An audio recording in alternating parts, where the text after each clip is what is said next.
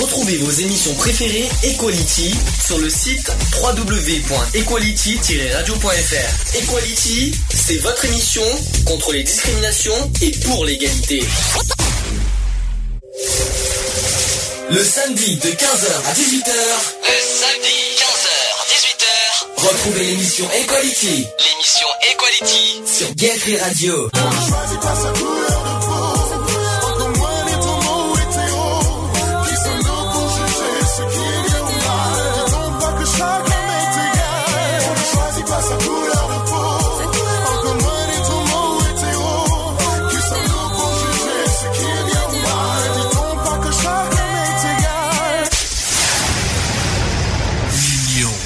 La force. Bonjour à tous, bienvenue dans l'émission Equality 15h09. Oui, on est en retard parce qu'on a fait pas mal de tests euh, du live avec nos nouvelles, euh, avec le nouveau matériel. Bienvenue dans l'émission Equality numéro 153 et on est bien aujourd'hui le samedi 28 mai 2016. Bonjour Lionel. Bonjour à tous, bonjour à toutes. Bonjour, tout seul, hein, euh, à la limite, hein, parce qu'on est un peu tout seul en ce moment, donc euh, c'est un peu, ça fait un peu bizarre. euh, bon, voilà, à la fois c'est l'été, puis bon, c'est la grande saison. C'est ça. Charlotte n'est pas là, elle est à Paris, donc on lui en veut pas, on fait des bisous. Les filles euh, sur Skype, j'espère qu'elles seront pas loin. Si, euh, si elles nous entendent et si elles nous écoutent, vous savez où nous sommes, n'hésitez pas à nous appeler.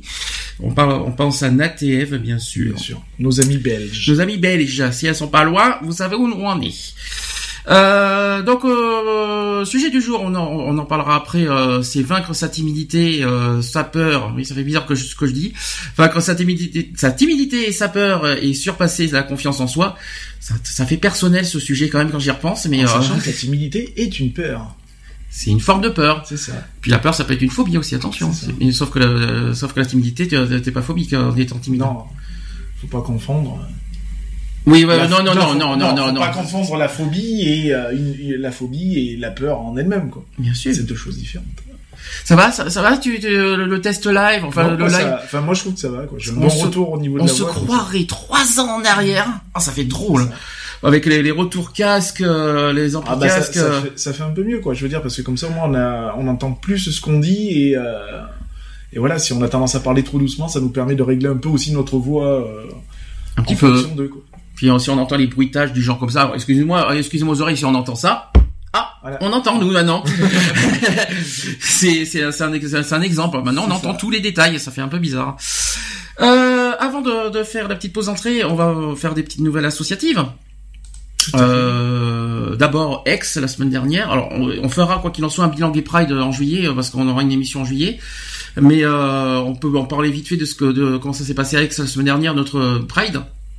Oui ça s'est bien passé. Première fois déjà. C'est ça première à Aix euh, bonne Pride hein, je pense que dans l'ensemble ça a été peut-être un petit souci après au niveau de l'organisation mais Que bon. Ex a reconnu, c'est déjà pas mal. C'est parce que, euh, mais ils sont, mais, mais ils sont pas responsables de tout, hein, parce qu'ils Ah sont- non, bien sûr que non. Bon voilà, après euh, grosse déception sur, euh, je trouve sur un manque de participation au niveau de certaines associations, Mhm. euh, notamment euh, les associations trans. Il y avait Euh, des trans, mais il y avait pas d'association voilà, trans. hein. c'est ça. Euh, J'ai trouvé euh, la participation faible dans le sens où on, on est là pour défendre des droits, des et, euh, et ces personnes-là, quoi. Enfin voilà, quoi. Je trouve que ça a été très peu, euh, très peu présent en fait. Alors, je sais pas, on a, on a, on a fait une estimation, je crois qu'on était 300 ou 400 C'est sur ça, les rues. appro- approximatif. Euh, approximativement, on est passé par les petites rues. euh, Je crois que c'était peut-être le bémol de la marche parce qu'on était un je- peu, que c'était le très parcours, étroit. le parcours en lui-même, voilà, a été, euh, a été un petit point noir dans le sens où on a, voilà, on a pris ces petites rues euh, très étroites et puis Mhm. qui étaient pas fermées du tout à la circulation, donc c'était pas évident. Euh, Le côté voilà. visible, c'est peut-être au côté visibilité. Bon, bon, c'est vrai qu'on était au plein centre, donc euh, tout- toutes les personnes sont au centre, mais je sais pas si le parcours était vraiment euh, bien euh, au niveau visibilité, je ne sais pas, je j'en suis pas sûr. Par contre, par contre, oui, j'ai j'ai beaucoup apprécié euh, bon l'accueil, ça va, euh, ça s'est bien passé, le die-in dans le cours Mirabeau, magnifique. Ça. Euh, donc voilà, donc ça, on a eu une bonne Pride. La, la banderole a été très appréciée, la preuve puisque Marseille nous a invités. euh, mais alors, euh, pour nous inviter de chez invité, hein, c'est parce que Marseille insiste pour qu'on soit là le 16 juillet. Et on a accepté leur demande avec grand plaisir. Donc on, ça fera, on fera donc du coup quatre Pride euh, cette saison. C'est la première fois qu'on en fait autant. Je crois qu'on a été à deux maximum, trois même, mais jamais Bah, quatre. Hein. Oui, c'est ça. Donc euh, oui, donc ça fait bizarre. Euh, Qu'est-ce qu'on peut dire d'autre pour Aix? Ben, En tout cas, on peut remercier Aix Vanguard de, de, de nous avoir invités, de nous avoir proposé de venir. De leur accueil, de, voilà, quoi, de leur disponibilité aussi. Mm Parce que bon, on a quand même eu un petit peu des échanges avec eux, quoi. Donc, euh, voilà. Autre chose, euh, on a, on a aujourd'hui c'est la Pride de Grenoble. C'est ça. Donc on n'a pas pu y aller, on s'excuse encore une nouvelle fois de de pas de pas être présent parce que malheureusement, euh, faute voilà, on n'a pas les, forcément tous les moyens euh, nécessaires. Euh. Et puis la disponibilité aussi, parce que bon, c'est pas évident aussi de nous de notre côté de s'organiser euh, ben, pour être présent sur sur tout le territoire, quoi. Hein, je veux dire. Donc c'est c'est pas évident, et c'est pas facile. Et puis bon, ben voilà, on a aussi un manque de moyens, un manque euh, de finances, hein, il, faut, il faut dire les choses comme elles sont, et puis voilà, quoi, je veux dire. Voilà, donc c'est juste ce problème-là, mais quoi qu'il en soit, on leur a promis d'y aller l'année prochaine. C'est ça. On y sera, quoi qu'il en soit, euh, l'année prochaine à Grenoble. Euh, autre chose, on a aussi rencontré nos, par, nos, nos collègues de Gap, on les a vus lundi dernier, donc on s'est mis d'accord sur plein de choses. On a, on a, euh, ça nous a fait d'ailleurs bien plaisir. Et euh, quoi qu'il en soit, on se donne rendez-vous le 18 juin prochain, non pas pour l'appel de De Gaulle, ça n'a rien à voir, mais euh, pour pour la, pour, pour, la Pride de Gap la Gap Ride, ça s'appelle, euh, qui aura lieu le 18 juin. Alors, je me rappelle plus l'heure 14h, je crois. C'est ça, 4, euh, 14h30 même, je crois. Départ 14h30 jusqu'à 17 17h, ouais, je pense. Je pense, je pense que c'est ça.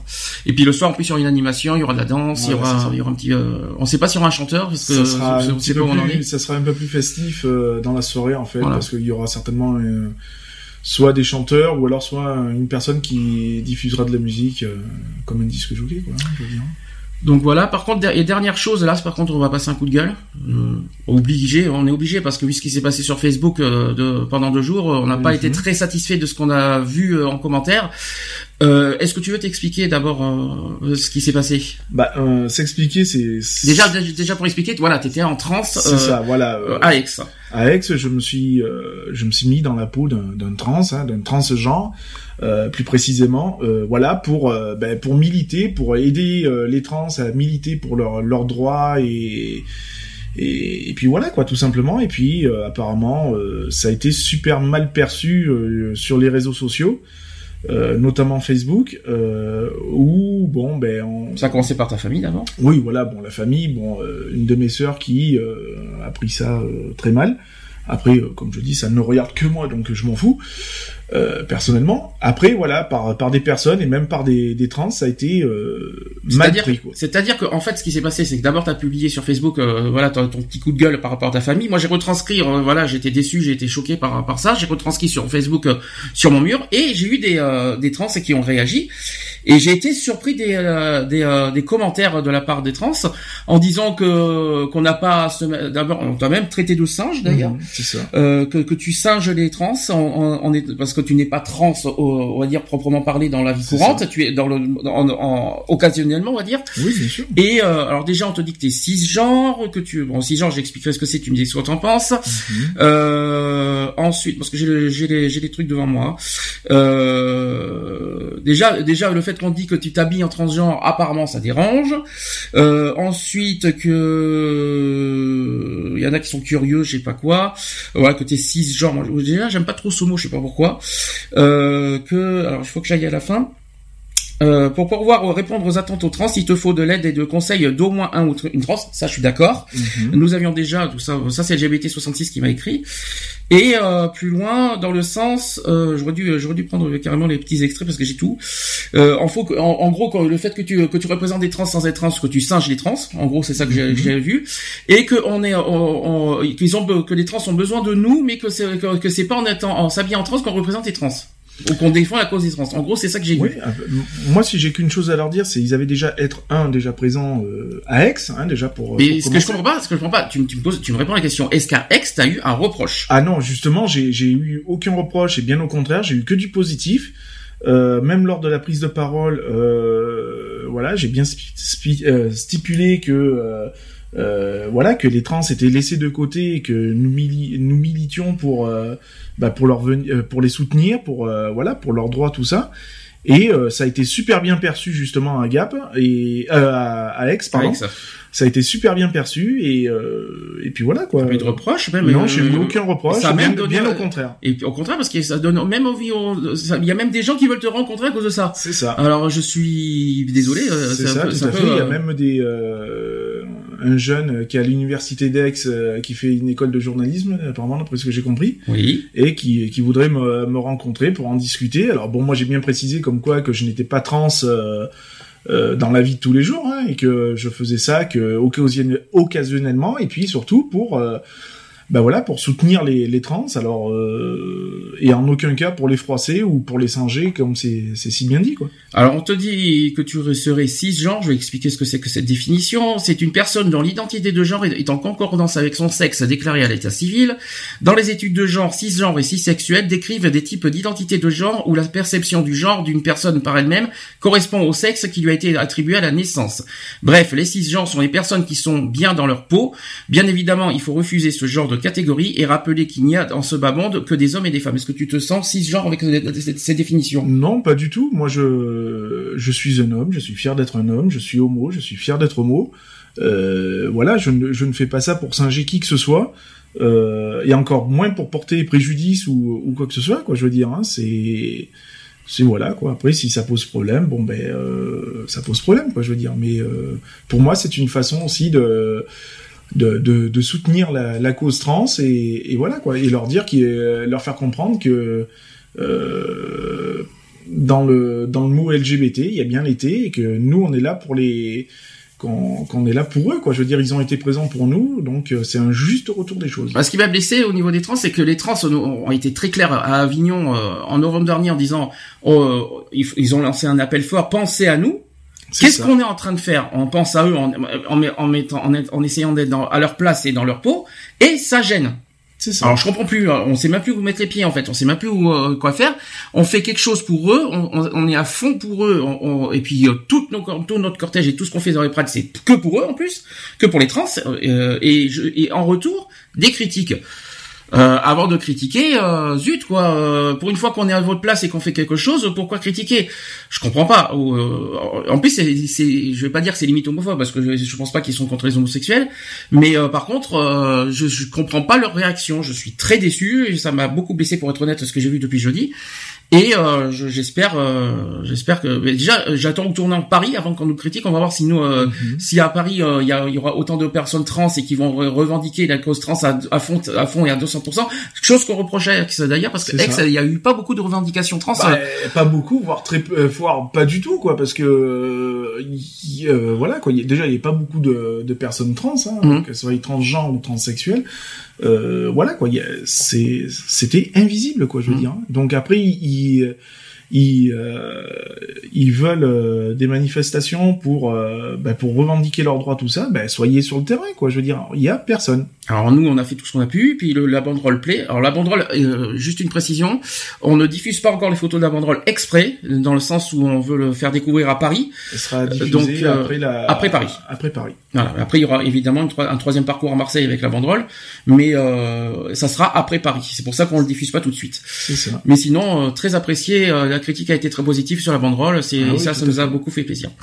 Je pense qu'on a fait le tour. Est-ce qu'il a, est-ce qu'il reste une dernière chose? Si, ah si, si, il reste une dernière nouvelle. On a, on a rencontré euh, Monsieur euh, notre le, le maire de, de Sisteron, Oui. euh, Monsieur Daniel Sp- Spagnou, qui nous a rencontrés, écoutés, qui nous a accordé aussi des permanences euh, publiques à Sisteron. Sur Sisteron, Euh, sur Sisteron, dans l'avenue des Arcades, un lieu public, euh, dans la salle des permanences, à partir du 7 juin. Voilà, c'est ça. Tous les premiers mardis de chaque mois, à partir de 14h à 18h, à partir du 7 juin. À partir du 7 juin. Donc venez nous rencontrer, euh, euh, tout le département, n'hésitez pas. Euh, il n'y a pas que Sisteron, hein, euh, tout Non, le non, département, n'importe où. euh, Tout le monde est la bienvenue pour euh, des conseils, pour des informations. Une ou- écoute. Voilà, une écoute. Il n'y a pas de souci. À partir du 7 juin, donc de 14h à 18h, au 14 avenue des Arcades à Sisteron. Voilà, ça. ça, c'est dit. Euh, on fait une pause et on passera après au sujet du jour. Donc je vais mettre le nouveau Florent Pagny avec encore. Mhm. Encore? Mais oui, encore. Et on se dit à tout de suite. Pour la suite.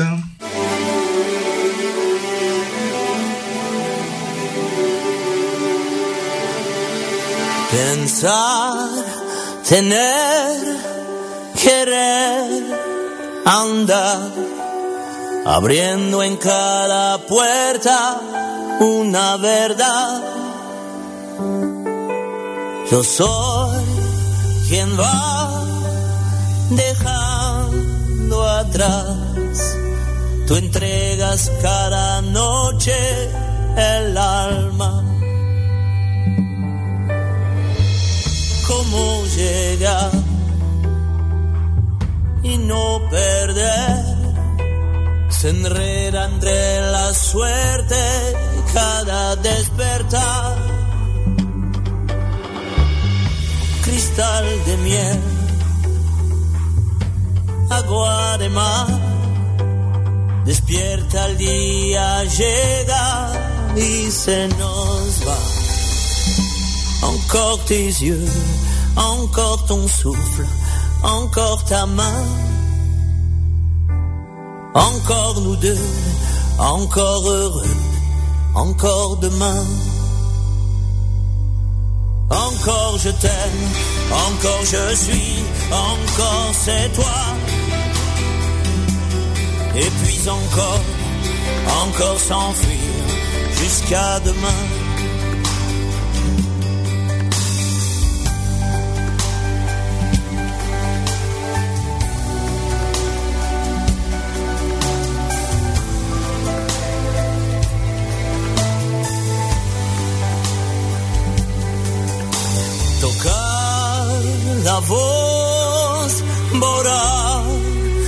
Piel, correr, volar, me salva. Mirar tus manos tocando el mar, saber que solo soy un árbol en la piedra y tú te irás, aún sin querer. En un segundo hay tanto que te sobra. Perdona mi viejo amor, mi carrusel. Se está nublando el cielo, va a llover. Encore tes yeux encore ton souffle, encore ta main, encore nous deux, encore heureux, encore demain. Encore je t'aime, encore je suis, encore c'est toi. Et puis encore, on va s'enfuir, encore demain.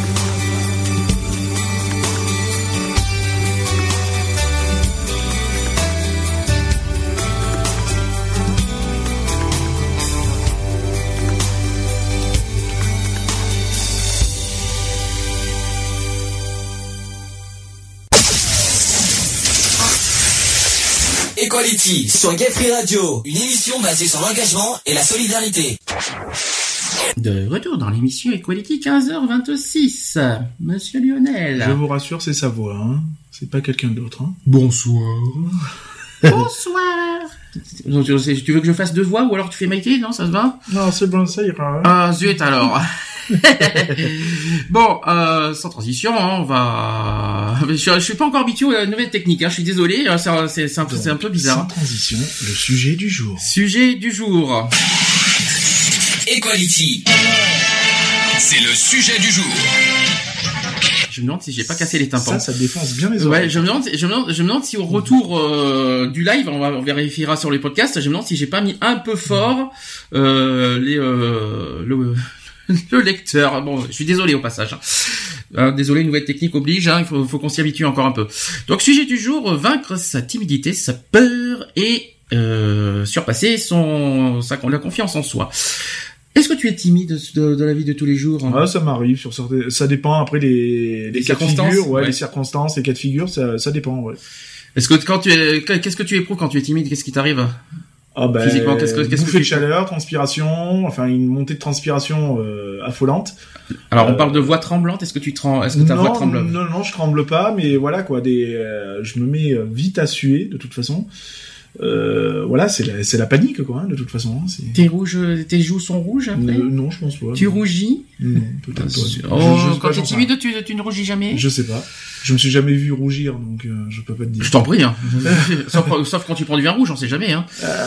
Bon, on ne parle on parlera pas du pastis, Non. mais sans commentaire. euh, sachez que près d'un Français sur deux reconnaît être timide. Ah oui, hein, c'est énorme. C'est énorme et puis bah c'est un peu normal. Après c'est c'est c'est naturel quoi. Je veux dire la timidité c'est quelque chose de naturel. Alors cette peur du regard de l'autre aussi qui peut gâcher la vie d'autrui. Euh, les trucs pour vaincre la timidité et euh, retrouver donc cette confiance en soi, je vais en parler tout de suite. Alors la confiance en soi, c'est l'une des qualités les moins bien partagées. Si certains en ont beaucoup trop, d'autres en manquent cruellement. On entend du bruit derrière. hein. Euh, que euh, ça, ça en fait de- de- du bruit derrière sur la place hein. Alors rougir de rien, rire aux larmes, bafouiller sans raison, voire rouge. Nos émotions nous assaillent et parfois nous bousculent sans que nous ne puissions rien, rien y faire. Et pour ne pas gonfler les rangs euh, des émotifs anonymes, il vaut mieux apprendre à les apprivoiser. À tout moment de notre vie, nos émotions surgissent et parfois même nous submergent. Nous éclatons de rire. Tu éclates de rire quand t'es timide? Euh non. Ou, ou alors, euh, tu- ou alors c'est peut-être pour camoufler ta timidité, peut-être. hein, non euh, bah a- après bon euh, il, il faut- enfin voilà il y a, y a timide et timide quoi. Je veux dire il y arrive un moment donné où bon tu te dis bah il faut se lancer et puis bon ben tu tu prends ton courage de demain puis en avant quoi. Alors, on se met en colère parfois aussi. Bon, je crois que c'est une forme de protection, peut-être à la limite. C'est ça. Parfois on est triste et, et surtout on, peut avoir surtout peur. Ça c'est ça c'est tout ce qui est phobique. La plupart du temps c'est quand on refoule nos émotions euh, qu'elles nous tyrannisent. Euh, pour gagner en équilibre émotionnel, les reconnaître et les exprimer reste sans doute le meilleur moyen pour ne plus en être victime. Du point de vue psycholo physiologique plutôt, c'est un phénomène spontané et bref qui dure environ 6 secondes. C'est rapide hein, quand même. hein, qui se produit dans notre corps. Tu étais au courant de ça Non. ça dure 6 secondes. En fait, c'est, c'est, c'est une- on parle d'émotion. Tu sais, euh, le- Ouais, mais c'est hallucinant parce qu'on dit que ça dure 6 secondes mais quand tu l'as t'as as, l'impression que ça dure une éternité quoi. Alors, côté physiologique, tu as une augmentation du rythme cardiaque. Mhm. Tu as du- un- une augmentation du débit sanguin. Tu éprouves de la transpiration, Mhm. des rougeurs, des tensions musculaires et mimiques faciales aussi. Oui, c'est possible. Alors à la fois timide et ou la peur, hein, euh, c'est, c'est, ça peut être les deux.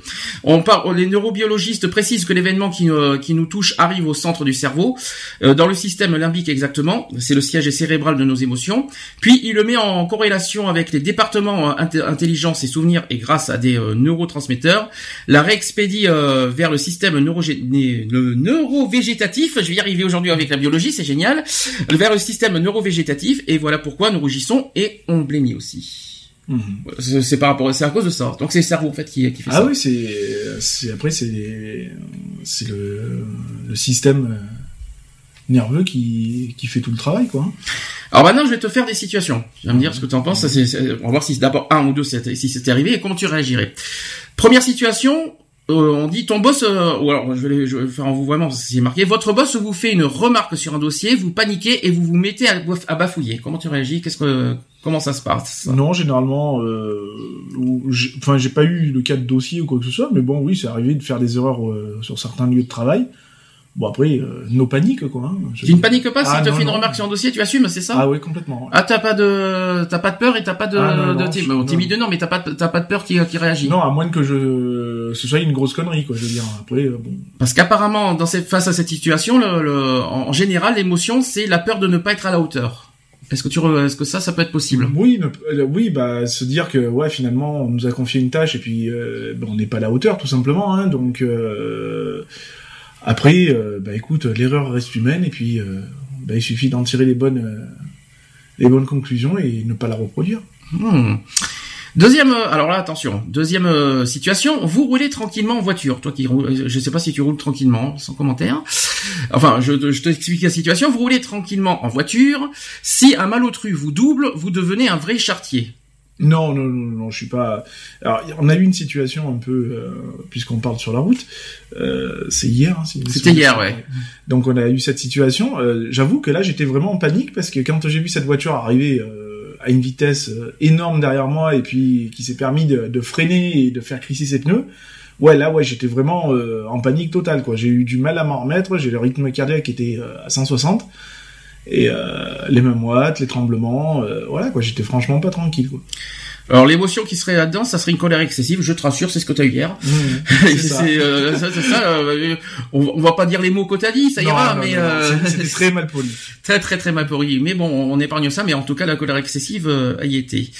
Euh, on a d'ailleurs traité de tous les noms d'oiseaux un automobiliste, même en tort, est un signe de frustration mal gérée. Est-ce que tu as ressenti ça hier? Non, ah, bah, euh, j'étais pas frustré, non, mais en colère, oui, forcément, parce que bon, je veux dire, j'étais largement visible. Euh, voilà quoi, j'ai voilà, j'étais plus euh, en colère sur euh, ce qui s'est passé quoi en fait. Il y a un psychothérapeute qui dit que, que, soit disant que ça vient de l'enfance cette colère, qu'on a du mal avec les limites et que, alors que la voiture est un lieu idéal pour se défouler. Est-ce que tu est-ce que c'est un lieu pour toi qui a des échappatoires ou pour te défouler la voiture? Ouais, non, pas du tout. Non, Ça te ça te permet ça te permet pas de t'évader, de te défouler, euh, de d'évader. Si j'ai besoin de me défouler, je sais comment me défouler. Non, après si je prends la voiture, ouais, évasion forcément. Après, euh, c'est pas forcément pour me défouler quoi. Il faut aussi, euh, il faut vous y résoudre. Vous n'aurez jamais la route pour vous seul. C'est l'occasion d'en prendre conscience et d'apprendre à gérer votre frustration et à vous dominer. C'est ce que dit le psychothérapeute face à cette situation. Bon après, euh, moi la situation d'hier, euh, j'ai pas pris la route pour moi de toute façon. Ouais, c'est sûr. Puisque j'étais à 40 km heure pour une fois que je roulais pas vite. Sur une nationale, hein. Bah oui, parce hein. cherchait un endroit, donc euh, bon voilà quoi. Ok, donc euh, là-dessus, euh, bon la colère on est d'accord, et pour le reste sur l'explication du psychothérapeute, non, ouais, non moi, je, ouais, je suis pas, pas forcément, ça. Ouais, je suis pas forcément d'accord. Ok, donc troisième situation, c'est en plein dîner maintenant. Mhm. En plein dîner, tout le monde s'épanche sur ses souvenirs d'enfance ou d'enfant les émotions coulent à, flot. Pas vous, vous ne ressentez rien, c'est un peu l'angoisse. Oups. non, ça, ça m'arrive jamais, ça. De, rien ressentir, justement, ça, il y a toujours, euh, il y a toujours un, gros moment d'émotion ou, enfin voilà quoi. Eh ben, c'est bizarre, moi, c'est ce que j'éprouve parce que moi, j'en parle déjà, j'en parle pratiquement pas de mon enfance et euh, et ça me fait rien du tout en fait. Hmm. Ça, euh, c'est même quand on parle maintenant des sujets de la famille, bien sûr que ça me touche, bien sûr, il y a un manque. Mais euh, évidemment, euh, ça, ça me touche pas plus que ça finalement mmh. de parler de mon enfance. Et en plus, est-ce que tu m'en as déjà entendu parler? Non, non. Jamais. C'est quelque chose que je que j'évoque jamais et que et, non, ça me ça me touche pas. Alors on parle de l'émotion en jeu, c'est un déni des émotions. C'est ce que justement. Alors si on n'a pas de souvenir d'émotions positives ou autres, c'est que l'expression de vos émotions enfants a été contrariée. Est-ce que tu as été contrarié pendant ton enfance? Oh, Bah euh oui, enfin, euh, oui, mais bon, ça m'empêche pas de, parler de mes, souvenirs d'enfance euh, sans problème, quoi. Par exemple, il a pu arriver que l'un de vos parents vous incite à ne pas trop pleurer, à ne pas trop pleurer votre cobaye qui vient de calancher, ou de vous calmer quand vous exprimez votre joie avec trop d'entrain. Non, ça non. Ça non. non, justement, on m'a toujours laissé euh, libre, euh, libre cours. Quoi, et à force, tu vois, à force de, de gérer cette émotion quand on est ton enfance, mais adulte, quand, une fois adulte, on a le choix de renouer avec ses émotions. Donc c'est un choix en fait en mmh. étant adulte. Donc soit on le renoue, soit on le renoue pas. Ou alors ou alors t'éprouves rien du tout quoi en fait. Alors si je vais plus loin parce qu'on parle en plein dîner, euh, si je parle on parle des souvenirs d'enfance. Alors je vais peut-être aller plus loin parce que je crois que je n'ai pas ce sujet. Si on parle de famille, mmh. allons-y, soyons fous. Bah après, si on parle famille, euh, bon, euh, il y a toujours un vécu de toute façon, selon euh, la situation. moi, quand on parle famille, si on parle de mon père biologique, par exemple, ouais, bon, ben voilà quoi. Alors là, c'est un cas personnel. Voilà, comme on dit, c'est du cas par cas. Voilà, c'est ça, ça. Moi, pour moi, ça va pas plus me me toucher que ça, pour X et Y raisons.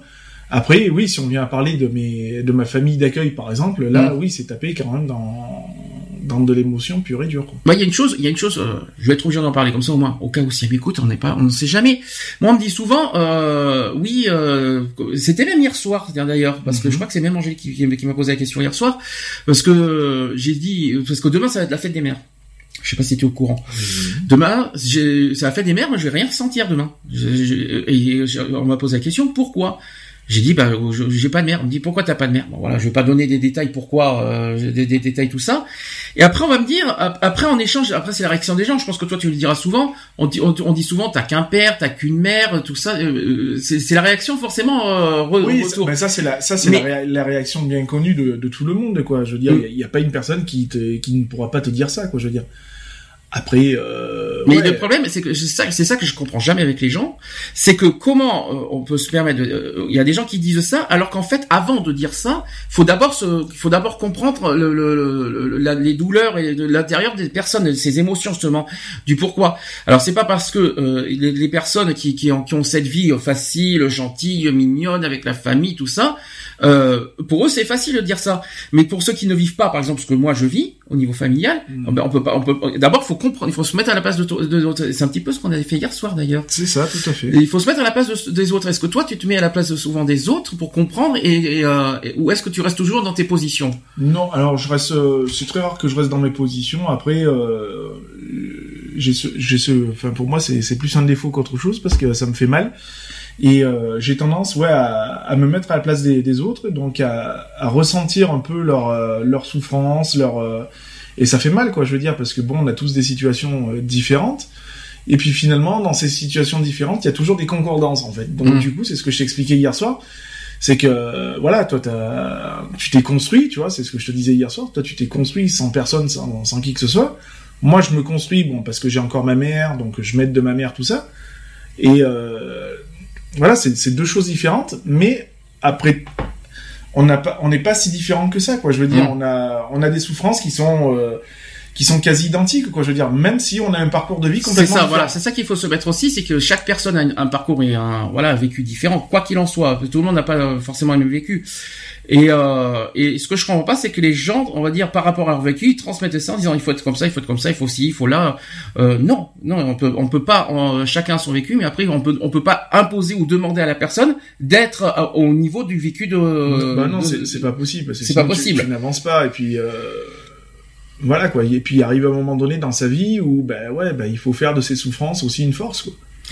Il y a, en parlant d'émotions, est-ce que ça t'arrive de, euh, parce que moi c'est ce qui m'arrive honnêtement, et ça je crois que c'est ce qui me coûte cher au niveau des nerfs aussi, c'est est-ce que ça t'arrive de ne plus jamais pleurer? Non, je suis, je suis trop émotif pour ça. Trop émotif. Ouais, ben moi, c'est je, le je contraire. suis quelqu'un de très émotif. Ben moi c'est devenu le contraire. Aujourd'hui ça, ça doit faire, je sais pas combien de temps que je ne Mm. pleure plus. Mhm. Alors pourquoi? Je n'en sais rien, mais euh, voilà, c'est peut-être parce que peut-être est-ce que c'est le fait qu'il y, y a- il y a trop, trop, trop à la limite trop subi qu'aujourd'hui voilà, je- euh, j'arrive plus à, je sais pas. Je sais pas. C'est pas si bizarre. Enfin, je, je- je- et le rire, bon ça évidemment, toi Ouais. avec ton humour, euh, on est d'accord. Voilà. Euh, quatrième, quatrième situation. Votre collègue de bureau affiche souvent un petit air de chien battu. Vous l'évitez soigneusement. Est-ce que c'est le cas? Non. Non, euh, non, je n'ai- je n'évite pas. euh, bon, après, euh, je vais pas être constamment euh, auprès de lui, peut-être pour lui dire ouais, tiens, qu'est-ce qui t'arrive, qu'est-ce qui se passe et tout, souris à la vie ou des trucs comme ça, quoi. Alors ça, c'est- c'est-à-dire qu'il y a des gens qui font le inverse de toi. C'est qu'il y en a qui évitent la tristesse de, des gens. C'est-à-dire que quand il y a quelqu'un qui est triste, eh bien il y en a qui l'évitent parce que. euh, Bah c'est ça, bah, le négatif, euh, Voilà, c'est ça. ça. plombe, euh, voilà, hein, celui qui a pas de morale, ça va plomber un peu le, les, on va dire l'équipe, quoi, entre parenthèses. Après, moi je dis que, voilà, c'est bien, par exemple, dans une équipe, bah, t'as quelqu'un qui est, qui est peut-être au plus bas, parce qu'on peut pas être toujours au top. Bah, c'est bien d'avoir une personne qui, euh, qui est là pour euh, rebooster les, les, personnes euh, qui sont dans, dans le négatif. On dit que la tristesse est une bonne chose parce qu'elle favorise une restructuration de la vie en fonction d'une perte.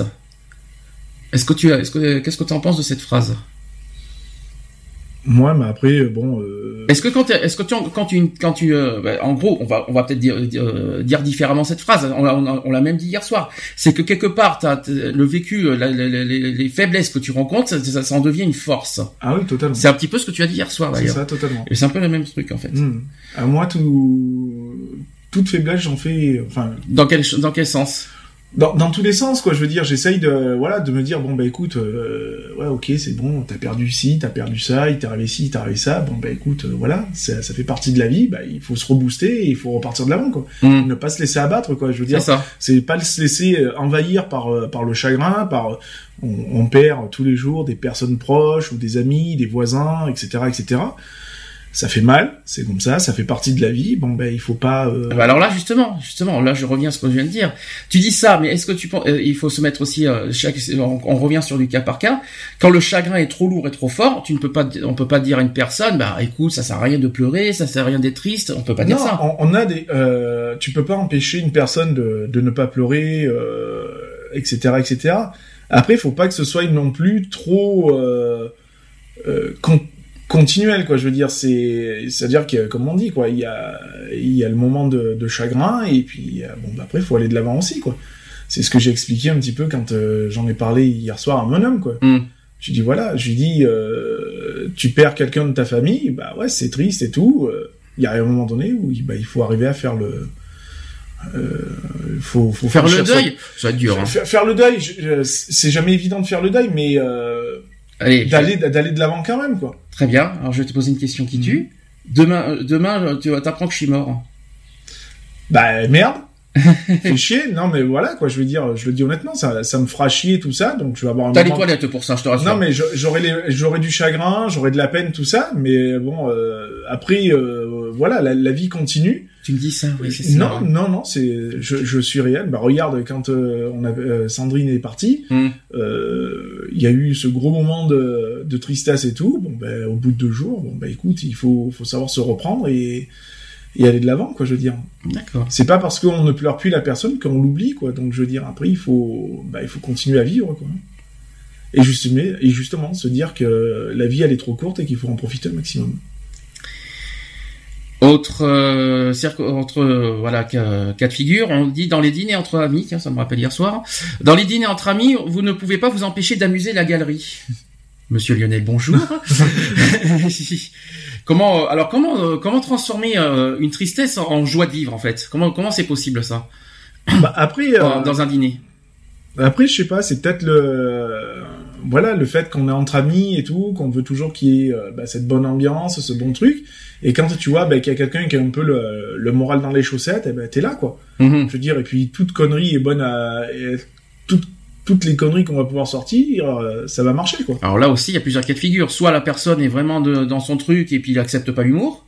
C'est ça. Soit il est ouvert, soit il est, op- soit il est open et qu'il accepte l'humour et puis voilà, vas-y, il rentre dans le truc et Voilà, euh, tu- c'est terminé. Voilà, par exemple, si on prend le cas d'hier soir, bon, il y a eu un moment de flottement dans la, dans la soirée. Mhm. Bon, bah après, euh, c'est vite revenu à la normale, quoi, on va dire. Hein. Oui, grâce à quoi surtout?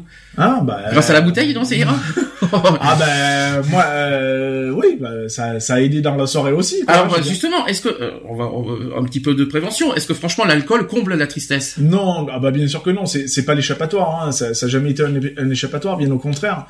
Euh, voilà, bon moi, euh, je, je sais me résoudre quoi. Qu'il y en a qui se comblent, il y en a qui comblent ça, ça, avec l'alcool. Hein. C'est ce que je disais hier soir. Je Mhm. sais plus à qui j'ai dit ça. Je disais, mais euh, ne prends pas l'alcool comme euh, comme un échappatoire. J'ai dit, Mhm. c'est- loin d'être un échappatoire. Ça te fait oublier, mais c'est un laps de temps. Mhm. Après, euh, tu reprends euh, quand les effets disparaissent, mais tu ré- tu récupères cette tristesse, mais fois deux quoi. Donc euh, voilà quoi. Donc non, il faut pas, faut justement pas se servir de ça comme euh, comme échappatoire. On parle aussi qu'on peut se protéger avec, avec en, en faisant de la joie. C'est-à-dire on peut cacher sa tristesse en se en, en, en- en- Bien sûr. Est-ce que, que- alors ça, je pense que ça t'arrive, ça. Je suis, c'est quasi sûr que, en te connaissant, c'est ça. C'est que souvent, tu fais des formes d'humour pour cacher ta tristesse et, et et bien tes sûr. angoisses. Parce que justement, je, je me- euh, vu que ça va être une faiblesse pour moi, ben, je vais m'en servir comme une force. Donc je vais le, je vais le Ou, cache- ou en cachette, Voilà. ou en cacheterie, en fait. Enfin, Voilà. tu vois, tu- et je vais le transformer en humour ou en autre chose, quoi.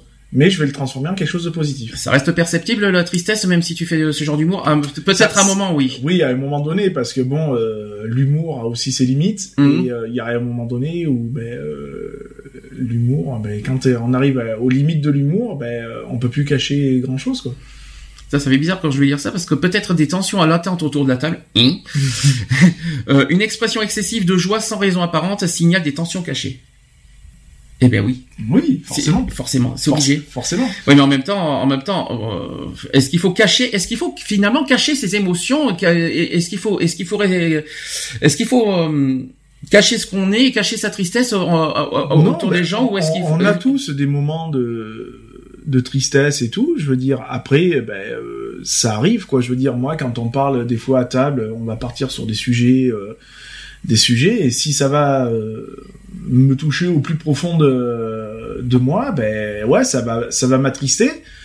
Mais bon, euh, après, ça va, je vais vite euh, faire la balance, quoi. Autre euh, cas, par exemple, les soirées karaoké. J'ai pas fait exprès, hein, je, je Mhm. fais vraiment pas exprès. Hein. Soirée karaoké, sachez que tout le monde empoigne le micro en riant, c'est ce qu'on dit, et euh, enfin tout le monde empoigne le, miro- le- le micro en riant, sauf vous, sauf une personne, parce qu'on prétexte que qu'on chante comme une casserole. Mhm. Alors l'émotion, tout ça, c'est tout simplement la peur du regard des autres. C'est ça. Alors mhm. ça, ça c'est vraiment le, le, un des sujets, euh, un des sujets euh, qui tue, le regard des autres. Comment on va, comment on peut affronter le regard des autres? Non, c'est vrai que c'est c'est pas évident, hein, notamment pour les pour les karaokés euh, que tu dis dans l'exemple. On a connu ça, hein, mhm. on a connu cette situation là il y a ce pas à franchir en fait. Même si on sait qu'on n'est pas The Voice et que voilà, on a une voix de, de chiotte, et ben au moins on a, c'est juste se faire plaisir quoi, je veux dire. Voilà, donc il y a cette appréhension de bah ouais du de la première fois hein, de toute façon. Mm-hmm. Et puis bon bah après il faut une fois qu'on est lancé, on est lancé quoi, je veux dire. Hein. Après euh, le regard de l'autre, moi comme je dis, ouais bah si ça l'amuse de me regarder de travers et de, de me dire que je chante une casserole, bah ouais ok peut-être, mais au moins je le fais quoi. En gros, euh, il faut se dire qu'on n'est pas les seuls à chanter faux aussi. C'est ça. Il y en a d'autres, hein, puis il y en a qui n'osent pas. Il y, a toujours pire que soi, mais au moins, tu l'as fait. Voilà. Enfin, moi, je le vois comme ça, quoi. Donc après. Puis un peu karaoké, c'est pas The Voice, effectivement. Non, hein. voilà, c'est un karaoké. Il n'y a pas des producteurs non plus. Voilà, euh. c'est fait pour passer un bon moment, que tu chantes vrai, que tu chantes faux, on s'en fout, quoi, je veux dire.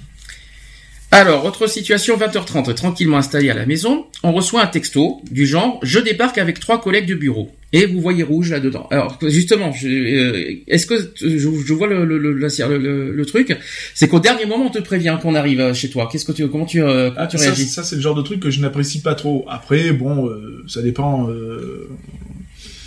ça dépend déjà qui. Oui. déjà. Euh, non, après c'est pas forcément un truc que que j'aime bien. Hein, euh... C'est-à-dire on débarque chez toi sans prévenir en fait. C'est ça, c'est c'est pas le genre de truc que j'aime. Après, euh, si tu me dis la veille, bon ben peut-être que je passerai demain. Bon, même si tu passes, tu passes. Si tu passes pas, bon je passe pas. Mais au moins tu auras eu la décence de me dire peut-être que je passerai. Donc voilà. Non, après, j'apprécie pas forcément. Bon, après, t'es là, t'es là, quoi. Je veux dire, hein, euh, c'est comme on voit souvent dans les réseaux sociaux. Ouais, euh, je me pointe chez toi à 3 heures du matin, euh, mhm. les yeux en larmes. Est-ce que tu m'ouvres la porte? Est-ce que tu m'ouvres la porte? Bien sûr que oui, je vais t'ouvrir la porte. Bon, je vais juste t'engueuler parce que tu m'as un peu réveillé, mais voilà. Oh, le petit téléphone à 3 heures du matin, le petit fixe.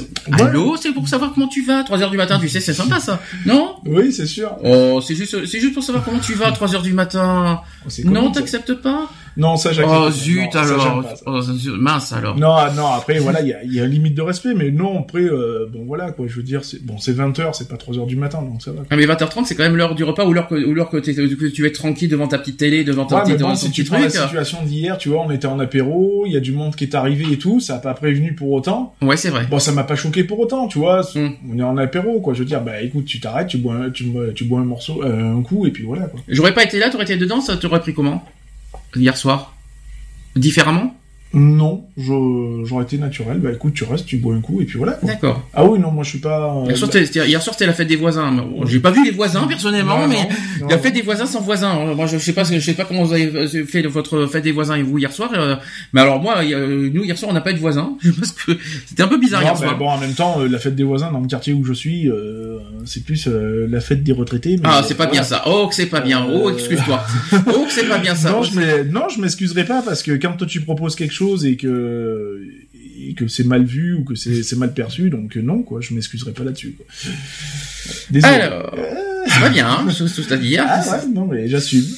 Alors, autre cas, vous décrochez un dossier qui vous tient particulièrement à cœur, vous devriez, alors là on est au conditionnel, vous devriez bondir de joie, et au lieu de cela, vous êtes inquiet. Est-ce que c'est le cas? Est-ce que ça peut arriver ça? Bah inquiet oui, parce que tu vas te dire, ouais, même si c'est un truc qui te tient à cœur, euh, voilà, euh, t'as encore plus la pression quoi. En fait, on dit qu'au lieu de nous, réjouir d'un succès bien mérité, il arrive parfois que nous entendions un message du genre « Ne te réjouis pas trop vite ». Oui, c'est ça. Mmh. Oui, parce que tu peux te dire que pour toi ça va être bien, et puis finalement ça va faire un gros flop. Quoi. D'accord. Alors que pourtant tu es sûr de toi à 100% et voilà quoi. On n'est jamais sûr. Euh, enfin, on peut jamais se dire. Euh, tu veux vraiment que je dise sur la caravane ou ça ira? Ouais, non mais, non, mais bien, Et ça peut être, ça peut arriver ça. Mais bien sûr, tout à fait. Euh, voilà. moi, cette personne, c'est vrai que voilà, hein, comme je dis, je lui fais confiance, il hein, y a pas de souci. Mhm. Après. Voilà, tu t'es réjoui de la caravane hier. Imagine aujourd'hui il est vendu, demain tu pleures. Ouais, non. C'est un peu, c'est un peu, c'est un peu ça, quoi. C'est ça. Après, euh, je pense que ça serait, euh, ça serait surtout malhonnête de la part de, de la personne de la, de, de la vendeuse, hein, de, de me dire, bah écoutez, je l'ai vendu en sachant que bon, euh, il y a moins de 24 heures, on en a discuté, il y avait pas de problème et tout, quoi. Mhm. Donc oui, là je l'aurais. Est-ce que tu es encore inquiet là aujourd'hui là, Là, avec la non, caravane? non, franchement, Est-ce que tu es vraiment sûr de toi pour demain? Ah oui, mais à 100%. T'as pas une part d'inquiétude Non. Non, parce que j'ai vu la personne ce matin, on a encore discuté, Ouais. on a un petit peu plaisanté et tout. Donc je lui ai confirmé comme quoi que demain à 14h, 14h30, Mm. euh, on sera devant la caravane. Donc euh, non, il n'y a pas de souci. D'accord. Bon, ça c'était une petite parenthèse. Ouais, c'était voilà. j'ai essayé de trouver, tu vois, une circonstance réelle ouais, ouais, euh, ouais, pour, pour, Non, parce non. que les gens ne devraient pas comprendre de quoi, pour, pourquoi on parle de caravane, mais j'essaie de te trouver une circonstance réelle pour, euh, pour que Ah tu puisses non, répondre à la question en fait. Alors, autre euh, sujet, enfin toujours, on est toujours sur la timidité et la peur. Là, on dit aussi qu'il faut arrêter de se faire marcher sur les pieds. Mhm. Est-ce que tu, qu'est-ce que ça évoque pour toi cette phrase déjà? Euh, voilà quoi, ne pas se laisser. euh, c'est un peu ce que je dis à une certaine personne, c'est de pas se laisser faire, de d'avoir un peu de répondant, de voilà quoi, je veux dire, et de, de prendre, euh, bah, de prendre des initiatives quoi quand il faut en prendre quoi. Alors déjà, euh, c'est que voilà, par rapport à ça, c'est qu'il y en a certains qui ne vous respectent pas. Mhm. Ah, ça, c'est la grande situation. Euh, on vous dépasse dans une file d'attente. Bon, ça, on s'en fout encore, c'est pas très méchant. Comme si on n'existe pas. Ça, par contre, c'est plus chiant. Au quotidien, comme dans les relations en couple ou en de travail, il faut euh, parfois savoir jouer des coudes pour se faire entendre. Mhm. J'ai droit à joker ou ça ira euh, Si l'impression d'être malmené domine, il est temps de réagir. Donc je vais donner quelques pistes, j'en ai neuf sur ce domaine-là. Euh, première piste, c'est se montrer moins émotif. Est-ce que, est-ce que ça peut être ton cas? Dans la situation générale, hein, ça va être couple, famille, amis, euh, tra- travail, tout ça. Est-ce que dans ce, est-ce que tu te sens, est-ce que tu, est-ce qu'il faut pour toi te, se montrer moins émotif ou est-ce que tu laisses parler tes émotions? Non, ça, dépend. Après, les émotions, euh, de manière, quand je discute, je parle toujours avec une certaine émotion. Euh, tout dépend du sujet, bien sûr. Euh, voilà. Après, soit je contrôle, soit je contrôle pas, quoi. Je veux dire. Après, Alors, je vais donner une, situation. Votre moitié a du retard. Vous vous inquiétez. Une fois arrivé, non seulement il, il ou elle ne s'excuse pas, mais mieux encore, il vous reproche votre anxiété. Là, je peux pas savoir parce que moi, je suis pas du genre à m'inquiéter, donc. Euh... Ouais, mais attends, c'est peut-être pas forcément toi, mais euh, ça, ça ouais, peut être non. l'inverse. Après, euh, ouais, euh, ça peut arriver. Enfin, moi, j'ai jamais connu cette situation-là, donc euh, parce que bon, moi, quand t'es absent, t'es absent, euh, voilà quoi. Ça Alors- pas plus que ça. Il y aurait une piste par rapport à ça, c'est qu'il alors après euh, c'est- euh, il faut gérer, il faut gérer ses émotions. Hein. Euh, vous avez peut-être tendance à anticiper de façon irrationnelle et à vous laisser déborder par vos émotions. Ça c'est Mhm. ton cas peut-être. Quand vos pensées prennent un tour anxiogène, vous êtes plus facilement déstabilisé. Et pour gagner en affirmation de soi, il suffit de relativiser. Pour calmer votre inquiétude, il faut suffit de l'appeler. Ça c'est ce qu'a fait euh, Daniel par exemple hier soir. Mhm. Non, c'était quand? C'était hier après-midi. Je, je sais plus quand. Euh, et il est injoignable. Et par contre, imagine si t'es injoignable. Ouf. On t'appelle et t'es injoignable. C'est déjà, déjà terrible. arrivé, hein. euh, C'est déjà arrivé qu'on m'a appelé plusieurs fois et c'est j'étais pas joignable et tout. euh, ouais, là, l'inquiétude était- ça. L'inquiétude était grande. Après, bah, ça peut arriver malheureusement de, de ne pas être joignable. hein. On peut tomber en panne de batterie et puis euh, voilà quoi. Ok. Pourquoi pas.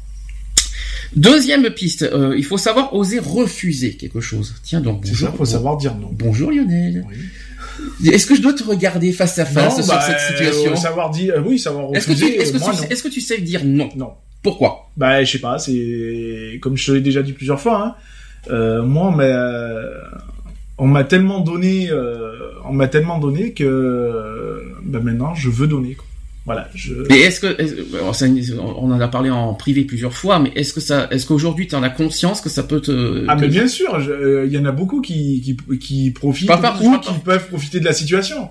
Euh, Bien sûr. Après, euh, bon bah écoute, euh, qu'ils en profitent quoi. Je veux dire, moi, euh, je partirai de ce monde la tête haute. Je suis pas sûr. Si, si, si, si. Non non non, non, je suis pas convaincu à 100%. Si, si, si. Non, tu peux pas dire ça parce que je, je sais qu'émotionnellement, tu dis beaucoup de choses après, pas sur l'instant, mais après, t'as, un ras-le-bol qui a, qui a, qui a- Ah, avec le cumul. Bah c'est sûr. Et, euh, Après, il y a toujours un rabol parce que bon, tu te dis ouais. euh, tu donnes, tu donnes, tu donnes, et puis quand toi t'as besoin, euh, bah il y a pas forcément quelqu'un qui, est- qui est là. Quoi. Même si, même si je sais ce que tu vas me dire, tu vas me dire, t'attends rien en retour de quelqu'un. Mais c'est pas ça. Même si tu attends rien en retour à quelqu'un, il y a une histoire de respect. Au moins un minimum de respect. Oui, voilà, c'est un minimum de respect. C'est-à-dire que, bon, euh, voilà, demain tu m'appelles, euh, tu me dis, ouais, euh, est-ce que ça te dérange pas de m'amener faire des courses ou des conneries comme ça Mm. Je vais te dire non, il y a pas de souci. Après, euh, si moi j'ai besoin de toi et que tu vas me dire, ouais, non, bon, je connais quelqu'un qui est comme Mm. ça. euh, ouais non c'est pas possible et tout, bah je vais te dire bon ok une fois, ok deux fois, ok trois fois, puis après je fais je, je fais plus appel à toi quoi. Parce que c'est impressionnant. Parce que je- et par contre quand tu auras besoin de moi, je te répondrai bah non je peux pas. C'est impressionnant. C'est c'est impressionnant. Je suis obligé de le faire en général. On te demande de réparer un ordinateur, tu dis oui. On te demande de réparer un scooter, tu dis oui. Quand on te demande, Alors, on je, te dis- demande. je dis oui dans les sens, mais je précise aussi que si c'est pas forcément mon domaine, je dire écoute, je peux éventuellement regarder. Après, c'est pas forcément mon. Ou alors, euh, tu peux m'emmener à oui, oui. Euh, tu, tu peux, euh, euh, oui. Non mais attends, c'est impressionnant. Tu sais pas dire non. Non. Mais pourquoi? Bah je sais pas, je suis comme ça, c'est tout. C'est euh, c'est sûr ça que demain tu me demandes, euh, ouais, tu peux me dépanner de 5000 euros, je te dirais non. ça c'est sûr. Ah bah oui. Euh, bah, voilà, mais euh, non. Après, des... du moment que je sais que c'est dans mes dans mes capacités et dans mes moyens, ça me pose aucun problème. D'accord. Voilà. Et ça t'a jamais. Si ça- par exemple tu me dis demain, tiens, Et ça t'apporte quoi en fait de, de, de, de faire ça?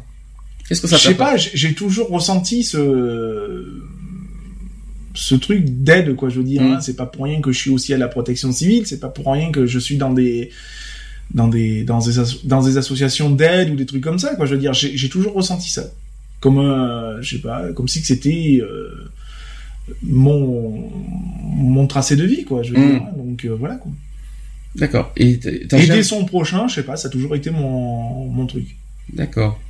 Voilà je peux pas Est-ce que, est-ce que tu te mets des limites quand même? Oui je mets certaines limites du, euh, ça ça m'arrive quand même de Donc tu dis limites. pas non, mais t'as quand même des limites à ne pas franchir. Il y a des voilà. limites à ne pas franchir. Il y a- voilà, comme je dis, euh, c'est en fonction de mes capacités, quoi. Je veux dire, si c'est des trucs où je sais que je domine sans problème, bah ouais, je vais t'aider, y a pas de souci. Si Mm. c'est des trucs où je vais un peu euh, être résident comme la mécanique auto ou Mm. même scooter, quoi, je veux dire, ouais, bah écoute, je peux regarder, mais je t'avais, euh, bon, voilà, après, euh, j'y connais rien, j'y connais rien.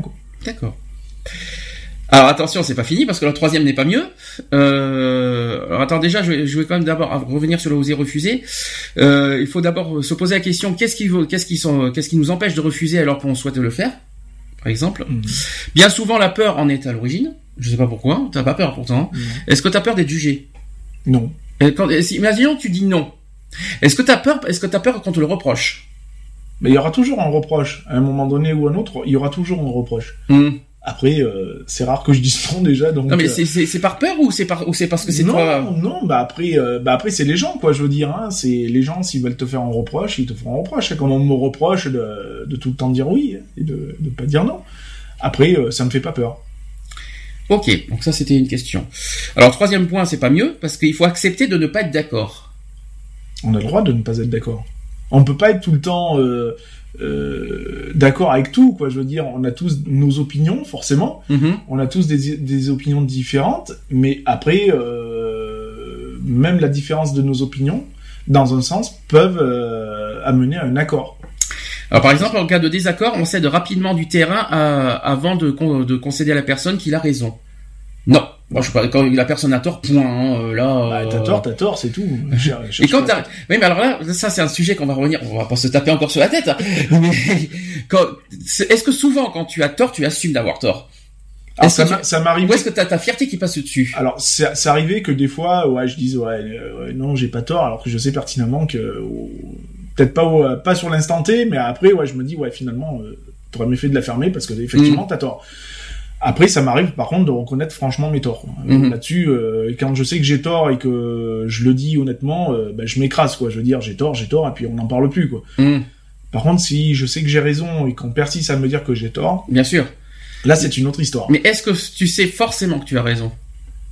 Alors si je sais que j'ai raison, c'est parce ça, que non, mais si je sais que j'ai raison, c'est parce que euh, c'est vérifié, c'est du Mhm. sûr à 100%. Quoi, Ah, je veux dire. Tu peux pas dire. Parce que moi je vérifie. Enfin, généralement déjà avant de dire des choses, euh, Donc c'est fondé, prouvé, Voilà. euh, c'est ça. ça que tu je sais dire. que j'ai de l'appui derrière. Voilà. Euh, c'est comme quand on fait des sujets ici à la radio, par exemple. Mhm. Je vais pas par- je vais pas intervenir sur des sujets que je ne maîtrise pas, euh, pour ne pas dire n'importe quoi non plus. Euh, au pire, j'ai posé des questions pour m'informer ou des trucs comme ça. Après, euh, si je maîtrise euh, un sujet à 100%, ouais, je vais même pouvoir te donner des, des, des explications concrètes. Est-ce que tu as tendance à céder Alors là, on parle au niveau du couple. hein. Est-ce que tu as tendance à céder euh, à tout, euh, voilà, de, de- en gros, te rabaisser pour éviter tout accrochage? Non. Donc euh, tu Non. vas jusqu'au bout. Ah oui, je, je préfère qu'il y ait euh, même limite l'affrontement Mhm. et que on se dise bah ouais voilà écoute euh, je ne céderai pas de toute façon puisque je sais que je suis dans mon plein de droit donc euh, si je sais qu'en plus j'ai raison alors là avant de céder ça, il faut, en fait. avant de céder il faut se lever de bonne heure euh, voilà non si je sais que je suis dans mon bon droit euh, ah non non je vais euh, même aller à l'affrontement quoi je veux dire c'est déjà c'est déjà arrivé Donc pour toi, conflit inévitable. ah si on veut- c'est ce que je te disais si- si, si on- opposition, si je sais que euh, j'ai raison et qu'on persiste à me dire que j'ai tort mais j'irai jusqu'à l'affrontement Donc en gros, là, on, on recommande voilà des personnes qui, qui font face à ça. Il faut pas céder quoi en fait. ah non si Jamais. vous savez que vous avez raison et qu'on persiste à vous dire que vous avez tort Mhm. euh, non, faut, faut pas céder, quoi. Je veux dire, faut, faut rester planté sur ses positions, quoi. D'accord, jusqu'au bout. Ah, jusqu'au bout. Quitte même à ce que ça fasse mal, quoi. Je veux dire. Hein. Et puis généralement, à la fin, ça fait très mal, quoi, parce que Mm. la personne généralement dit. Ah ouais, finalement, t'as pas tort. Ouais, ouais, mais ça fait trois heures que je suis en train de te le dire. C'est là qu'on se dit que c'est dommage qu'il n'y ait pas une troisième personne sur ce sujet. Ah, il a, bien évité le Ouais, sujet. hein. Il a on se pose la question si c'est pas fait exprès quand même. Ah hein. oui, mais bon, c'est reculé pour mieux sauter. oui, ça c'est sûr. Mais il a, il a, il échappera pas pour autant. hein. Mmh, c'est sûr. Euh, Est-ce que le fait de ne pas être d'accord, c'est acceptable? Bien sûr. On a le droit de ne pas être d'accord et ce n'est pas une honte, ce n'est pas. euh, Moi, je trouve que, ouais, moi, une personne qui va me dire, euh, écoute, bah ouais, je- moi, je suis pas d'accord avec toi pour X ou Y raison, bah ok, t'es pas d'accord. Et il faut également accepter de, de se montrer tel qu'on est. Et il faut pas attendre que s'accumulent les rancœurs pour commencer à vous affirmer. C'est-à-dire que c'est le moment, c'est pas à la fin, ça me fait penser à quelqu'un d'autre encore. Ouais, non, mais voilà, Mais, euh, c'est ça, c'est c'est rester tel qu'on est et puis euh, voilà, c'est ce qui fait notre personnalité de toute façon, quoi. Je veux dire, hein, donc. Euh, euh, moi je fonctionne de- euh, moi je fonctionne d'une manière toi tu fonctionnes d'une autre manière et- mais les deux manières ne ne font pas forcément conflit quoi Mhm. Non, mais hein, des ça, fois- ça des fois- arrive, ça arrive où des fois on est totalement, on va dire, en osmose tous les deux sur certaines choses, comme on peut être euh, totalement opposé. Quoi, En fait, en fait, il y a deux solutions. Soit tu as deux opinions différentes mais qui s'accordent, c'est ça. c'est-à-dire qu'avec deux opinions on peut en partager, on peut en faire une force. Mhm. Soit tu as deux opinions différentes et c'est le conflit. Parce ça. que c'est vraiment opposé, euh, vraiment. euh, Ah ouais. oui, c'est. Enfin, il y a, il y a- en fait, il y a deux situations possibles là-dessus. Donc, euh, Mm. on peut avoir des opinions différentes. C'est ce qu'on fait à la radio tout le temps. On Bien a sûr. toujours, on a, on a toujours été libre de nos opinions euh, au niveau de la radio. C'est ça, totalement. Et euh, on- comme tu l'as toujours dit, on n'est pas forcément d'accord sur tout ce qu'on dit Mm. et tout ce qu'on fait. Mais euh, on arrive euh, des fois à, Oui, avec voilà, les deux. Il y, a, il y a euh, toujours un terrain d'entente de toute façon. Il y a toujours, euh, ben, d'un côté comme de l'autre, hein, comme on dit, c'est mettre de l'eau dans son vin et de, et de trouver cet accord, quoi. Je veux Mm. dire. Euh, si tout le monde marchait dans le même sens, on s'ennuierait, quoi. Je veux dire. hein. Ça voudrait dire qu'il n'y a pas d'opposition, il n'y a pas de. Euh, ça serait comme nos chères têtes politiques, hein, je veux Mm. dire. hein. Si tout le monde allait dans le même sens, on se ferait chier, quoi. Faut dire les choses comme elles sont, quoi. Ça serait trop facile. Voilà. Quand il y a de l'opposition, ça met un peu de piment, quoi, quand même. C'est bien. Puis c'est Mm. ce qui ouvre un débat, quoi. Je veux Mm. dire, c'est ce qui fait un débat, quoi. Je veux dire, si tout le monde est d'accord, il n'y a pas de débat, quoi. Je veux dire. Hein. Quatrième euh, piste, c'est qu'il faut gagner. Alors là, tu vas me dire ce que c'est. Ça se trouve, tu vas pas, tu vas pas comprendre ce que ça veut dire. Il faut gagner en sexe estime. À vos souhaits. En sexe estime. hein. Ouais. Alors la situation, c'est force, est- force est de constater qu'il n'y a pas toujours de respect en amour, surtout pendant une phase passionnelle. Il suffit de se plier au désir de l'autre et qui est plus fréquent qu'on ne pense. Est-ce que tu te plies au désir de l'autre finalement? Non. Non. Ah ah. J'ai pas tendance à me plier. Euh... Non, non, non. En plus, euh, non, je vois pas, non. Tu vois le, tu vois le, moi je vois le contexte quand tu quand tu lis le truc. Et il suffit en fait euh, le sexe estime c'est à dire que toi forcément voilà il y a, y a une différence. Alors ça peut être corporel ça peut Mm. être tout ce que tu veux. Et euh, voilà il y a l'estime de soi qui est qui est là dedans que tu ne tu assumes pas forcément ce que tu es qui tu es tout, tout ça. T'as pas forcément les mêmes goûts sexuellement non plus. Et euh, par rapport à tout ça, ben, la personne en, personne en couple eh ben, se plie un petit peu à tes exigences et un petit peu aussi, se, on- limite, se force même à, à par amour euh, de, de faire quelque chose euh, Ah, physiquement. non, moi, je, je suis pas comme ça, de toute façon. euh, Je suis pas du genre à forcer ou à obliger la personne à aller dans mon sens ou des trucs comme ça, quoi. Hum, je veux dire, la, je laisse euh, libre euh, la personne libre, quoi. Je veux dire, hein, de, de de tout, quoi. Je veux dire, hein. moi, je vois avec mon mari. euh, euh, il n'y a pas de, de forcing sur quoi que ce soit, quoi, je veux Mm. dire. hein. c'est naturel, Ah oui, ça euh, reste en- naturel. en accord. Voilà, c'est ça, Mm. c'est, euh, c'est, euh, tu veux, tu veux, tu veux pas, tu veux pas, quoi. Je veux dire, il y a pas de, tu veux pas aller ici quand même. Non, non, non, c'est ok. Il Mm. il y a du respect total. Et, tu- et tu ne vas pas, tu dis, tu dis pas, allez, allez, vas-y, fais-le pour non, moi, je, ne fais pas ça. C'est ça, c'est ça en fait. Le, Ah, je, suis, je loin d'être comme ça. Et puis ça, ouais, ça fait pas partie de ma personne, quoi. Je veux dire. Donc, euh, puis ça, ça irait sur, euh, ça irait contre, euh, contre ma façon de penser de toute façon. Ok.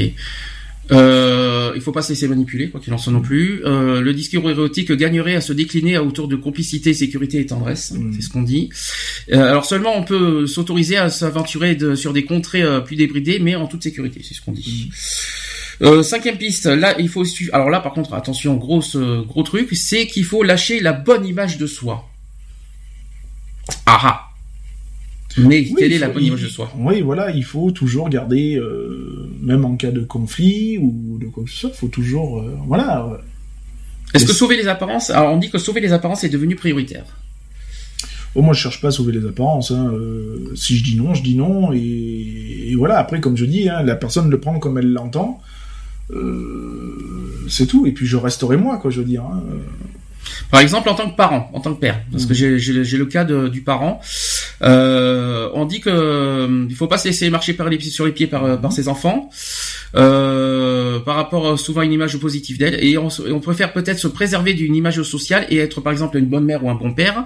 Et il faut s'autoriser à jouer les mauvaises les mauvaises mères ou les mauvais pères et à prendre en compte ses attentes de calme et de silence, surtout en rentrant du bureau. Compliqué ça, mais euh, ça, c'est une histoire d'émotion, donc. Euh, Là-dessus, avec ton fils, pas de peur, pas- euh, c'est non, cadré. C'est très cadré, quoi. Je veux dire. hein. Euh, Il y a des, il y a des limites euh, à ne pas franchir. Euh, Il y a un minimum de respect.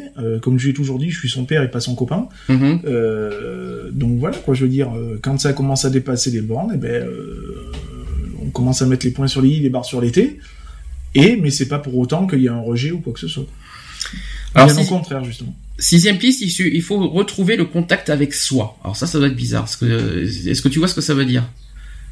Oui, je pense qu'il faut savoir euh, s'auto, euh, enfin pour moi, hein, s'auto-critiquer, s'au- voilà quoi, Mhm. se faire un travail sur soi quoi. Je veux dire, il n'y a pas de mal à, à, se- à- à se juger soi-même. Voilà, à se dire tiens, attends, qu'est-ce que tu fais? Tu crois que c'est bien ce que tu vas faire, ce que tu penses? Voilà quoi. Je veux dire, se, se remettre, se remettre un petit peu en question, c'est c'est pas plus mal quoi. Je veux dire, des fois, hein, ça, Alors il faut pas confondre égoïsme et respect de soi. oui, il faut pas, oui. Ah, tu vois pas- déjà la différence? Oui, oui, bien sûr. Bah moi je suis pas. euh, Enfin, je me suis jamais considéré comme euh, comme égoïste de toute façon. Donc, Ah mais euh, non, c'est pas possible. Tu peux pas te euh, dire non, ça. je, non, je, je C'est suis- tout l'inverse C'est justement. ça, alors. justement. Donc, euh, Mais est-ce que tu te respectes en faisant ça? Ah moi je me respecte totalement. J'assume pleinement ce que je suis, comment je le fais, ce que je fais, ce que je refuse, ce que j'accepte totalement. D'accord. Ouais, mais oui et non, parce que tu donnes trop aux autres sans penser à toi. Donc c'est pas forcément un respect de soi. Et toc, prends Oui, ça. mais oui, mais non. Euh... Ah bah si. Bah non. Mais Non, réfléchis. non, non. Réfléchis à la phrase. moi. Oui, Est-ce que tu te respectes mais- en, en faisant en donnant tout aux autres? Bah pour moi, euh, c'est ce que j'ai toujours été comme ça, donc euh, je me suis toujours respecté comme ça. Ah oui, c'est- je sais pas si tu te respectes. Regarde ce qui t'arrive depuis deux jours. Ça, c'est les aléas. Hein. Et si euh, t'imagines qu'il y aurait presque personne pour t'aider euh, En gros, euh, t'é- t'étais dans une situation euh, tout ça et personne pratiquement était là pour toi, quoi. C'est ça. Bon, bah après, comme on dit, hein, on est dedans, on est au fond du trou, bah il y a juste à sauter pour remonter, quoi. Je veux dire, il y, aurait, il y aurait eu personne, bah il y aurait eu personne. Hein, je veux dire, on aurait fait carême et puis voilà. quoi. Euh, il faut se décider euh, de passer en priorité du temps à, à s'y mettre, que ce soit voilà, être dynamique, être vivant, joyeux. Il faut se, un petit peu, un petit peu se, hein, Se positiver, quoi. Ouais, ouais, un petit peu. Puis hein, si, il faut vraiment pas s'y forcer parce qu'on peut pas forcer non plus. Non, En cas de tristesse, euh, tout ça, on peut, on peut pas se forcer. Mais il faut suffit d'y mettre de la volonté. c'est ça. C'est un puis, petit peu il faut, ça. Il faut aussi savoir se- s'entourer des bonnes personnes. Mhm. Euh, et des bonnes personnes, quand j'entends des bonnes personnes, c'est pas celles qui sont là uniquement dans l'intérêt, mais euh, celles qui sont là, bah, que quand t'es au fond du trou, bah, elles sont là pour te tendre une main, Mhm. et, et vice versa, quoi, je veux dire. Hein. Euh, voilà, quoi. Septièmement, là, tu vas voir le petit piège. Est-ce que tu, euh, on- il faut savoir passer du tu au vous si besoin? Et moi, je peux pas vous voyer, moi, c'est pas possible. Ah, voilà, c'est bien ce qui je, me semblait. je ne peux pas vous, vous voyer dans le sens où à chaque fois que qu'on m'aborde ou quoi que ce soit, c'est automatiquement tu. C'est-à-dire on me tutoie. Donc moi du moment où on me tutoie, je tutoie. Donc euh, c'est Et dommage. même au travail? Même au travail. C'est-à-dire que j'ai même euh, lors d'un entretien, hein, ça m'arrive euh, constamment. hein. Euh. Alors, attends, lors pose- d'un- d'un entretien, euh, la personne en face de moi a le malheur de me tutoyer, je vais la tutoyer. Alors, c'est un automatisme. Alors on va voir. Ton patron, ton grand patron te dit tu, tu vas lui dire tu. Je lui dis tu. Ouf. Po, po, po. Et ça a toujours été comme ça. Aïe aïe aïe. Et ça a jamais posé de problème dans mes, dans mes, dans- là, partout où j'ai travaillé, ça a jamais posé de problème. D'accord. C'est étonnant ça parce que Bah, normalement. c'est c'est euh, donnant donnant quoi. Je veux dire, tu me tutoies, donc si tu si tu te donnes le droit de me tutoyer, donc moi je me donne le droit aussi de te tutoyer, c'est logique. Ça, c'est- ça, c'est ta façon donnant de donnant. faire. Ouais, c'est donnant donnant. Si tu si on si on vous voit d'entrée, je vais vous voyer. Mhm. Euh, la personne que j'ai eue pour la caravane au téléphone m'a tutoyé, je l'ai tutoyé direct. C'est T'as automatique. expliqué ça par contre. Hein Est-ce que tu expliques pourquoi tu tutoies après? Ah bah si on me dit, euh, si on me fait la réflexion de quel droit tu me tutoies, bah déjà pourquoi tu veux, toi tu vas me tutoyer quoi. C'est ça. Donc euh, voilà, c'est tu me tutoies, je te tutoie. Et si on te vous voit, je vous vois. C'est donc tu sais, vous voyez quand même. Ah oui, je sais vous voyez. Ah Ouais. oui, mais moi chez moi c'est voilà, c'est tu vas t'adresser à moi euh, par vous, je vais m'adresser à toi par vous. Du moment où tu vas me dire tu, c'est tu. Ok. Donc là, il faut. Là, C'est conseilles. toujours pareil. Les premiers temps, quand par exemple je suis rentré à la protection civile, euh, on m'a vous voyé d'entrée. J'ai vous voyé. Sur les deuxièmes phrases, ça a été oui, mais alors tu, euh, ben ouais, et toi alors qu'est-ce que t'en penses quoi? Je veux dire, voilà quoi. C'est sitôt qu'il y a le tu, je mets le tu quoi. C'est c'est direct. Ça te tue. hein. Et, enfin, moi non, ça me tue pas, ça tue surtout beaucoup de personnes. Huitième euh, euh, cas de figure, rien n'est perdu d'avance, donc ça c'est ce qu'on dit. Votre supérieur ne respecte pas les horaires des rendez-vous qui vous fixent. Résultat, vous faites souvent le pied de grue et vous perdez du temps. Alors ça, par contre, t'aimes pas ça. La, la- Ah la ponctualité. Moi, euh, la ponctualité chez moi, c'est quelque chose de très important. Oui. Euh, hein, c'est, ça prouve que tu es intéressé, euh, voilà, et que t'en veux. Euh, je l'ai fait plusieurs fois ce coup-là. hein. On me donne des rendez-vous euh, à 9h, et puis euh, ben, moi je suis toujours là avec euh, 5-10 minutes d'avance. Et puis 9h personne, 9h5 personne, 9h10 personne, et puis on passe à 9h15, ou voilà quoi. Un cas concret, les médecins. Ah oui, bah les Alors un médecin qui te prend une heure après, tu sais, euh, ça, à un moment. ouais, euh, une, une heure voire plus quoi hein, je veux dire hein, euh, Mm. voilà ça, ça, arri- ça arrive très souvent et ça c'est- ça c'est le genre de truc que je ne supporte pas hein. je l'ai fait dernièrement au tribunal hein, je le cache pas on m'a donné rendez-vous à 10h à 10h mo- à 10h moins 10 j'étais présent mhm, Euh, la personne s'est pointée à 10h10 10h10. Ah oui. Ah, Pour, ouais, euh, pour, euh, avec- euh, et puis il est passé devant toi. c'est ça Ah oui, non, mais non, ça alors pas. j'ai- dit ok y a pas de problème j'ai posé mon papier sur le bureau de la personne Ouais. et je suis parti Ah oui, quand même. j'ai dit mon rendez-vous il est fini j'ai dit moi j'étais là à l'heure Mhm. vous avez un rendez-vous à 10h10, la personne elle est là pour le 10h10, moi Ouais. j'avais rendez-vous à 10h, c'est Ouais. plus mon entretien. Oui. Je vous laisse mon papier, si vous voulez me reconvoquer, vous me reconvoquez. Ça s'arrête là. L'heure c'est l'heure, après l'heure c'est plus l'heure, et avant l'heure c'est pas l'heure. Petite parenthèse, si vous entendez des petits trucs derrière, parce qu'on entend un peu au retour, je pense que je sais pas si tu entends le fond. Ouais. Il y a une petite animation dehors Ouais, en petite ville. manifestation euh, musicale dehors. Une petite, euh, voilà, il y a une petite, euh, une petite animation. Donc, si vous entendez un petit bruit sonore derrière, c'est normal. On remarque que quelque part, quelque part, c'est bien. Ça donne Ouais, un ça petit fait peu de, fond musical. un petit fond. C'est sympathique. Euh, donc. Puis comme je dis toujours, je veux dire, si, si on veut être respecté, faut déjà respecter. Donc pour toi, la, hiérarchie n'existe pas là, Ah dans, non, les- a- dans non, et tout ça. Ah euh, non, non, c'est, c'est un total fouillis, quoi. Je veux dire, Hmm. c'est, voilà, quoi. Je veux dire, euh, moi, quand on me dit, ah, mais vous êtes en retard, ben, non, je suis pas en retard. C'est comme par exemple, tu vois, dans les, dans les émissions télé, c'est ce que je comprends Mm. pas. Euh, ils, se, ils se connaissent tellement bien depuis des années, ils se vous voient Mm. toujours. Je, je comprends pas. Ils se vous voient tout ça par, parce qu'il y a des, il y a certaines personnes qui sont un petit peu, euh, allez, on va dire bourgeois, tout ça, qui veulent du, que du vouvoiement, les tutoiements, ça les dérange. Mais euh, alors qu'ils se connaissent depuis des années, des années, à la télé, ils se forcent à dire vous pour par, par respect aux téléspectateurs, parce qu'il y a certains téléspectateurs qui, qui, qui- du tutoiement, ça dérange. Euh, ou, c'est un- ou alors même on dit que le tutoiement est un manque, euh, est une forme de manque de respect. Euh, ça te choque ou pas, ou pas ça, euh, à la télé qu'on dit vous, même à des, même, ils se disent vous, même même s'ils se connaissent depuis 20 ans? Bah après, je sais pas, c'est peut-être leur façon de fonctionner à eux pour dire, euh, ben voilà, et on a un milieu professionnel et un milieu personnel, donc euh, en milieu professionnel, on va se vous voyer, même Ah ben, si on se connaît. voit pas nous à la radio. Ouais, mais, mais nous, ben, nous, on- mais nous, on n'est pas des superstars. euh, Non, mais il y a pas besoin de ça. Non, on mais, parle de euh, professionnels. Non, mais voilà, quoi, je veux dire. Après, c'est c'est parce qu'ils fonctionnent comme ça, quoi. Je veux dire, moi, personnellement, je pourrais pas, hein, mais bon. Mm. euh, euh, voilà, moi, j'ai côtoyé, euh, à une certaine époque, quand j'étais agent de sécu, euh, des, des personnes, euh, euh, des personnes, même des, des, des stars, quoi. Faut dire ce qui est. Euh... Ah, bah, bah, tu, bah, ouais, tu, bah, voilà, quoi. Moi, j'ai, ça m'est arrivé de tutoyer Renault, ça m'est arrivé de tutoyer, euh, l'ermite, euh, Mm. Junio, tout ça, quoi. Je veux dire. Du moment où, de, de toute façon, du moment où tu, tu vas me dire tu, c'est mort, quoi. Donc, de toute façon, euh, voilà. Mm. Donc après, euh, si, si pour eux c'est une façon de mettre une barrière entre le, le professionnel et le personnel, Ouais, je peux, je peux comprendre à la rigueur. Après, bon, ça fait un peu faux cul quand même, quoi. Je veux Je dire. te dirais vous là, à la radio, tu, ça ferait pas, ça ferait pas drôle, ça fait ça bien ferait, bizarre. ça ferait bizarre, mais je te Ça dirais vous aussi. Ouais, mais c'est, pas logique. Non, ça serait pas logique. Tout ça parce qu'on serait à la radio, on devrait se dire vous. Moi, ça ferait bizarre. Ah ça, non, ça, Non, ça, je- ça ferait je, bizarre. je, je supporterais pas personnellement. hein, je te dis franchement, euh, euh, non, ça serait, ça, et c'est pas honnête, c'est pas, c'est pas naturel. Je sais pas comment Et puis expliquer, après, mais euh, ça arrive qu'il y ait des personnes où, où tu vas les vous voyer, et puis elles vont te Mm. dire non, non, mais tu peux me dire tu.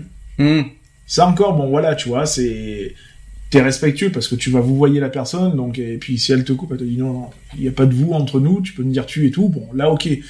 Euh, bon, après, moi, tu me dis tu, tu me dis tu, quoi, c'est, Alors neuvième situation, il faut se comporter comme quelqu'un d'important. non. C'est, pas être forcé, c'est, c'est comme si que, voilà, euh, Explication, il y en a. euh, Je, te donner, je vais te donner un cas de figure. Dans la file d'attente euh, pour aller au cinéma ou à la poste, c'est un exemple. hein, on, pa- on vous passe fréquemment devant sans s'excuser. Est-ce qu'il faut automatiquement s'excuser ou euh, ou est-ce qu'on est quelqu'un d'important et on s'excuse pas? Non, il y a, pas de, il a pas de, on ne s'excuse pas. Euh, tu bouscules une personne, euh, c'est pardon, quoi. Je veux dire, c'est la moindre des politesses, quoi. Je veux dire, c'est pas une question d'être important ou pas être important, c'est, c'est une question de respect, quoi, tout simplement. Donc la piste à suivre, c'est qu'il faut prendre sa place et il faut l'occuper, il faut occuper, occuper réellement sa pro- son propre espace. C'est, c'est quelqu'un n'a pas à, à, à, détour- on va dire à, à, à imposer son espace euh, vital. Non, C'est ça. Euh, la, la personne n'a pas à être dans ton espace, on va dire euh, vital. Quoi. Il n'a pas à s'imposer. Moi, euh, ça m'est écraser, arrivé, hein. ça m'est arrivé dans des grandes surfaces, par exemple, de, de me faire bousculer par une personne plus ou moins âgée, hein, euh, et cette personne-là, pouf, elle trace, quoi. Je veux dire, bah, moi, je la chope, et puis je dis, ça vous dérangerait pas de vous excuser quand même? Mhm. Je veux dire, euh, voilà quoi, je veux dire, on est tous dans, on est tous à la même enseigne quoi, je veux dire. hein. Après, on s'étonne qu'il n'y a pas de respect, ou, euh, que les jeunes n'ont pas de respect euh, envers les anciens et vice versa. Ben, c'est une question de, de politesse quoi, je veux dire. On dit que physiquement, alors là c'est voilà, il faut pas- c'est le côté timide. Hein, on est on est sur la timidité. On dit que physiquement, quand on est dans ce cas de figure, il faut adopter une posture stable, les pieds ouverts, le dos droit, la tête haute. C'est-à-dire, faut pas, faut pas se, Oui, faut pas être avachi. Ouais. voilà, il faut pas, il faut, faut vraiment euh, s'imposer, s'affirmer en ça. disant, euh, voilà, il faut pas, euh, faut pas se laisser écraser en quelque sorte. C'est euh, il faut pas se dire, il faut, et puis il faut pas, il faut pas se laisser faire surtout. Et malheureusement, il y en a beaucoup qui sont Bien comme sûr. ça. Et même physiquement, c'est pas parce que personne Après, fait j'ai 200. j'ai- mais- été comme ça à une certaine époque. Hein, je veux dire, Mm. après, j'ai atterri dans un milieu qui m'a qui m'a beaucoup, où j'ai appris beaucoup sur moi-même. Euh, voilà, et qui m'a forgé. Donc, euh, c'est pour ça que maintenant, j'ai même tendance à être un peu plus sec. Par exemple, oui, mais si, si par exemple, il y a une différence physique, si t'as quelqu'un qui fait 2 mètres de haut, qui fait, qui est baraqué, tout ça, tu, tu, tu, lui dis quand même, Ah oui, crâne des gars. faut, parce que ça, il faut pas avoir peur aussi de la, Non, voilà, de, la- de la, C'est pas de- parce qu'une personne fait euh, trois têtes de plus et 15 tours de biceps de plus que elle est puis même qu'elle est plus forte quoi je veux Mm. dire. Moi ça m'arrivait de d'avoir des, des échanges physiques avec des personnes plus costauds que moi Mm. Et que finalement en 5-7 bah, la personne ouais bah tu fais 1m98 euh, 115 kilos et 45 de tour de bras bah ouais mais en 10 secondes t'es par terre mon gars Mm. quoi, je veux dire.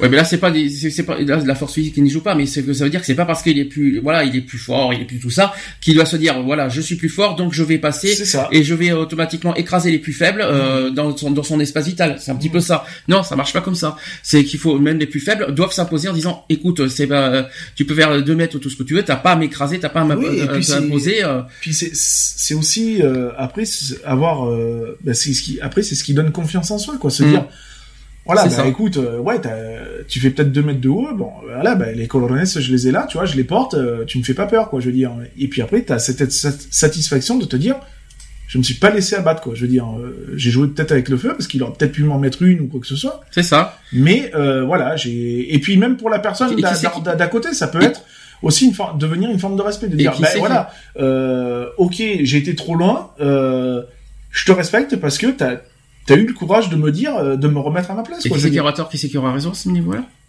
Ben après, euh, loi du plus fort ou, Non, ou, c'est- ou le- la circonstance euh, ou, ou le. après, je pense que si t'as un minimum de euh, de cervelle, je veux dire, il y a pas de plus fort, il y a pas de de, de moins fort, quoi. Je veux Mhm. dire, il y a pas de loi du plus fort ou quoi que ce soit, Mhm. quoi. Je veux dire. C'est simplement que ben voilà, t'as as pris conscience que t'as été trop loin et que ben il y a une personne qui t'a mis gentiment à ta place, et ben voilà quoi. Alors, en parlant de ça, justement, en parlant des complexes, parce qu'il y a justement, il y en a beaucoup qui ont. Là, on revient sur une discrimination qu'on a pas, qu'on a fait rarement, c'est sur la discrimination physique, donc en quelque sorte de l'apparence physique et tout ça. Il y a un petit peu, euh, voilà, tout ce qui est timide. Alors, euh, par rapport au complexe, il y, a, il y a quand même dix trucs pour renouer avec soi-même. La première chose, c'est qu'on dit, il faut accepter son physique, que Mhm. tel qu'on est. Alors, je sais qu'il y en a beaucoup qui disent ça. Euh, toi, tu, est-ce que tu, est-ce que tu es d'accord avec ce principe-là, ou est-ce que c'est plus facile à dire qu'à faire? Ah, c'est c'est jamais- c'est plus facile à j'aurais plus tendance à dire que c'est plus facile à dire qu'à faire. Euh, c'est vrai que moi aussi j'ai tendance à dire écoute euh, bah ouais t'es comme tu es. Ben, Daniel, il y a pas longtemps, il a fait, hein, il y a, Voilà, il y a- c'est ça. il y a deux jours encore. Euh, moi-même des fois ça m'arrive de me dire euh, quand il me dit ouais bon voilà euh, ton petit bidon je l'aime bien tout Mhm. ça je dis ouais ton petit bidon ouais toi tu l'aimes bien j'ai dit euh, moi là en même temps, c'est pas toi qui le porte. hein. Voilà, à une certaine époque, euh, moi c'était des tablettes de chocolat, j'étais carré, j'étais une armoire à glace, et maintenant je suis Bib- Bibendon Chamallow, quoi, je veux dire. Voilà, hein, je, je me suis encrouté et tout ça. Bah, je l'accepte, attention, totalement, mais il y a des fois où ça me, ça me met en rogne, quoi. Est-ce qu'il faut se regarder dans une glace et se dire automatiquement on est beau? Moi, je me suis jamais, euh, je me suis jamais trouvé moche, donc de toute façon. Non, mais est-ce qu'il faut se, vraiment se dire dans sa tête et psychologiquement qu'on est beau? Mais, euh, Mais tout le monde est beau. De, non. de toute façon, la- tout, tout le monde est beau. Il n'y a pas de moche, il n'y a pas de. C'est pas une histoire de mocheté, mais est-ce que, est-ce que tu vois, par exemple, si t'as une tête, euh, voilà, fatiguée, tout ça, est-ce que tu vas te dire dans une classe tu es beau, euh, dans une Ah classe bah, tu, tu es tu peux, beau tu peux pas être euh, non plus tout le temps au top de ta forme, quoi. Je veux dire, on a tous des, des moments de, de fatigue, de faiblesse, et- etc., etc. Je veux dire, euh, bah après, euh, voilà quoi. Mais euh, bon, moi, je, enfin, je me suis jamais trouvé face à une glace et me dire, oh ouais, putain, je suis un canon. Non, jamais de la vie, quoi. Et dans un couple, est-ce qu'il faut accepter la, per- la personne telle qu'elle est? Oui. automatiquement? Ah, moi, je, je fonctionne comme ça. Donc après, c'est toujours pareil. Je fonctionne comme ça. Mhm. Mon mari, il est maigre comme un sprat à 10 balles, et Le euh, voilà quoi, je veux dire, non mais il faut dire ce qu'il est, il fait 45 kilos euh, tout mouillé, euh, ouais, il, il a pas C'est pas facile pour lui ça non plus. Non, hein. voilà, il, il a- il, il- accepte, pas ça non plus. il est Hein. pas musclé ni rien, mais euh, je l'aime tel qu'il est, quoi, c'est tout quoi. Parce que ça, il a, il a du mal à accepter aussi, tout comme moi, voilà, moi qui est Bien totalement l'inverse, j'accepte pas comme je suis. C'est pour ça que je pose la question, est-ce qu'il faut automatiquement accepter tel qu'on est? Mm. Surtout si c'est si c'est un physique que tu n'es que, que- qui n'est pas euh, voilà, si c'est un physique au contraire à ce que tu veux être. Bah, Au contraire, au veut- contraire. on- ouais, le problème, c'est qu'on nous a tous forgé une image de, voilà, d'être mince, tablette de chocolat, etc., etc. Hmm. Euh, manque de bol, on a tous une morphologie qui est différente. Euh, Il y en a qui n'auront jamais les tablettes de chocolat parce que leur, morpholo- leur morphologie ne le permettent pas, c'est tout. Euh, c'est pas une question de, de trop manger ou de, de, de- ou de trop de quoi que ce soit. C'est parce que t'as une morphologie, bah, t'auras jamais de ta vie des tablettes de chocolat et puis c'est tout quoi. Je veux dire, euh, moi je les ai eues, euh, à l'heure actuelle, je sais que je ne peux plus les avoir. Je l'ai tenté une fois, je le tenterai pas deux fois. Alors deuxième truc qu'il faut renouer avec soi-même, c'est qu'il faut pas faire d'apito- d'apitoiement inutile. Je vais expliquer ça. Il, euh, euh, il faut pas attribuer euh, tous ces ennuis à ces complexes. Ce n'est pas euh, votre cellulite qui vous fait perdre votre emploi, par exemple, euh, quoique les discriminations, ça existe. Hein. Et si c'est le cas, c'est tant mieux parce que des gens qui ne savent pas voir vos qualités et s'arrêtent à de faux prétextes ne vous méritent pas. Et surtout, arrêtez de vous dire que vous êtes trop ceci ou pas assez cela parce qu'à force de vous le répéter, vous allez finir par le croire. Mhm. Est-ce que tu es d'accord avec ce principe? Oui, tout à fait. Plus- euh, Mais là encore, je vais encore répéter que c'est plus- c'est pe- c'est peut-être plus facile à dire qu'à faire. Oui, voilà, mais après, euh, bon, moi je le cache pas auprès de mon homme, hein, euh, voilà, il me dit, ouais, ouais, j'arrive pas à le soulever et tout, j'ai pas de force et tout, bah, déjà, commence déjà par essayer, et après on verra, quoi, je veux dire. Même si tu le soulèves sur 2, 2 cm, bah, au moins tu l'as fait sur 2 cm, quoi, je veux dire. Troisième point, il faut se servir de sa langue. Alors pas, euh, tu vas te, tu Oui, vas te oui, poser la question. euh, J'entends bien, le... Alors d'abord, il faut se confier. Mhm. Il faut parler à quelqu'un euh, en qui vous avez toute confiance. Tiens, C'est bizarre, hein, ça, ça fait bizarre de dire ça. Je t'ai dit, hein, je t'ai dit hier soir que le sujet d'aujourd'hui est particulier. Alors, il faut parler à quelqu'un en qui vous avez toute confiance, toute confiance. Mhm. Demandez-lui un avis honnête. Si vous reconnaissez ce défaut, ce n'est peut-être pas un si bon ami que ça, ou il est trop honnête. Alors justement, euh, est-ce qu'il faut faire un juste milieu? Est-ce que pour toi il faut être hyper honnête et franc, ou au contraire, euh, faut être euh, entre au milieu? Ou Est-ce qu'il faut être euh, hypocrite pour te faire plaisir, pour pas que tu que tu Bah, sois trop je, je pense qu'un bon ami, euh, c'est quelqu'un qui, voilà, euh, te cache rien, quoi. Je veux dire, euh, elle est franche avec toi. Euh, si elle a envie de te dire, bah voilà, t'es un con, bah tu seras un con, et puis c'est tout, quoi. Ça s'arrête là, quoi. Je veux dire. Euh, Enfin, moi, l'ami, je le vois comme ça, quoi. Je veux dire, c'est celui qui va te dire, franchement, euh, c'est censé être celui qui te connaît le mieux, en plus. Donc, euh, voilà, quoi. Moi, toute critique est bonne à prendre, quoi. Et les confidences Tu te confies à tu te peux te confier à tout le monde ou à, ou à, ou à des personnes précises? Ah, j'ai du mal à me confier, moi. Donc, euh, je suis pas du genre à me confier déjà. Donc, euh, après, oui, j'en parle, mais généralement, je m'en- j'en parle aux, aux amis très proches. Donc, vraiment, à ceux que je leur fais vraiment confiance. Euh, voilà, mais je suis, je suis du genre à très peu me confier. Est-ce qu'il faut, alors là, euh, question très importante, est-ce qu'il faut se confier à des personnes inconnues sur Facebook? Ah non, non, bah non. C'est trop facile. Et puis en plus, on ne sait, on ne sait pas qui en a affaire. Voilà, et puis euh, même la personne te connaît pas. euh, Enfin voilà, enfin moi je suis pas du genre à me confier sur des personnes ou à dire des choses à des personnes que je connais pas.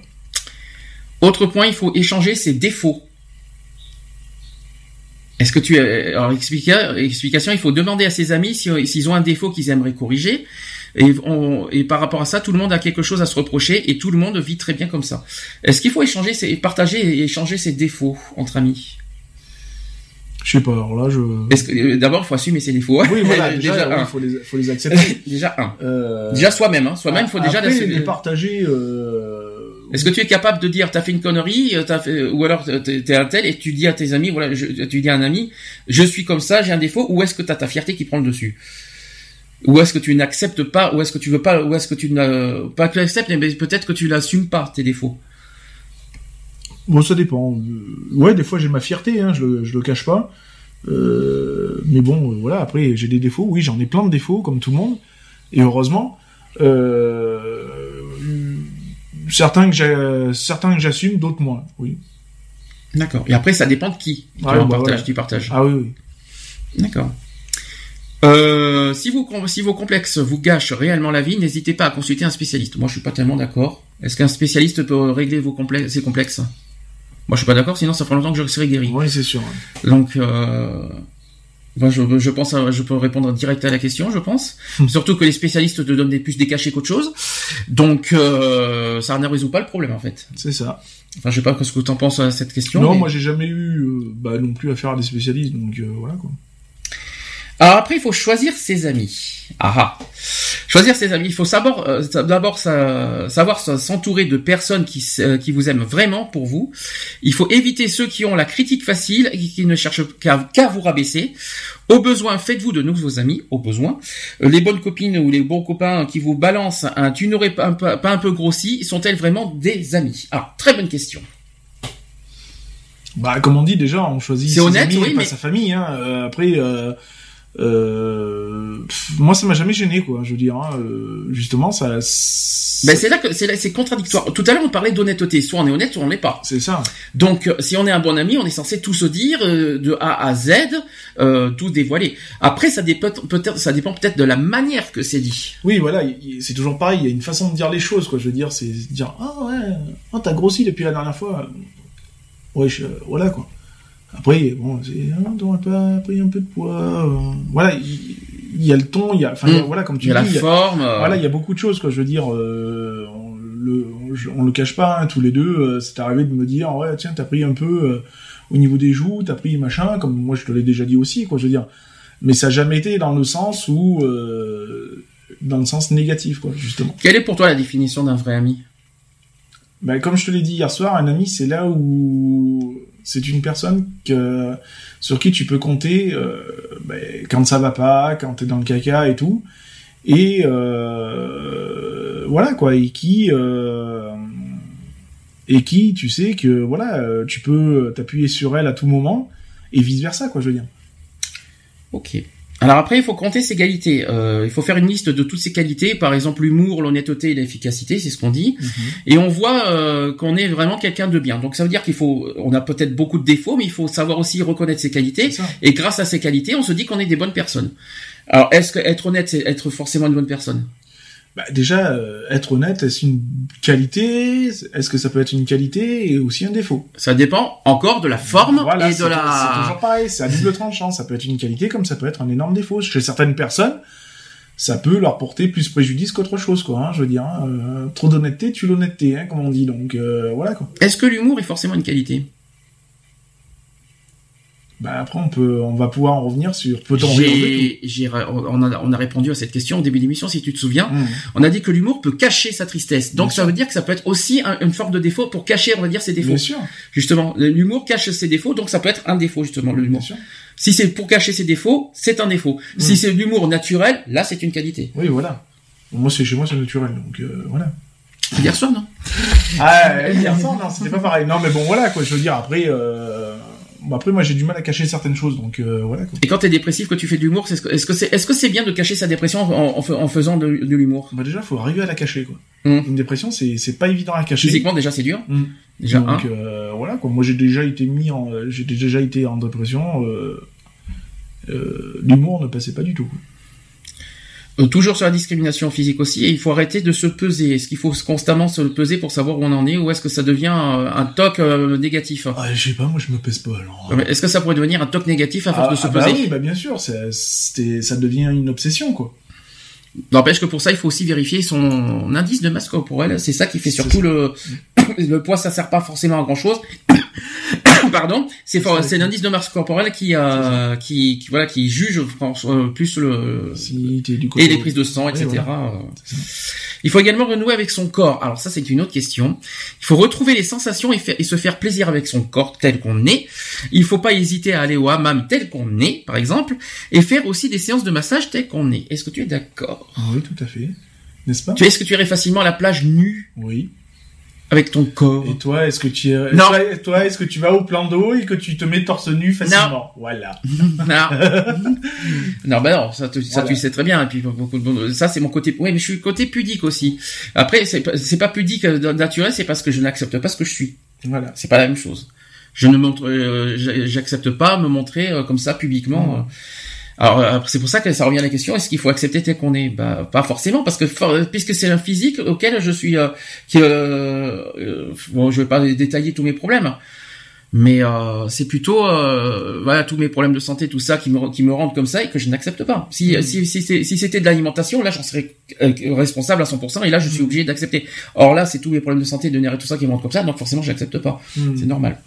Enfin, pour moi, c'est normal. Après, pour les autres, c'est pas normal parce que, parce que pour eux, ils se disent, ouais, il faut accepter que tu es. Mais c'est facile pour eux. Mais il faut être à ma place pour comprendre. Sinon, euh, sinon, sinon, c'est pas la peine, quoi. Et oui, mais on peut pas être à la place des gens. Oui, mais dans ce cas, on ne peut pas, le dans ce cas, il faut pas juger. C'est ça. On peut pas juger si on n'est pas à la place On d'autrui. n'a pas le droit de juger de toute façon. C'est interdit de juger. Mais c'est interdit de juger, mais t'empêches pas les gens de juger. Donc c'est ça le problème. On peut pas les empêcher. C'est plus fort qu'eux. Ils sont obligés de se moquer de, euh, dès qu'il y a une apparence physique euh, hors norme. Et ben ça y est, ça, c'est- ça, y est, euh, c'est tout de suite rigolade, fusille, les regards qui fusillent automatiquement. euh, voilà. Non, moi j'ai toujours. Après, on va dire qu'on est parano. Non, on n'est pas parano. C'est, est-ce qu'on, peut- est-ce qu'on est forcément para, est-ce qu'on peut en être forcément parano de ça? Je sais pas. Je suis pas médecin. C'est pas une histoire de médecin. non, parce qu'on dit souvent qu'on est, for- for- on est constamment euh, re- Bah, regardé.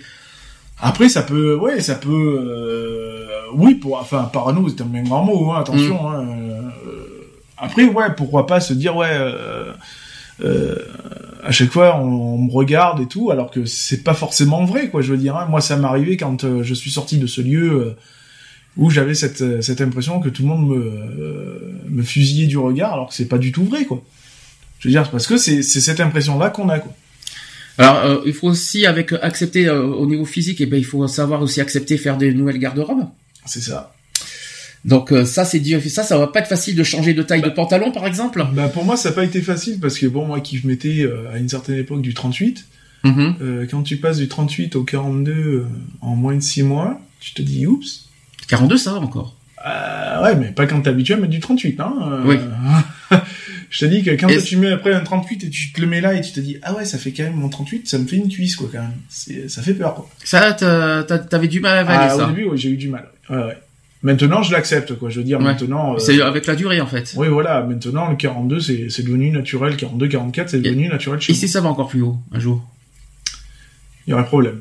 Mais c'est toujours pareil, quoi. Je veux dire, après, euh, voilà, ça fait mal au début. Après, si t'as moyen de corriger le tir, bah, tu le corriges. Puis si tu peux pas, parce que pour X ou Y raison, bah, tu t'habitues, quoi.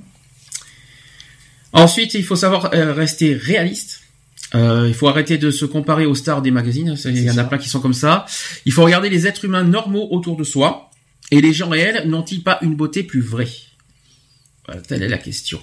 Est-ce qu'il faut d'abord regarder la phys- le physique avant la personne? C'est ça la question. Le physique ne fait pas tout. Hein. Ouais, mais malheureusement, aujourd'hui, c'est le physique qui, Oui, euh, bah, qui, euh, qui fait 90% du jeu de, de, de, de- de- Bien sûr. Après, la personne parfaite n'existe pas. Hein, attention. Hein, euh, et puis, euh, une personne qui est maigrichonne, qui est euh, voilà, n'est pas forcément aussi bien dans son corps que ce qu'elle Ah ça c'est en soi, mais par, par rapport aux autres, on vient vers toi par rapport euh, par rapport euh, 80 on dit on dit que souvent que les gens viennent vers toi selon 90% euh, c'est le critère physique. Ouais, peut-être après. euh, Enfin, je sais pas. Moi, je fais prête pas attention à ça, donc. Est-ce euh, que est-ce que les gens qui viennent vers toi c'est pour ce que tu es ou par ou, ou c'est parce que c'est physiquement? Je sais pas. Ah t'as jamais tu l'as jamais constaté ça? Non, j'ai jamais. euh, j'ai- Tu as remarqué par exemple associativement parlant Hmm. je, je suis obligé de parler par là, de passer par là parce que je l'ai vécu. C'est que associativement parlant, je suis comme les autres militants, tu vois, je suis à Mm. fond dans mes principes, tout ça. Mais quand on me voit en vrai, on vient, on n'ose pas venir vers moi parce que j'ai un look, j'ai une Mm. apparence qui euh, ne correspond pas à leur, euh, voilà. C'est comme par exemple, ça aussi, je suis dégoûté de ça. C'est que, c'est que associativement parlant, on dirait qu'il faut quelqu'un de beau et bien, euh, voilà, euh, que ce soit euh, au niveau du look, au niveau de l'apparence, afin de bien représenter l'association. Est-ce que ça, est-ce que ça, tu trouves ça normal? Non, c'est pas normal. Après, euh... après, bon, moi, c'est vrai que j'ai pas de mal à aller vers les gens, donc euh, comme ça s'est passé à Aix, hein, quand Mm. on est arrivé à Aix, on est venu directement sur moi. Bon, euh, ça m'a pas plus posé problème que ça. Après, enfin, je sais pas. Est-ce que tu est-ce que tu comprends ça? Est-ce que est-ce qu'une euh, déjà euh, dans une association est-ce qu'il faut avoir un look particulier? Est-ce qu'il faut avoir un est-ce qu'il faut avoir un diplôme particulier? Est-ce qu'il faut avoir des connaissances particulières? Il faut est-ce qu'il faut etc etc. Bah non, je... non, non, bah bien sûr que non. Après, Parce que euh, la discrimination, il y en a dans les assos. Je, c'est bah oui, ça que je bah, dis souvent, sûr. mais euh, mais apparemment, il faut être bien looké, bien bien dans sa bien dans sa peau. D'accord, ça je ça je peux le comprendre. Par contre, que, que c'est qu'il faut euh, dès que dès que voilà, il y a quelqu'un qui a une corpulence forte, ah ben ça dérange. Ou alors, mais il y en a qui jugent des critères physiques, quoi. Et moi, à Bordeaux, par exemple, je suis obligé de en parler. Je suis désolé, hein, Bordeaux. euh, Il y en a qui m'ont repoussé parce que physiquement, j'étais pas dans leur corde. hmm. Alors bien sûr, j'avais mes problèmes de santé, mais, je, mais je- tu, tu vois, je ne cache pas mes problèmes de santé, j'ai toujours assumé. Il faut d'abord toujours assumer ce- ses faiblesses et, et ses, et ses défauts. Il faut toujours les assumer. Et, et est-ce que pour toi, est-ce que pour toi, il faut les, il faut pas les cacher à, à- à autrui ces, ces, ces, ces défauts et ces. euh, Non, je pense que euh, les cacher, c'est pas les accepter et c'est être, euh, c'est ne pas être euh, naturel. Et on dit souvent qu'il faut accepter les gens tels qu'on est. C'est ça. Donc si euh, si déjà d'abord, il faut accepter nous-mêmes tels qu'on est. Après aux autres de s'adhérer à, à- ben euh, Bien sûr. on ne demande pas de tout accepter, mais au moins, euh, voilà, déjà, c'est ce que j'ai dit il y a pas longtemps, il y a deux jours, euh, et c'est un petit peu, un, un petit peu dans notre, dans notre slogan, c'est ne jugez pas autrui, alors qu'on n'aimerait pas qu'on vous juge. C'est ça. Et puis c'est voilà quoi. C'est tu euh, tu veux, c'est comme le respect quoi. C'est tu veux être respecté, ben respecte-moi déjà. Si tu veux que je te respecte, etc., etc. C'est l'un ne va pas sans l'autre. On va faire une première pause. Ça te va Mhm. Hein, on va, on va être tranquille. Les filles, si vous êtes euh, connectés sur Skype, si vous n'êtes pas loin, vous savez où on est. Alors d'ailleurs, euh, téléphone 0535 004 024, on l'a pas dit. Le chat est pas allumé parce que Charlotte n'est pas là aujourd'hui. D'ailleurs, le chat va pas tarder à, à être à disparaître. Euh, ensuite, euh, Skype, hein, gayfree.radio. N'hésitez pas à nous rejoindre en direct, comme comme toujours. N'hésitez pas aussi à témoigner si vous avez, si vous avez des euh, si vous avez vécu tout ce qu'on vient de dire, si vous avez des choses à, à, à À communiquer, à rajouter. Ben, n'hésitez pas, hein, nous sommes là exprès en direct. euh, On est là aussi. pour vous, les auditeurs. C'est vous, c'est pas nous. Nous, on est que des que des intervenants et puis on essaie de témoigner par rapport à notre vécu, mais il n'y a pas que nous. Ça, c'est dommage que, que ce soit que nous qui témoignent. On aimerait que d'autres personnes euh, en fassent de même. Euh, J'essaie de trouver mes petits jingles, donc je suis un peu un petit peu perdu. Et voilà, j'ai trouvé. Ça y est, c'est parti. Alors, je vais mettre Maître Gims avec Je te pardonne. Mhm. Ça dépend qui on pardonne, mais c'est pas grave. Faut Et- savoir pardonner. Oui, mais ça, ouais, mais bon, à force de pardonner quatre milliards de fois, Ah, ça. à un moment stop. Euh, ensuite, je vais mettre Kungs avec This Girl. Ok. C'est des nouveautés aujourd'hui. Allez, à tout de suite. Pour la suite.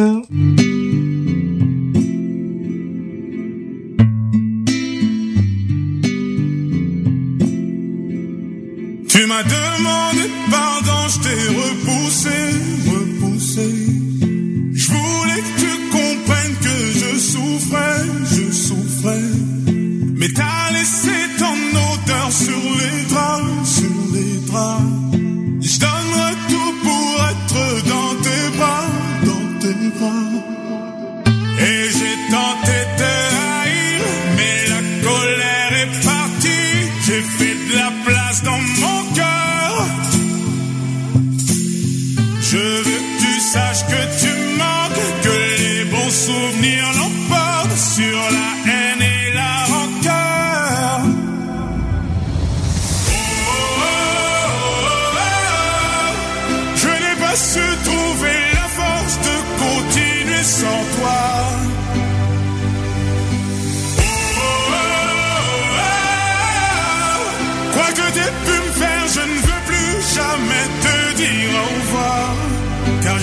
Par te pardonner. J'ai fini par te pardonner.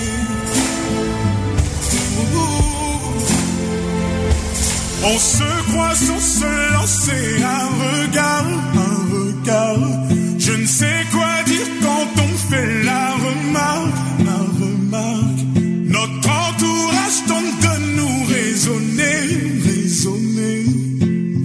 Pense qu'il est temps de se retrouver, retrouver.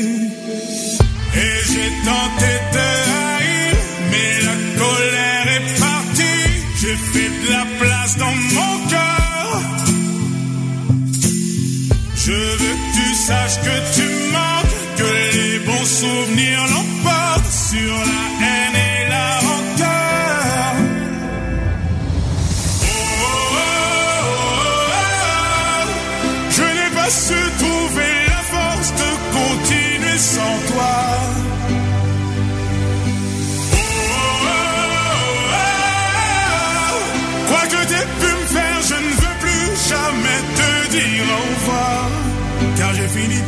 pardonner. Hmm. J'ai fini par te pardonner. Ouh. Je suivrai tes pas jusqu'au milieu des flammes. Je t'en supplie, ne me laisse pas. Je suis dans le noir depuis que t'es parti.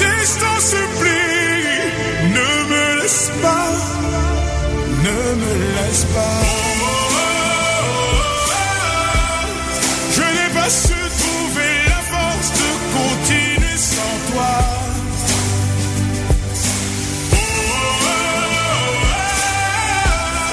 Quoi que t'aies pu me faire, je ne veux plus jamais te dire au revoir. Car j'ai fini par te pardonner.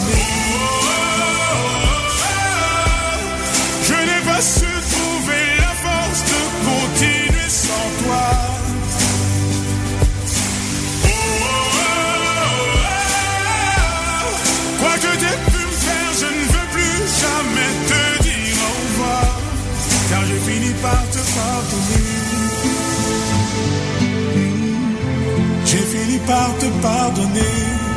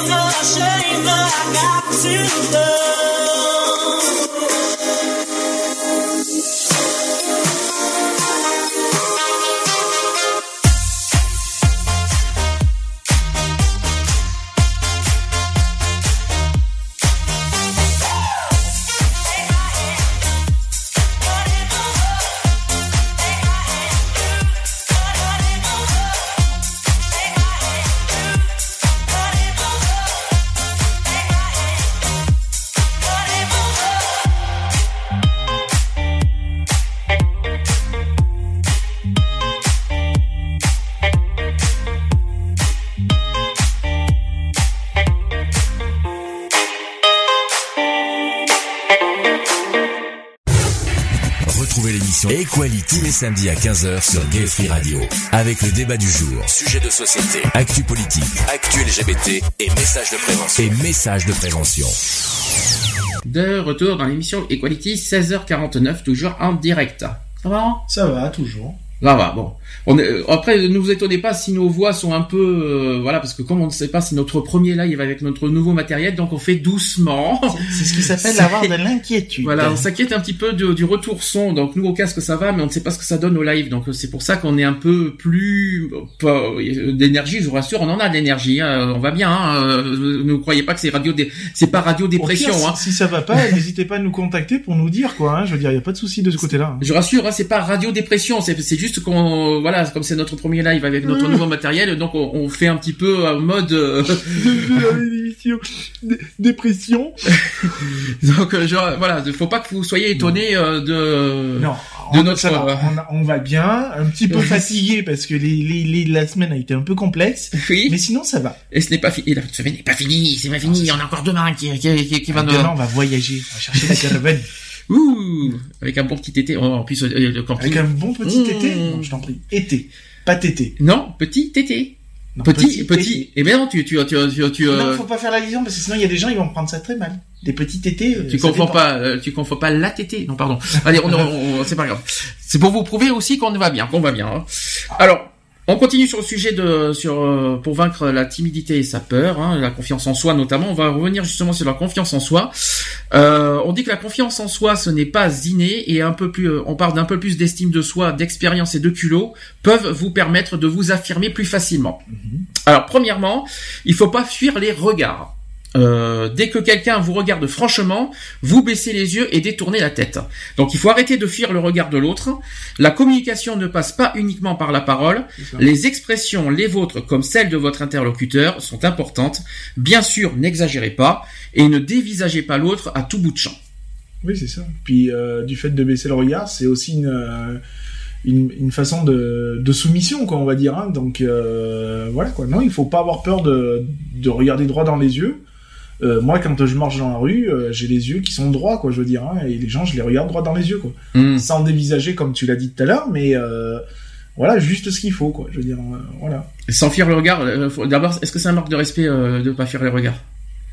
Bah, c'est moi je dis que non ne, ne pas le fuir c'est pas un manque de respect hein, justement c'est de c'est de dire voilà si t'as besoin de me dire quelque chose je suis là quoi tu vois tu, tu me vois quoi je veux dire Mm. voilà Mais c'est pas tu me fais peur ou quoi que ce soit quoi. Pourquoi il faut pourquoi il faut regarder dans les yeux en trinquant? Euh, parce que c'est je sais pas ça a toujours été une forme de respect et moi j'ai toujours enfin j'ai j'ai toujours connu ça donc euh, après euh, c'est plus aux anciens je pense qu'il faut en parler mais Ah d'accord, c'était Enfin, moi j'ai toujours connu ça donc on m'a toujours dit ouais quand tu trinques c'est les yeux dans les yeux D'accord. Et les mains dans la main. Non, c'est pas ça? Ouais, ouais, ça dépend où c'est que tu mets la main après mais après euh, voilà Alors ensuite, deuxièmement, il faut recycler sa peur. Faut Recycler, sa peur. Oui. Alors, si on éprouve une peur quasi panique euh, dans des situations nouvelles, ne dépensez pas toute votre énergie et vos pensées à essayer de dissimuler votre nervosité. Essayez au contraire de la, euh, de la transformer en action. Il faut parler et aller vers les autres. Oui, c'est ça, il faut, faut vaincre, quoi, je veux dire, hein, c'est, c'est pas de se dire, ah, j'y vais, j'y vais pas, j'y vais, j'y vais pas, non, c'est, bah, écoute, t'y vas, et puis voilà, quoi. Je veux dire, le pas, il faut le faire, de toute façon, il y a un moment donné, c'est comme assumer ses actes, quoi, je veux dire, hein. Il y a un moment donné, bah, ouais, euh, c'est bien beau, tu vois, de, quand tu mens, tu mens, tu mens, et puis, mais quand t'es face à la vérité, bah, et après, il faut assumer, quoi. Et s'enfuir du regard. C'est ça. Ça aussi, faut, faut quand même euh, droit Ah, dans faut, les yeux, droit dans les, entre quatre yeux. C'est euh, c'est un peu le vécu que j'avais eu avec mon père adoptif, hein, je veux Mm. dire. hein, mon père adoptif qui était bon une bonne amour à glace, euh, euh, un sanguin pur et dur. euh, voilà, bah, quand il faut assumer, c'était droit dans les yeux, quoi. Et si c'est pas droit dans les yeux, tu, le- tu le prends comment Euh, moi, je le prends très mal. Ça veut dire que déjà, tu, tu n'assumes pas Mhm. et euh, tu n'écoutes pas aussi ce que je vais avoir à te dire en retour. Donc, euh, Donc tu n'acceptes pas non plus les que- critiques. Voilà, c'est ça. Et puis, tu Forcément. t'en fous, quoi, en fait. Mhm. Donc, euh, tu te fous de ce qu'on va te dire, etc., etc. C'est là qu'on se dit quel dommage, mais quel dommage qu'ils soient pas là, zut. Mais euh, donc déjà c'est la lâcheté aussi. C'est ça, Alors, bah- fuir et la fuite, non, Ah bah oui, aussi. Fuir, fuir la critique. C'est de la lâcheté. Oui, De voilà. toute façon, c'est une forme de lâcheté. Et hein. ne pas accepter la critique Et aussi, ça, en fuyant, en fuyant. Il faut savoir la- l'accepter. Moi, c'est vrai qu'avant, j'étais comme ça. hein, euh, Ah oui, t'étais comme ça. Avant, oui. Et puis, quand j'ai connu ce milieu euh, très fermé, euh, ben voilà, quoi. Je veux dire, c'est là où on apprend beaucoup sur soi-même et beaucoup aussi sur les sur les autres, parce que là, c'est un milieu très restreint et il n'y a pas d'échappatoire. Donc, t'es obligé de ben, de d'affronter, quoi. Je veux dire, d'affronter le regard, d'affronter la critique. T'es obligé de l'apprendre, quoi. Troisième point, il faut créer le contact. Alors certes, engager la conversation avec un inconnu ou même avec votre voisin de palier vous semble insurmontable. Il faut se dire que tout le monde est nerveux lorsqu'il doit aborder une tierce personne inconnue, notamment. Justement, il faut se forcer à créer le contact au lieu de chercher continuellement à l'éviter. Cela devrait vous rassurer et vous permettre de trouver les meilleurs moyens de nouer les relations. Donc là, c'est une histoire de confiance en soi. C'est ça. Euh, C'est un peu ce que je fais, euh, tu vois, quand euh, au sein de la protection civile, quand euh, il y a eu les vœux du maire euh, Mm. à Sisteron, euh, j'étais tout seul, euh, j'y suis allé, je, je suis allé vers les gens, je suis allé vers les députés, je suis allé vers le commandant de la gendarmerie, vers le commandant des pompiers, etc., etc. Chose que je ne ferais pas. T'as, euh, vu euh, François Hollande, il me semble. bien sûr. T'es pas tremblant. Ah non, euh, non, j'ai- t'as- ça, a été la poignée, euh, ça a été la poignée de main la bien poignée ferme, de fier, euh, euh, voilà, oh, ça, même avec euh, même avec Angela Merkel, quoi, je veux dire, hein, euh, je lui ai serré la main, ça a été un regard franc dans les yeux, et Mhm. voilà, quoi. Une fierté, forcément, Mhm. euh, parce que bon, c'est pas tous les jours qu'on serre la main de... bon, de, de notre, République, de notre président et puis de- aussi de la chancelière allemande quoi je veux dire hein, donc euh, non non ça a été euh, ça a été voilà T'avais pas les mains moites, non, pas, non, t'avais non, pas justement, peur. justement, c'est pour ça que euh, Marion, donc présidente de la, la protection civile, m'a demandé à ce que je vienne parce que voilà, elle savait très bien que déjà euh, j'ai la carrure et que et qu'il n'y a pas d'intimidation, il n'y a rien quoi, je veux dire. Hein, donc Mm. euh, voilà quoi. Ok. Donc euh, et quand c'est des inconnus, euh, il faut se jeter. Euh... Oui, il faut, faut y aller quoi, je veux faut y dire. faut Bah, pas après, avoir peur. euh, moi, je, quand je parle associativement parlant, donc que ce soit pour notre association ou pour la protection civile, on est là aussi pour représenter l'image quoi. Donc je veux Mm. dire, il il y a un moment donné, ben, si les gens viennent pas à toi, va vers les gens quoi. Je veux dire, faut pas hésiter à, à y aller et, et à prendre son courage à deux mains quoi. Et ne serait-ce que de, de dire voilà bonjour et tout, vous allez bien, voilà, pouf. Et après bon, t'en t'en t'en quilles un, un, dialogue quoi. Je veux dire, ça ça commence tout connement au début. Alors ensuite, toujours sur la confiance en soi, il faut se jeter à l'eau, tout simplement. Il faut pas hésiter à découvrir de nouveaux milieux et à faire de nouvelles expériences. Petit à petit, on deviendra capable de s'adapter à de nouveaux contextes en un rien de temps. C'est ça. Voilà. C'est ça, regarde, quand j'ai pris la prise de parole à, À à Aix, ouais. à Aix, j'y suis pas allé franchement confiant, confiant. Mhm. Puis une fois que t'es dedans, t'es dedans, quoi, je veux dire. Hein, euh, J'aurais pu faire euh, 10 minutes de, de speech ou un quart d'heure, une demi-heure, quoi. Je veux dire, une fois que t'as, une fois que t'as le pouvoir, tu l'as, quoi. C'est là que, que j'en parlerai en fin d'émission, euh, enfin en fin de sujet. Tout à l'heure, euh, tu, tu vois, tu me dis, il faut, euh, faut que je fasse un effort pour pour parler à Gap ou même j'aurais pu le Mm. faire à Aix. C'est pas une histoire de, con- de de manque de confiance en moi, c'est pas une histoire de confiance, c'est une phobie. Et j'en Mm. parlerai tout à l'heure, c'est la phobie sociale. Donc, euh, et il faut pas confondre con- manque de confiance en soi Mm. et être phobique. C'est c'est ça qui, qui est très, c'est c'est pas évident ça. Donc euh, donc euh, toi tu le vois pas comme ça en fait. Non, je, je- te vois, je te vois avec ton Non, regard. non, tu non, sais, tu euh, me trahis pas là. hein. Non, non, mais je, c'est pas, c'est- enfin, je le vois pas comme ça. Je me dis que euh, c'est comme tout, tout- toute phobie est, est pas insurmontable. Hein. Je veux Mm. te dire, moi, euh, euh, je suis arachnophobe. Euh, c'est pas pareil. Non, mais j'ai, tenté. fait pas une phobie sociale et la phobie des Non, mais, araignées. mais, mais toute phobie est, est pas insurmontable, quoi. Je veux dire. Après, il faut y aller progressivement, quoi. Je veux dire, il faut pas. Il y a un début à tout, quoi. Je veux dire, euh, il faut savoir se lancer, quoi. Je veux dire, c'est, c'est, c'est c'est tout con quoi. J'irais dire que c'est tout con quoi. Je veux dire, même moi quand je vais faire une prise de parole, Mhm. je suis pas tranquille. Hein, je te le dis honnêtement parce que qu'est-ce que je vais dire, comment je vais le dire. Alors justement, tiens, que j'ai pour- comment tu t'es senti Alex la semaine dernière quand tu as pris la parole? Bah honnêtement, bah déjà je savais pas quoi dire. Donc, Ouais. donc, jusqu'à l'arrivée du micro, euh, je savais pas. Franchement, je savais pas ce que j'allais dire. J'ai essayé de me faire un speech rapide comme ça. T'avais confiance en toi ou pas du tout? Alors au départ non, j'avais franchement pas confiance parce que Ouais. du, fait, du fait que je savais pas ce que j'allais dire, etc., etc. Et puis quand j'ai eu le micro dans les mains, tout est venu normal en fait. Bah c'est pas. euh, Excuse-moi, euh, quand on a rencontré le maire, on savait pas quoi dire, on n'avait rien, hein, on n'avait Ouais. pas de questions. Mais euh, Même si on sa- même si on avait, on avait une trame, euh, c'est venu, mais c'est venu naturellement. Mhm. C'est-à-dire que moi, une fois que j'ai eu le micro dans les mains et tout, tout est venu naturellement. J'ai dit ce que j'avais à dire, ce- ce qui est venu le, à mes yeux le, le, plus important, quoi. Je veux dire, hein, pourquoi on était là, etc., etc. Je me suis pas étalé sur certains sujets, mais bon, voilà, quoi. Je veux dire, hein, euh, là lundi matin, là, quand, il, quand il a pr- présenté euh, l'association Equality de, de je sais plus quelle blague et que je lui ai dit non non non c'est Sisteron Ah c'est oui, pas, ça, je sais pas ça. où euh, voilà ah parlons Sisteron et tout j'ai dit bon ben voilà nous sommes une association c'est la première fois que nous faisons la, la, la marche des fiertés à Aix-en-Provence et nous vous remercions de votre accueil donc là ça s'adressait si tout va bien, on aura peut-être la vidéo, mais il faut qu'on se renseigne. hein. ça ça s'adressait euh, bon aux, aux organisateurs etc et puis voilà Mhm. et puis bon ben voilà j'ai expliqué euh, pourquoi on était là et puis Et bah, les cœurs, t'as dit. et haut les cœurs pour Ouais. euh, voilà pour finaliser parce que je savais pas quoi dire donc bah haut les cœurs quoi voilà C'est comment euh, ça t'est venu comme ça de dire Ouais, les c'est cœurs ça. Pourquoi t'as dit ça? Bah je sais pas Haut les cœurs. c'est ça haut les cœurs Oui, mais t'empêches que. et ça marche Et pourtant, et pourtant, malgré ce qu'on dit, parce que tu savais pas quoi dire, et pourtant t'as été le seul dans tous les discours qu'il y a eu ça à avoir euh, un discours de, un discours de et, militant et- et- trans et le public qui a Et qui a- qui a réagi, qui a euh, réagi, euh, t'as t'as été le seul. Hein. c'est ça et j'ai serré plein de mains Mm. en plus Oui, mais parce qu'en plus il y avait, oui, il y avait le look. Fait- c'était volontaire aussi de ma part parce que t'avais le look et c'était le but recherché parce que pour montrer qu'on faisait la cause trans hmm, euh, et que, alors moi j'aurais pas pu le faire. ça Alors, disons que ça, ça a surpris déjà parce que moi j'ai serré la, la, la main à une, Mhm. euh, à une jeune fille euh, lesbienne et qui euh, qui quand j'ai parlé a été vachement surprise parce que je l'ai vu faire Mhm. des yeux parce qu'elle pensait que j'allais avoir une voix euh, bah, efféminée quoi Ouais, je veux oui. dire hein, donc alors que non quoi là j'ai eu exactement la même voix que j'ai là quoi je veux Mhm. dire hein. et du coup elle m'a regardé comme ça et après à la fin donc elle m'a elle s'est légèrement levée pour me serrer la main quoi je veux Mhm. dire Euh, j'ai rien demandé quoi je veux dire mais bon voilà quoi le et d'où le après le ce, ce grand euh, ce grand moment de- d'applaudissement etc etc euh, bon j'attendais pas forcément ça en retour mais bon voilà quoi Alors peut-être euh, on expliquera pour Paris parce que c'est vrai que bientôt tu vas être en vacances. Hein. Euh, il te reste deux émissions. c'est Il te reste ça samedi prochain et le mercredi 15. On expliquera pourquoi on Mhm. fait un mercredi. Euh, et comment dire Pour Paris, on va doubler. Les, euh, le, le- le- la cause trans. Donc on va, on, on a des idées. On ne dira pas plus, mais Mhm. à Paris, on va doubler euh, notre. c'est notre ça marche. et puis bah, s'il y aura une prise de parole il y aura prise de parole À Paris, non, je crois pas. Marseille peut-être. oui Marseille Et oui Gap. Gap euh, sûr Oui, mais Gap, on n'aura pas la banderole. Ouais. Mais euh, mais Marseille, je pense que oui, et Gap aussi. Mm. Mais Paris, non, il y aura pas de prise de parole. Il y a trop d'associa- d'associations, Ouais. euh, c'est pas possible. Après, si on a, il y, aura peut-être des interviews. Ça, par contre, ça, va peut- ça va pouvoir marcher. Je pense qu'à Paris, côté visibilité. Mais là, par contre, il va falloir bien pousser là-dessus.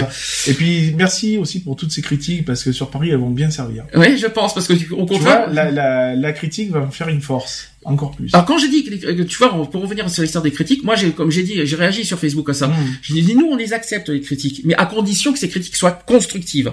Si c'est constructif, on les, on les, on, on les, on les écoute, on, on les prend en compte, tout ça. En revanche, si c'est pour juger, alors qu'on ne connaît pas, on sait même pas comment on fonctionne, tout ça, de, de là dire que voilà, tu singes, euh, que tu fais une singerie, moi, ça me blesse. Mmh. Euh, qu'on dise, euh, qu'on dise certaines choses, moi, ça me blesse. Ça, ça- ça- notamment sur les réseaux sociaux, c'est tellement la, la critique facile à deux balles. Il faut, est-ce qu'il faut, est-ce qu'il faut prendre finalement en compte les critiques faciles sur les réseaux sociaux ou est-ce qu'il faut dire voilà c'est virtuel il faut pas prendre en compte il faut faut passer à Bah, autre chose? disons, en plus, c'est surtout des personnes qui se permettent de critiquer, mais qui n'étaient pas sur place. Hum, Je trouve que c'est facile, quoi. Je veux dire, c'est c'est de la méchanceté gratuite. hum. Euh, bah, si t'es capable de faire mieux, écoute, euh, ben, va sur place et fais, quoi. Je veux dire, euh, fais ce que t'as à faire, et on verra si tu fais mieux. c'est ça alors je continue sur le, la confiance en soi alors il faut pas imiter alors certes, il peut parfois être utile de prendre comme modèle quelqu'un qui est toujours sûr de lui, néanmoins cette imitation a des limites. La confiance en soi se manifeste différemment selon les personnalités et le style de chacun. Vous ne pouvez donc pas copier votre attitude sur les autres. Tiens, ça me fait penser à quelqu'un. Cherchez votre propre mode d'expression. Et malheureusement, il y a des copier-coller, je, je vais pas les citer, hein, mais il y en a un, un proche de toi d'abord, Bah que, oui. que je suis obligé de dire. Je donnerai pas le prénom, mais euh, euh, il faut il faut être euh, faut être comme ça et ne pas copier. C'est Bah, on, a, on, a, on a notre propre identité, quoi. Je veux Mm. dire, euh, on a tous une façon de s'exprimer différente. Euh, voilà, et une personnalité différente. Donc du coup, euh, ben, forcément, on va pas interagir euh, de la même manière, quoi. Hum, Donc euh, c'est vrai que tu peux t'appuyer sur euh, sur une personne, Ça, mais avec, différent. avec euh, des restant- limites, quoi. Voilà. Je veux dire, tu peux prendre exemple, euh, faire un copier sur une personne, mais la, le faire, le tourner à ta sauce.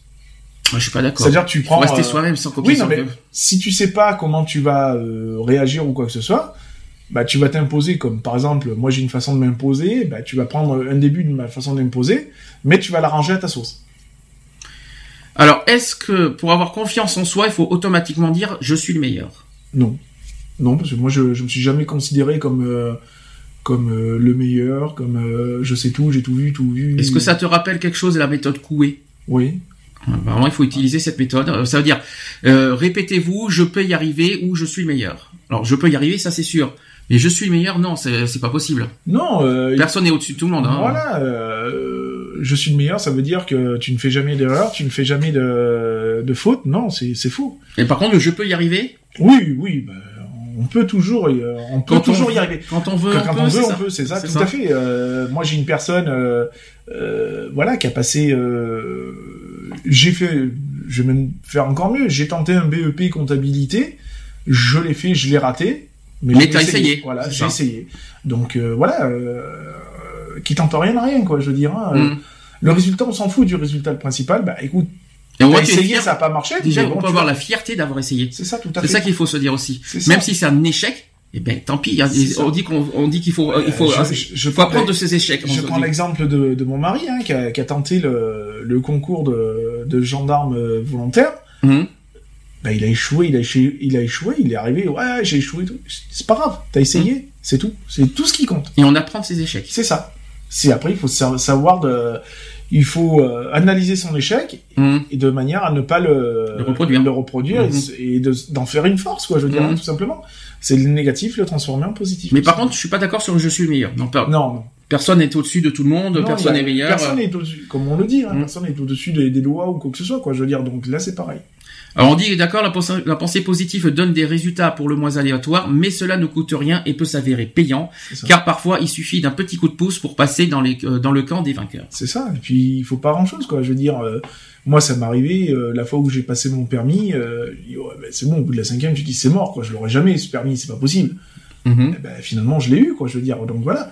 Il y a un moment donné, ben, à force de bousculer le dessin, ben, ça marche, quoi. Alors septième point sur la confiance en soi, il faut quoi qu'il en soit s'affirmer, mais vraiment s'affirmer euh, dans, le, pro- dans le sens propre du terme. Est-ce que parler fort, c'est forcément s'affirmer et avoir confiance en soi?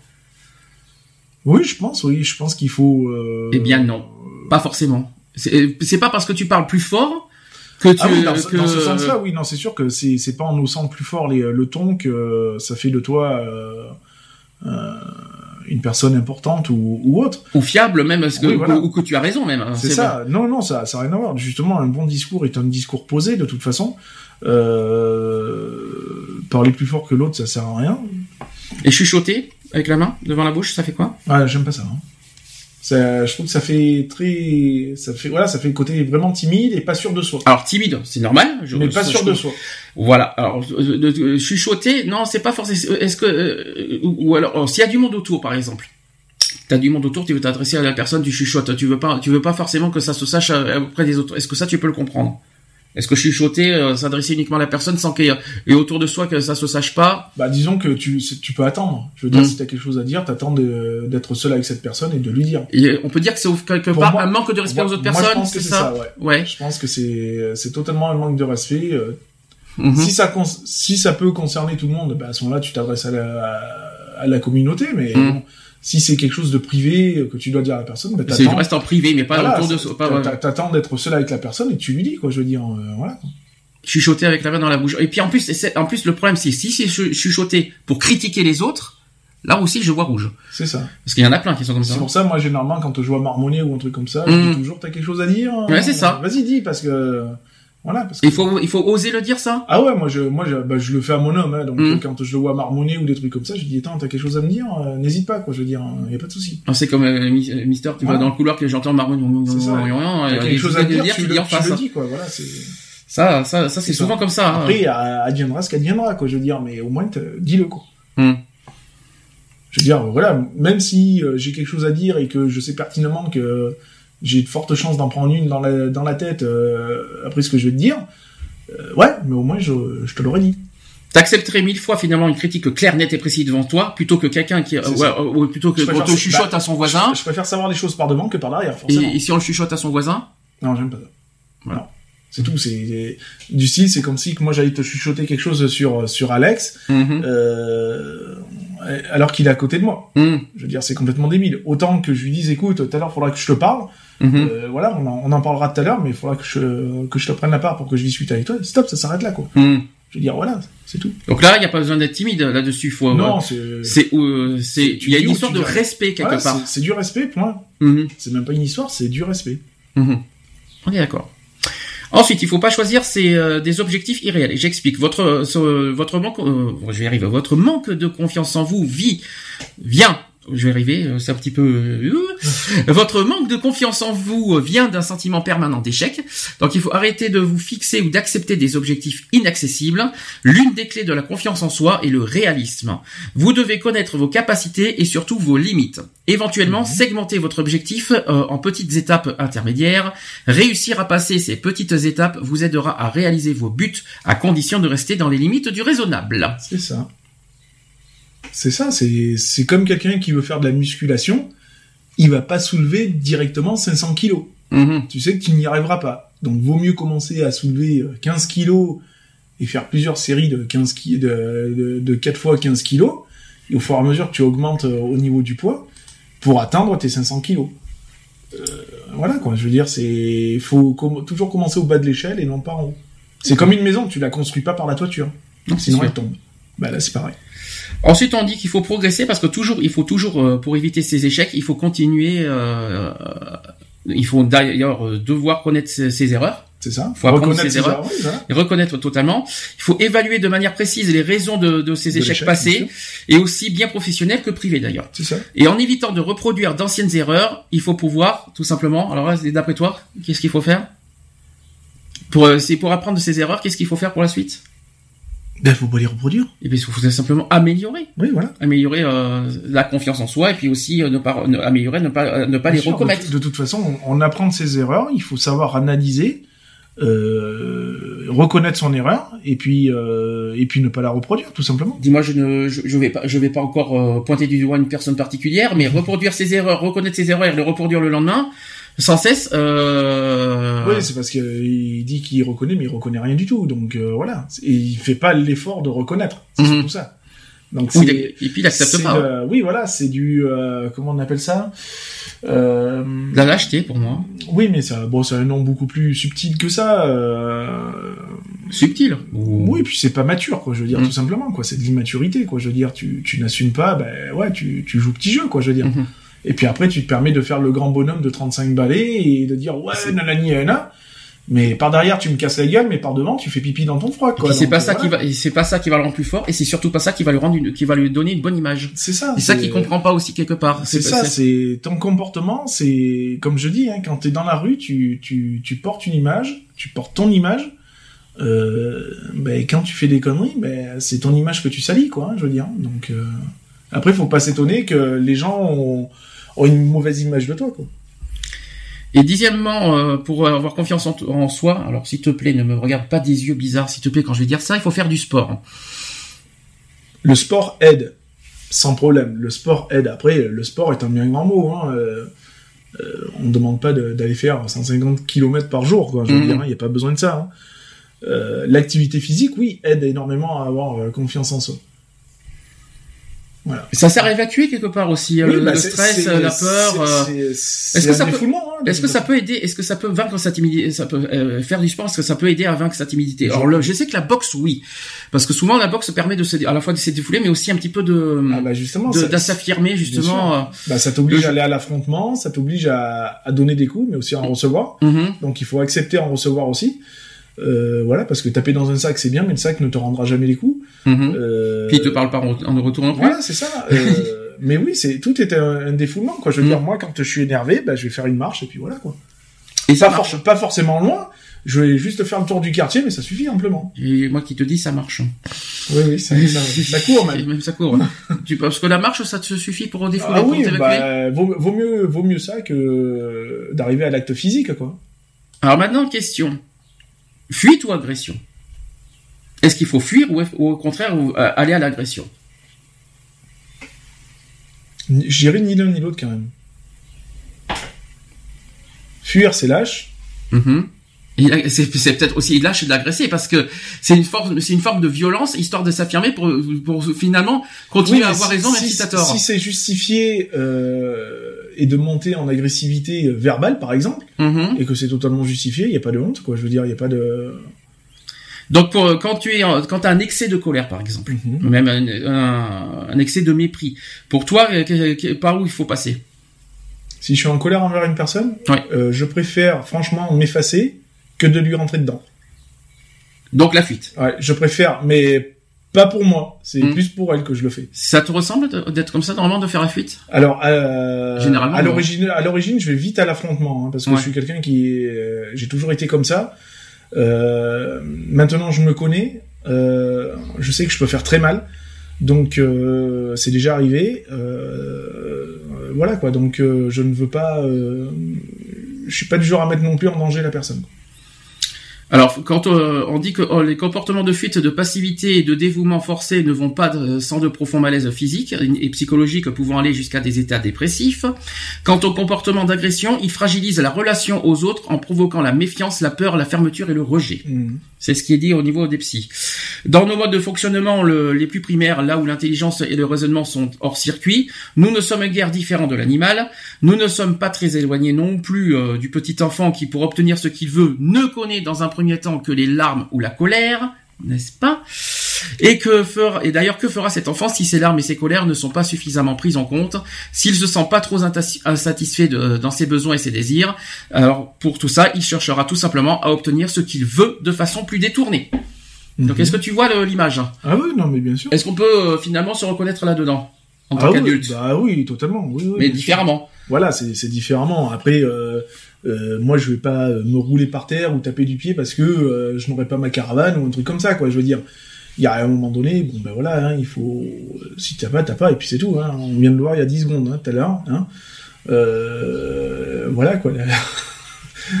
la caravane qui nous appelle en disant oui, excusez-moi pour le retard, euh, Mhm. j'ai eu votre message, euh, désolé. Oui, bah, oui, C'est de la mauvaise foi plutôt, non? Oui, là, c'est c'est pas fair play, quoi. Je veux Ouais. dire, c'est pas c'est pas correct. Hmm. Je veux dire, voilà, c'est un peu comme la, la personne qu'on a eue euh, de l'autre caravane que j'ai eue et qui est, Ah oui, sur Facebook. hein. voilà, qui Mm. est totalement euh, incorrect. Mais bon, après, personne n'est parfait, comme on dit, donc euh, voilà. Que faire contre euh, fa- face à des manipulations? Alors comment réagir face à ça? Bah déjà, faut se rendre compte de la manipulation, Mhm. parce que c'est jamais évident, quoi, de parce qu'une manipulation, c'est comme un lavage de cerveau, quoi. hein, je veux dire, hein, on fait ce qu'on veut de toi, quoi. je veux dire.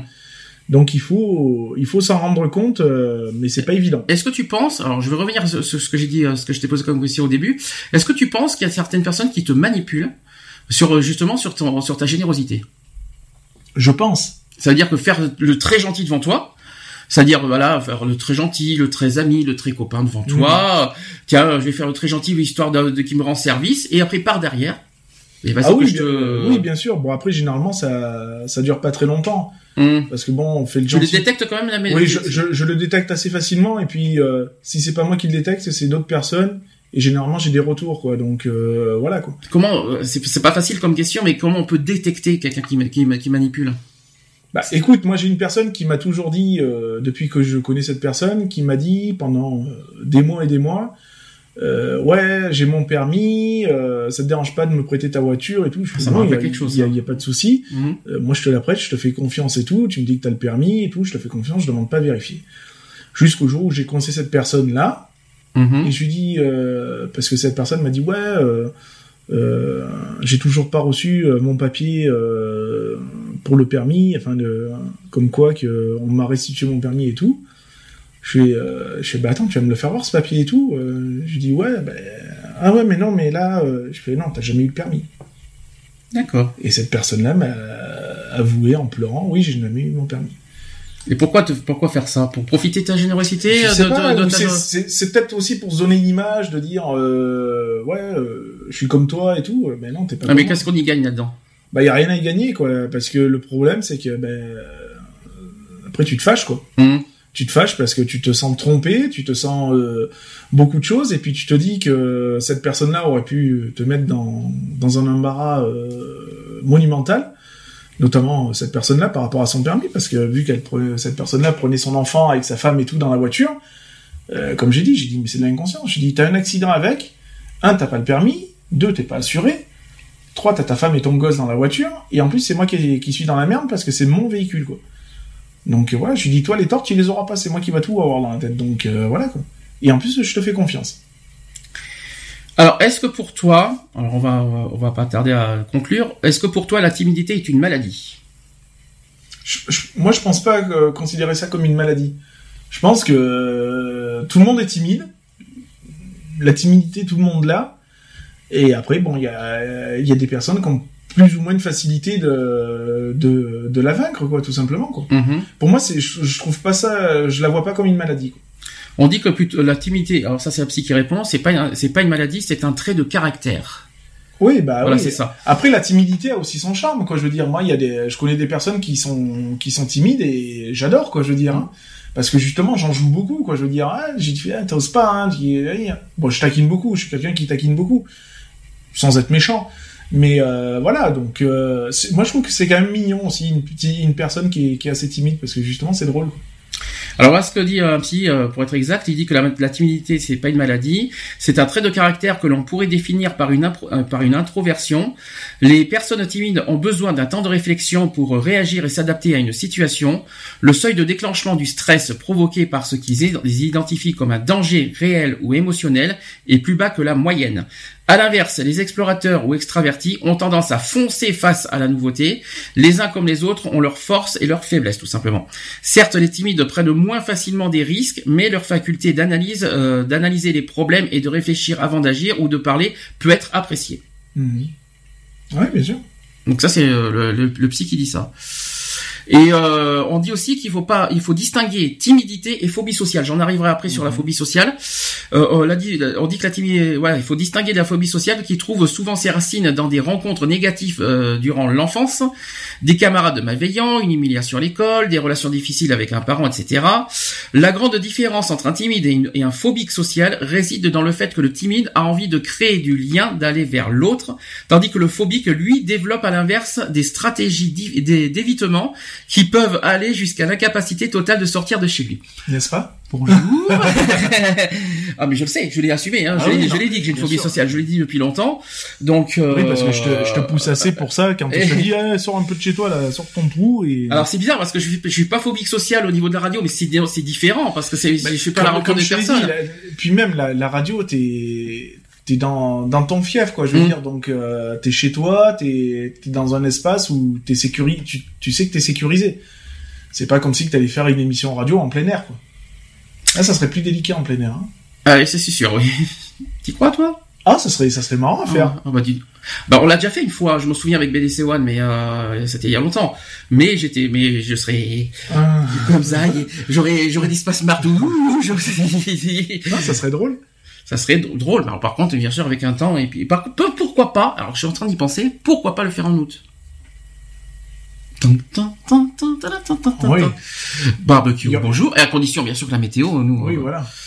puis Ah, mais faut- t'imagines la logistique qu'il faut là? Ah oui, bon courage. Mais il faut savoir ce que tu dis, hein, dans ce cas, il faut savoir. Hein. Non, mais je- j'envoie ça comme ça, mais ça, c'est vrai que ça serait pas mal. Ah bah, si je vais dans Enfin, ton sens. moi, euh, moi, personnellement, ça me gênerait pas. Le plus qui serait gêné, ça maté- toi. Par contre, le matériel, ça va être chiant hein, à Ah, emporter. ça, euh, Puis le problème, c'est que t'as oublié un détail. On peut pas le faire dehors. Pourquoi? Parce Ouais, qu'on n'a pas internet dehors. Ah oui, bah oui, mais ça. Eh oui, il faut y penser à ça. Ah oui, mais bon. La radio, c'est pas FM. hein. Je tiens à le redire.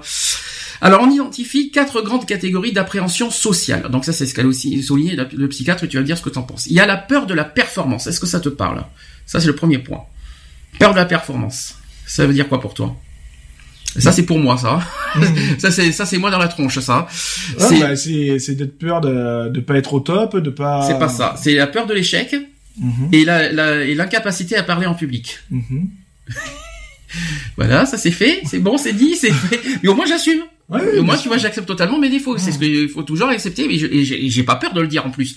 Justement. Bah, tu vois bien, hein, quand on a été à Aix, euh, je te dis, ouais, tiens, vas-y et Ah tout. Euh, je te dis, ouais, vas-y. En public, c'est J'ai pas j'ai pas insisté, tu vois, Mm. parce que je le sais très bien. Hum. Euh, J'aurais pu te dire, bah écoute, bah oui, euh, tu veux pas, bah moi je prends pas la parole. Bah, C'était pareil pour le film La sociologue et l'ourson. Je Voilà. pouvais pas, j'y arrive pas, j'y arrive pas. Mais c'est pas, je n'y suis pour rien. C'est une maladie, Mm. ça- c'est une phobie. Je n'y arrive pas.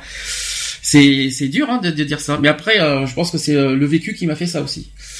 Alors après, deuxième, on me dit la peur de la révélation de soi. Peur de se dévoiler, si tu préfères. Hmm. Est-ce que tu as peur de te dévoiler La preuve que moi, non, puisque je l'ai fait. Donc, euh, moi, en tout cas, j'ai pas peur. Est-ce que toi, t'as plus non, peur moi j'ai pas, euh, moi j'ai pas peur de me dévoiler personnellement. Ouais. Oui, nous aussi, on t'aime. Hein merci, merci. La Euh, moi, j'ai- moi j'ai pas peur de me, dé- me dévoiler parce que bon, euh, sinon j'aurais pas pris une, prise de parole à Aix par exemple. Euh, voilà. Mais te dévoiler sur ta personne. Non, moi non, j'ai pas peur parce que même quand je parle ou des trucs comme ça, donc je dévoile de ma personnalité, donc. euh, Est-ce que tu aurais peur, par exemple, à la radio ou en public, de dévoiler tes défauts? Non. Est-ce que tu aurais, tu, tu dirais haut et fort, voilà, j'ai des défauts et, je les assume? Aïe, pardon. Ah oui, totalement, oui, oui, bah bien sûr. Moi, y a pas de. Enfin, j'ai toujours assumé mes, mes trucs, donc euh, je vois pas pourquoi je le ferais pas, quoi. Donc ça, il faut pas avoir peur. Faut Non, vraiment, faut- faut vraiment ouais. accepter euh, ses défauts et Bah, l'affirmer. Bah, justement, c'est ce qui fait soi, c'est ce qui fait sa propre personnalité. Quoi. Après, il y a, troisième point, il y a la peur de l'affirma- d'affirmation de soi, c'est-à-dire la peur du conflit, de dire non. Ça, c'est toi, ça. Ça, c'est moi. Alors là, on y est en plein dedans, là. La peur d'affirmation, peur du conflit, non. non, Mais la peur de dire non, euh, ça, ça, c'est- Ouais. ça, on sait pas pourquoi. bah, ouais, ça a toujours été. C'est bizarre. Ça, il va falloir chercher très loin. Et moi-même, je peux pas trouver, donc. Ah, parce que même toi, tu sais pas pourquoi. Ah non, je sais pas, moi. J'en sais rien. Moi, j'ai toujours dit oui depuis que je suis petit. t'as- J'ai tu- toujours, toujours dit oui. T'as toujours, tu dis non, mais sauf quand on te fait des demandes. Voilà, c'est ça. Hmm. C'est euh, oui ou alors quand on abuse trop, quoi. Je veux dire, euh, Hmm. comme une certaine personne. Hein, euh, Hmm. voilà, tu peux me dépanner. Ouais, ouais, y a pas de souci, je te dépanne, je te dépanne. C'est ça, voilà. Et à un moment donné, bah, tu coupes les robinets, quoi, parce que euh, voilà, bah, t'as t'as pas forcément le retour derrière, quoi. Et histoire de, dé- te déstabiliser deux fois plus, Mhm. t'en as honte de demander aux personnes. Ah, j'aime pas ça. Je n'aime pas ça. C'est voilà, là, tu m'as dit hier soir, il y a ta Ah oui, fierté je- qui a pris un sale coup. c'est ça. C'est Je- pour ça qu'il y a eu pastis hier soir, tellement que t'as eu honte? Non, non, non, j'ai pas besoin de, de me torcher la, la, la figure pour euh, parce que j'ai honte de d'avoir euh, demandé. Non, non, pas du tout. Mhm. Mais oui, la fierté on a pris un coup dans la tête. Voilà. Parce que tu crois que pour les autres, c'est con. Alors, d'après toi, quand on vient vers toi pour te faire des demandes, d'après toi, et comment, comment ils sont? Bah, je sais pas, euh, je sais pas parce que généralement, euh, enfin voilà, euh, c'est fait naturel quoi. Je veux dire, Mhm. hein, euh, il y a, c'est toujours pareil quand il y a une personne qui vient te demander, t'as as la façon, tu sais, le côté un peu gêné, tu vois. qui En fait, de toute façon, t'as deux, vois, deux types, mais- t'as deux types de personnes. La personne qui en profite, c'est-à-dire que, de- de- Non, et proprement puis du terme. T'as celle qui arrive qui va te dire tiens tu peux pas me dépanner de, de ça et de ça euh, Mm. Voilà et puis t'as la personne qui va venir qui va te dire bien gêné tu vois c'est pas pareil C'est ce qu'on dit. Et enfin, la quatrième, euh, quatrième catégorie, c'est la peur d'observation, c'est-à-dire la peur du regard de l'autre sur soi. Et ça, malheureusement, on peut pas, ça c'est inévitable. Oui, C'est inévitable. on, on peut pas empêcher les gens de de pas regarder hein. Alors on dit que les timides peuvent avoir toutes ces appréhensions, mais pas nécessairement. Les quatre que je viens de dire. Mm. oui c'est possible Euh, certains n'en auront qu'une ou deux parmi les quatre et n'auront pas de difficulté à parler d'eux, mais seront tétanisés devant un micro. La pauvre que non. je suis pas timide. Par, par contre, moi, tu vois, je suis phobique, mais pas timide en fait. C'est ce qu'il faut se dire. Sinon, je, je serais timide, j'arriverais pas à m'affirmer à la radio. C'est un Oui, exemple. Par contre, je suis phobique en public. C'est différent. Mm. Tu vois la différence entre les deux en fait. bien sûr C'est pas la même chose. alors que moi non Ni, l'un ni l'autre en fait. C'est ça quoi en fait. T'as- c'est ça même à la rigueur voilà une fois que une fois que je suis devant je suis devant quoi je veux dire hein. et puis euh, si tu sais que tu tiens la foule tu tiens tout quoi je veux Ah, la hein, foule, alors moi, en plus, et tu imagines la phobie sociale plus la peur de la foule, je peux mourir, hein. euh. Alors moi j'ai la totale, moi franchement j'ai pas eu de chance. Non, mais bon, voilà, quoi. Je veux dire, c'est. Une fois que tu tiens le peuple dans tes mains, tu l'as, quoi. Alors la- on dit que la première étape pour surmonter sa timidité et parvenir à trouver sa place, que ce soit dans un cadre amoureux, amical ou professionnel, consiste à accepter ce trait de caractère. Et donc en gros il faut accepter d'être timide. C'est ça. Est-ce que tu acceptes d'être timide? Mhm. Moi oui. Ah oui, totalement. La preuve. Là, là, euh, on peut qu'accepter puisqu'on on l'assume et on le dit, on le dit euh, de façon claire, nette et précise. Après, il y en a d'autres, malheureusement, c'est pas le cas.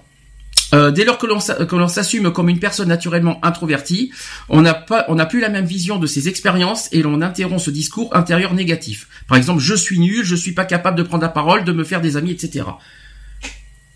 C'est un exemple. Oui, oui. Est-ce que ça peut, est-ce que tu as déjà eu affaire à ce genre de, de, de cas par, par Moi, non. Alors, je suis pas capable de prendre la parole, ça c'est moi, ça. Mm. Je suis nul, ça peut m'arriver. Par contre, de me faire des amis, euh, tout le monde est capable d'en faire des amis. Euh, c'est. Faut-il encore euh, vouloir aller vers l'autre? Est-ce que tu te dis souvent que t'es nul? Est-ce que ça peut, est-ce que ça, ça peut t'arriver? ça m'est arrivé, mais bon après, je, me- je me dis ouais bon ben t'as essayé et puis voilà, ça, ça a pas marché, ça a pas marché. D'accord. C'est tout, mais c'est pas après une question d'être euh, d'être nul quoi. Ça, Par contre, désolé de te dire ça. Il y a une autre erreur à ne pas commettre, c'est vouloir à tout prix s'imposer. Oui, bah oui. Aïe, aïe, aïe. Là, aïe. Ah ouais, bah ça, ça, ça m'arrive hein, de, de vouloir m'imposer, hein, euh, de dire bah ouais bah écoute, mais je m'impose quand je sais que voilà, comme je t'ai dit tout à l'heure, quand je sais que je suis dans mon plein droit quoi. Mhm. C'est-à-dire que tu me feras pas euh, manger la couleuvre si je sais pertinemment que euh, je suis dans mes droit dans mes baskets. Alors que tu que tu t'imposes, c'est tout à fait normal. Mais après, est-ce qu'il faut imposer les autres à être à ton niveau?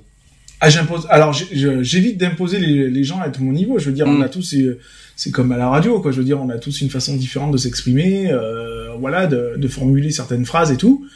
Euh, je vais, je, je force pas les, je, je force pas. Après, quand je vois que euh, ça tourne autour et que euh, et qu'il y a un moyen plus rapide d'y arriver, euh, bon bah je vais dire attends, euh, bah oui, tu veux faire ça quoi. S'affirmer en étant autoritaire. Est-ce que ça c'est Euh, est-ce que ça ça peut être pas mal? Ouais, mais faut pas, faut pas non plus. Faut pas aller dans l'excès, quoi, Voilà, c'est ça. c'est ça, ouais. C'est-à-dire sans- en prenant euh, sans être sans prendre trop de place, sans faire sans en Voilà, faire trop. il, faut, euh, il faut savoir, euh, voilà, quand on discute, il faut savoir parler et il faut laisser la place aux autres aussi et euh, pour qu'ils puissent s'exprimer, quoi. Je veux dire, c'est c'est toujours pareil, quoi. Euh, on a aussi souvent, euh, ou alors il y a aussi les autres. Alors, je ne sais pas si c'est ton cas. euh, les autres peuvent avoir un niveau d'exigence vis-à-vis d'eux-mêmes trop élevé. C'est possible. Moi, c'est pas mon cas. Hein, Est-ce que tu exiges Est-ce que tu as, est-ce que as un niveau d'exigence élevé envers les autres? Non.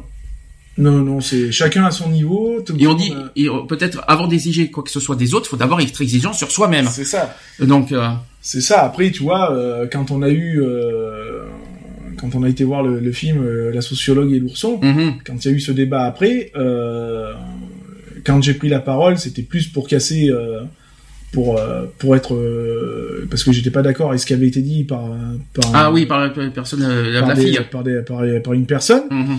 et j'ai été euh, finalement après j'étais en colère envers moi-même parce que je n'ai pas pu dire finalement euh, vraiment ce que je voulais dire, mon ressenti, etc., etc., ce que je t'avais dit quand on était sorti de la salle, Mhm. que j'étais super, euh, j'étais pas franchement fier de moi. J'étais pas content de moi, j'étais T'arrivais pas à trouver les mots, mais là c'est différent. Ouais, mais voilà, c'est c'est c'est vraiment pas être satisfait. Quoi.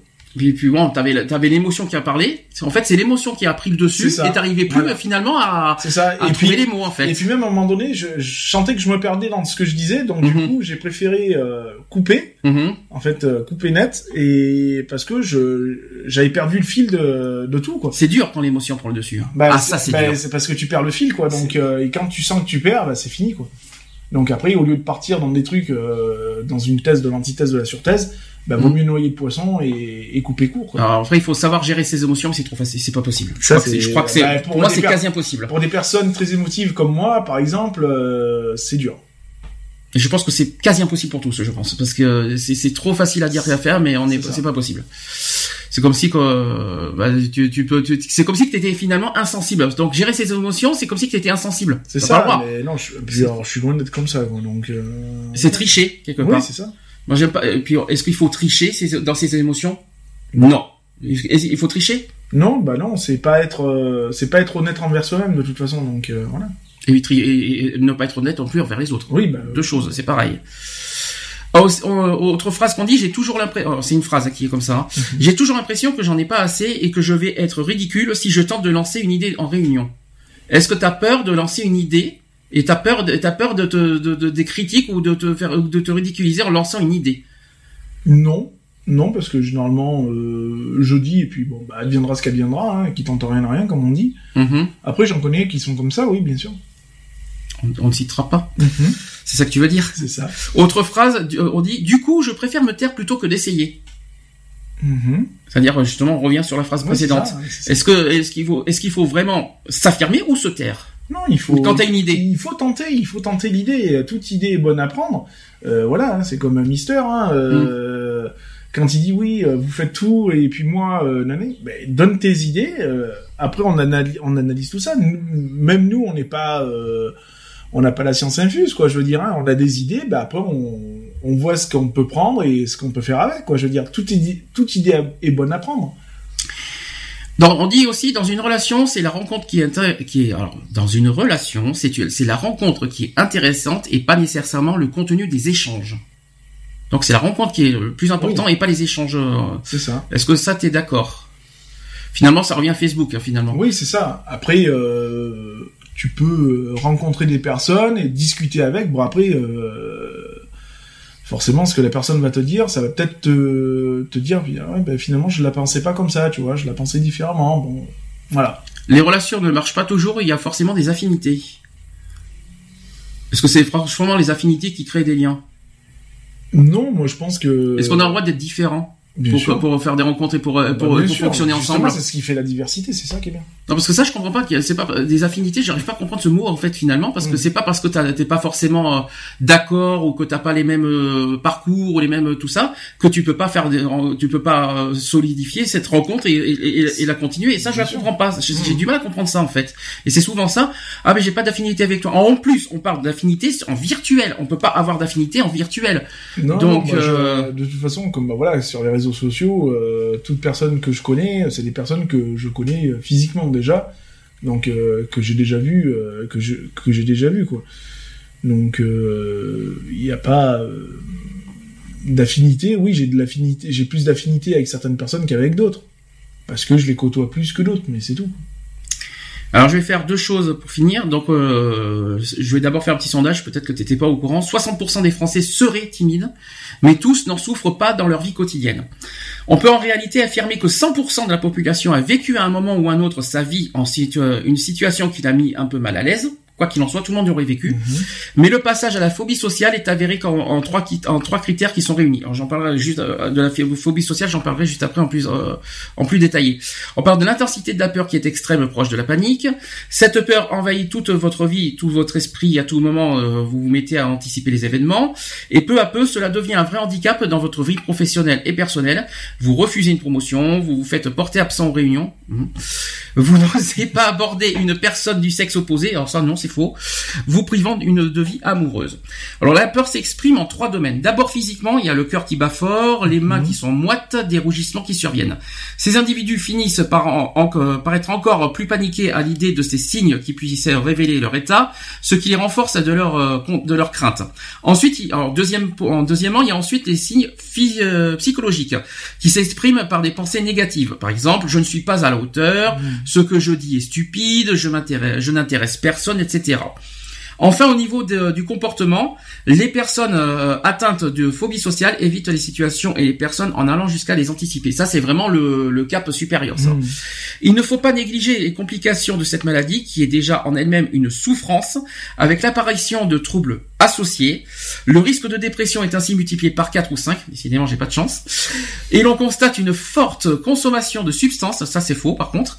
Euh, on- et on constate une forte consommation de substances qui calment un peu l'angoisse, en particulier l'alcool, mais aussi de la drogue et des tranquillisants. Les tranquillisants, oui. Mais par contre, le reste, je, je suis pas d'accord.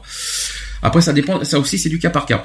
Il y a des facteurs génétiques, mais aussi éducatifs. Par exemple, si les enfants évoluent dans un environnement euh, où ils sont surprotégés et euh, où on leur répète sans arrêt de, les- de se méfier des étrangers, le comportement des parents compte, compte aussi s'ils reçoivent peu de monde, fuient les contacts, créent, euh, craignent aussi de décrocher le téléphone, sont peu à l'aise en public et imposent l'idée qu'il faut faire attention à son image. Donc, ça peut être aussi dû à l'éducation, malheureusement, le, le- le côté phobie sociale.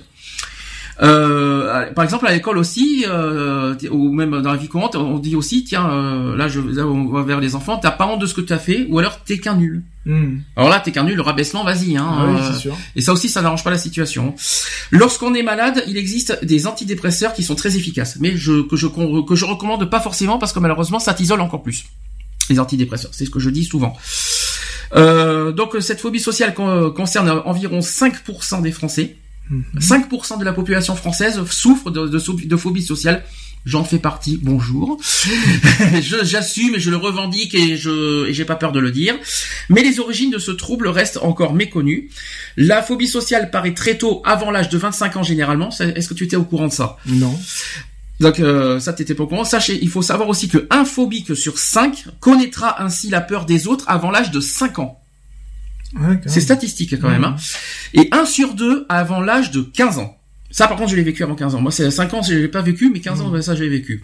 D'ailleurs, le pic d'apparition des phobies sociales apparaît entre 11 et 15 ans, donc à la- à l'adolescence. Il y aurait peut-être un lien de- avec la puberté, c'est ce qu'on dit, car les changements corporels sont souvent une source de mal-être à l'adolescence. D'ailleurs, on connaît notamment l'anorexie, la dysmorphobo, la, oula, c'est dire, la dysmorphophobie, je connaissais pas. Or, difficile d'affronter le, le regard des autres lorsqu'on a du mal à affronter son propre regard. Mais ces modifications à la puberté ne peuvent expliquer à elles seules cette peur panique d'autrui. Des vulnérabilités génétiques favoriseraient les risques de développer une phobie sociale et les comportements effacés vont plus faci- facilement souffrir de ce trouble. Donc la peur de l'inconnu, la manque de confiance en soi et d'estime de soi aussi sont autant des traits de personnalité caractéristiques de la phobie sociale. Ce manque d'estime de soi est souvent lié à un manque d'encouragement et de soutien des parents durant l'enfance. Et d'ailleurs, l'éducation joue un rôle prépondérant dans l'apparition de la phobie sociale. Ainsi, des proches qui surprotègent leur enfant et limitent ses rencontres avec l'environnement extérieur peuvent favoriser la peur de l'autre. Ça aussi, c'est très important de le dire.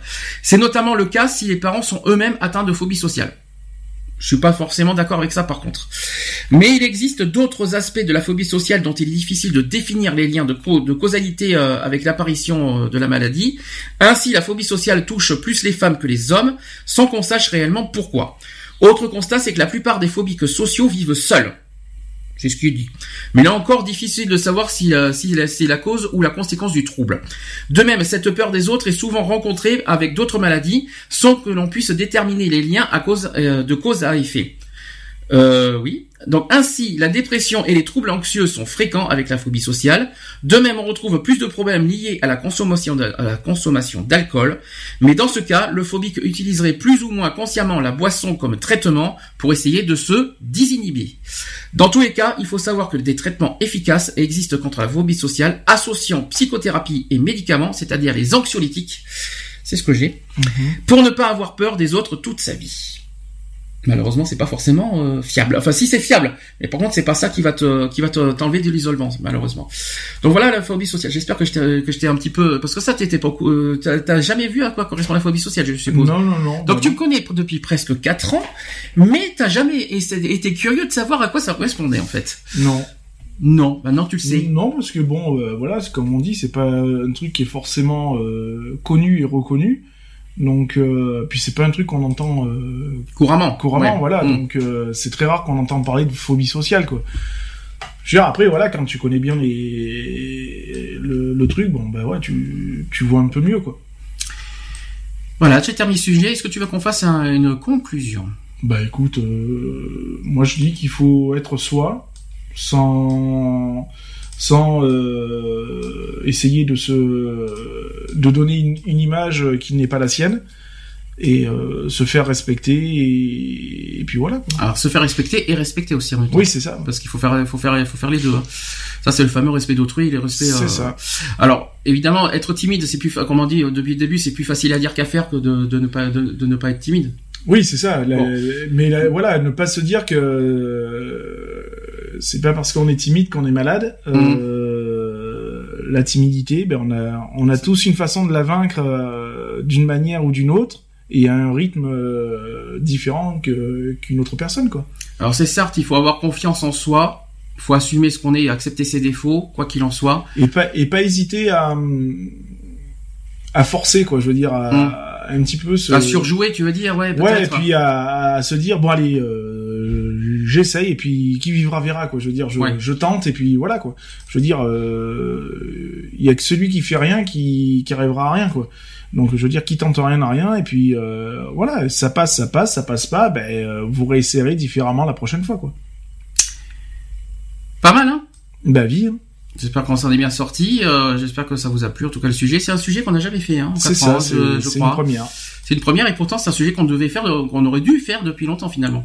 En y réfléchissant, au bout de 153 émissions faire ça. Euh, ah bah, il est jamais trop tard, tu vois. Mieux vaut tard que jamais. Hein, c'est pas plus mal.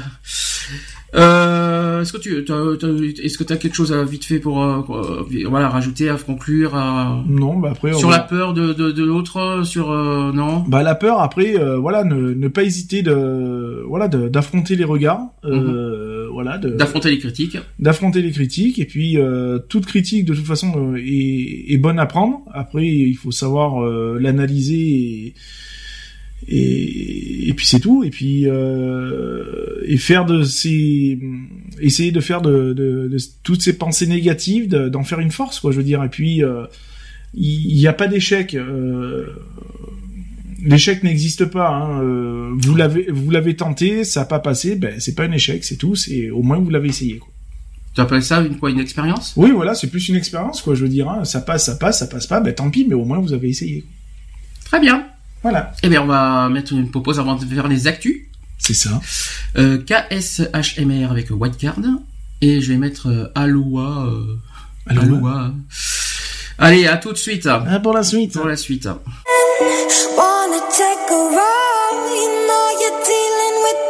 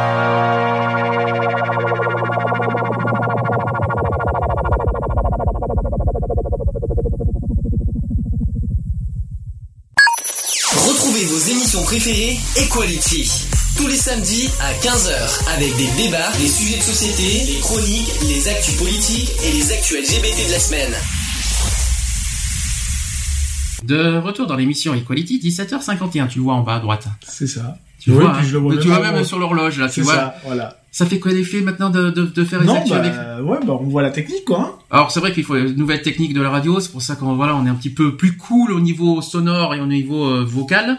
Donc euh, on a voilà, on peut expliquer la technique. Euh, maintenant t'as un écran, ça. ça va être bizarre, hein, ça, ça va être bizarre de pouvoir faire tes propres sujets aussi euh, Ouais, c'est sur ça, un écran. Ça va être sur ça, ça va être sympa, ça aussi. Euh, c'est ce qu'on va euh, améliorer petit à petit, de toute façon, euh, à la fois à la fin de, ces- de cette saison, mais surtout euh, à la saison prochaine. C'est ça. Ça, on va améliorer tout ça. Les micros, hein, ça va. Hein. Ouais, ça a l'air de Les bien pieds de donner. micro, nickel. Les casques, on a, on a un ampli casque, on a les retours casque, ça, ça, ça fait bizarre aussi. euh. Mm. Voilà, donc on sait pas ce que ça donne au live parce que c'est vrai que c'est la première fois qu'on a qu'on fait ça euh, avec tout notre notre technique améliorée.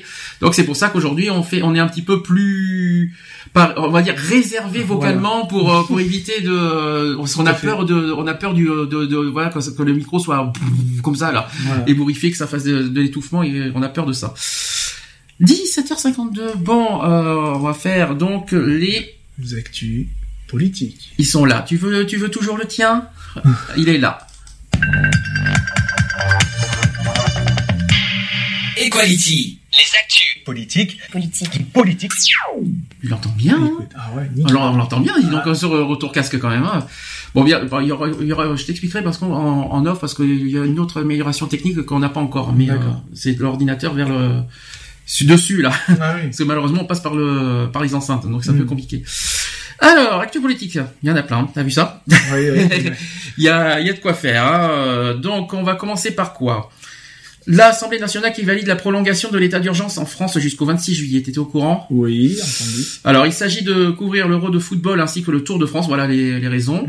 Mis en place le 13 novembre, quelques heures euh, après les attentats de Paris et de Saint-Denis, l'état d'urgence est prolongé pour la troisième fois. Donc euh, ça, euh, ça a eu lieu jeudi dernier. euh, donc euh, ouais, il y a eu le Parlement qui a, qui a, qui a décidé d'adopter définitivement le projet de loi qui prolonge encore l'état d'urgence pour une durée de deux mois au-delà du 26 mai et ce, et ce afin de couvrir l'Euro 2016 et ainsi le tour et aussi le Tour de France jusqu'au 24 juillet. Euh, Qu'est-ce que t'en penses? Parce qu'on essaie de raccourcir un peu les Ouais, sujets. bah après pourquoi pas, mais euh, bon après il faut pas que ça soit, euh, ça dure trop indéfiniment, je pense, parce que ça va finir par euh, déjà qu'on est pas mal paralysé par d'autres choses, mais bon voilà quoi, c'est ça bloque encore, ça fait blo ça fait blocus quoi. Sinon, euh, pour ou contre Non, pour, pour, parce que de toute Normal, façon, hein. Oui, c'est c'est Et logique. attendu en plus. Hein. C'est logique, on a quand même la- la- l'euro euh, l'euro de football, on a bon, il y a le Tour de France, bon c'est pas c'est pas un grand spectacle mais bon, c'est le Tour de France quand même. Euh, donc voilà quoi, c'est non, parce que voilà, il y a deux gros événements et c'est logique. Très bien. Ça c'est dit, ça c'est fait. Passons au suivant. Euh, alors ça on le dira à la fin. Oui, c'est ah oui. Alors ça on va y revenir. Hein. Donc la loi anti-travail, il s'est passé beaucoup de choses pendant 15 jours. Mhm. Euh, il y a eu le blocage des raffineries, des raffineries françaises euh, jusqu'à aujourd'hui, hein, parce que ça s'est débloqué aujourd'hui, on en parlera. Les raffineries françaises euh, ont tourné euh, au ralenti, euh, créant en, en créant une pénurie, d'essence. Ça a duré combien de jours? Je m'en souviens plus, une semaine, je crois. Euh, ouais, à peu près. Ouais, Ça a duré une semaine. La majorité des raffineries françaises ont été bloquées. Certaines ont été entièrement à l'arrêt et d'autres partiellement. Le gouvernement, d'ailleurs, il y a eu un- ce matin à 11h, il y a eu Manuel Valls qui a rencontré euh, les dirigeants euh, de- des pétroliers. Mhm. Je sais pas ce que ça a donné, ce que Je cette réunion, pas- mais euh, faut voir sur BFM, il faut voir ce que ça a donné, en espérant parce qu'en fait ils ont pas, ils ont pas, ça s'est calmé, mais ils sont capables de recommencer Mhm. euh, la, la Ah bah, pénurie d'essence, sûr, de bloquer les raffineries. Donc c'est ce qui a été dit ce matin.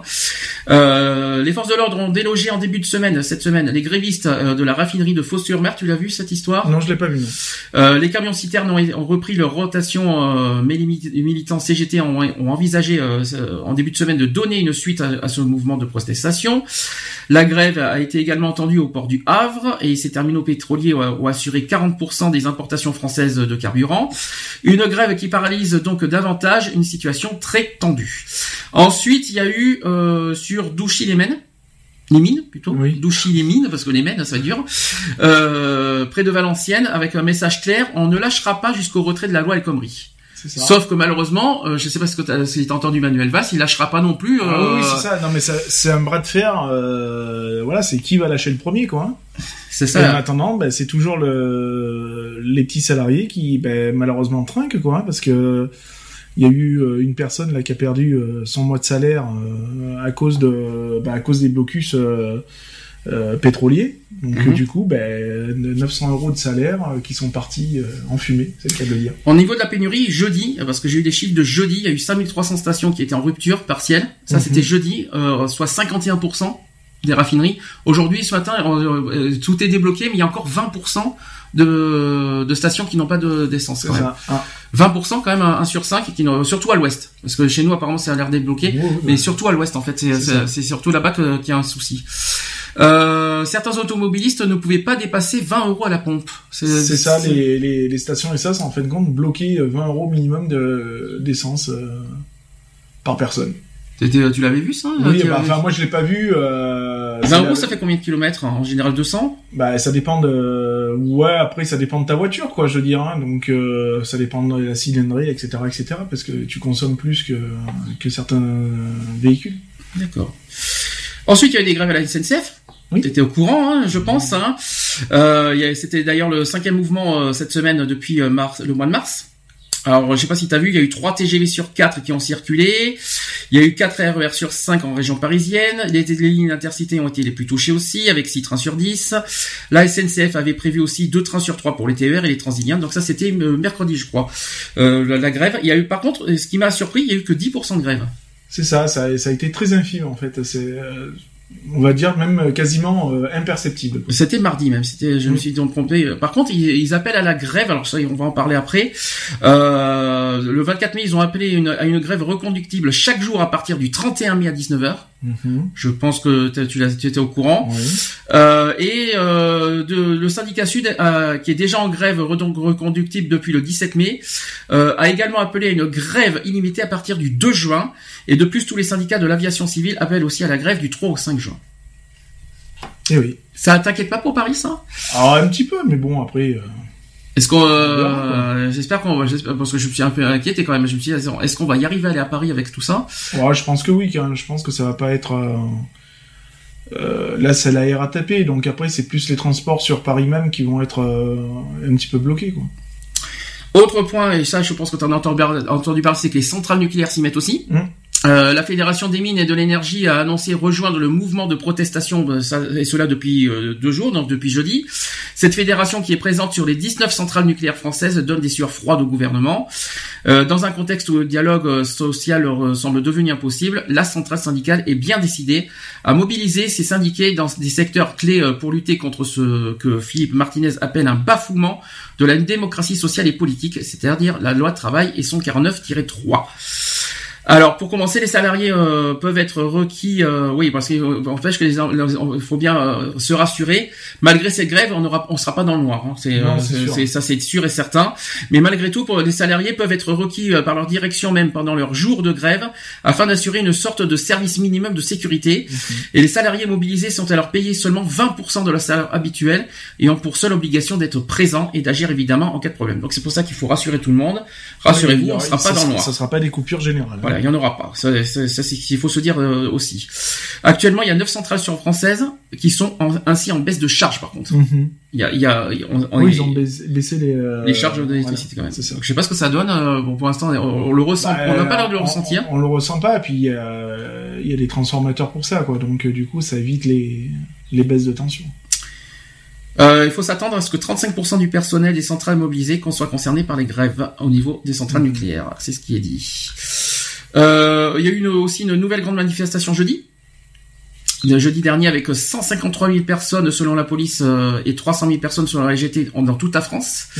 L'ambiance a été d'ailleurs très tendue à Paris, mais également à Grenoble ou Amiens, avec la police qui a procédé à 77 interpellations dans toute la France.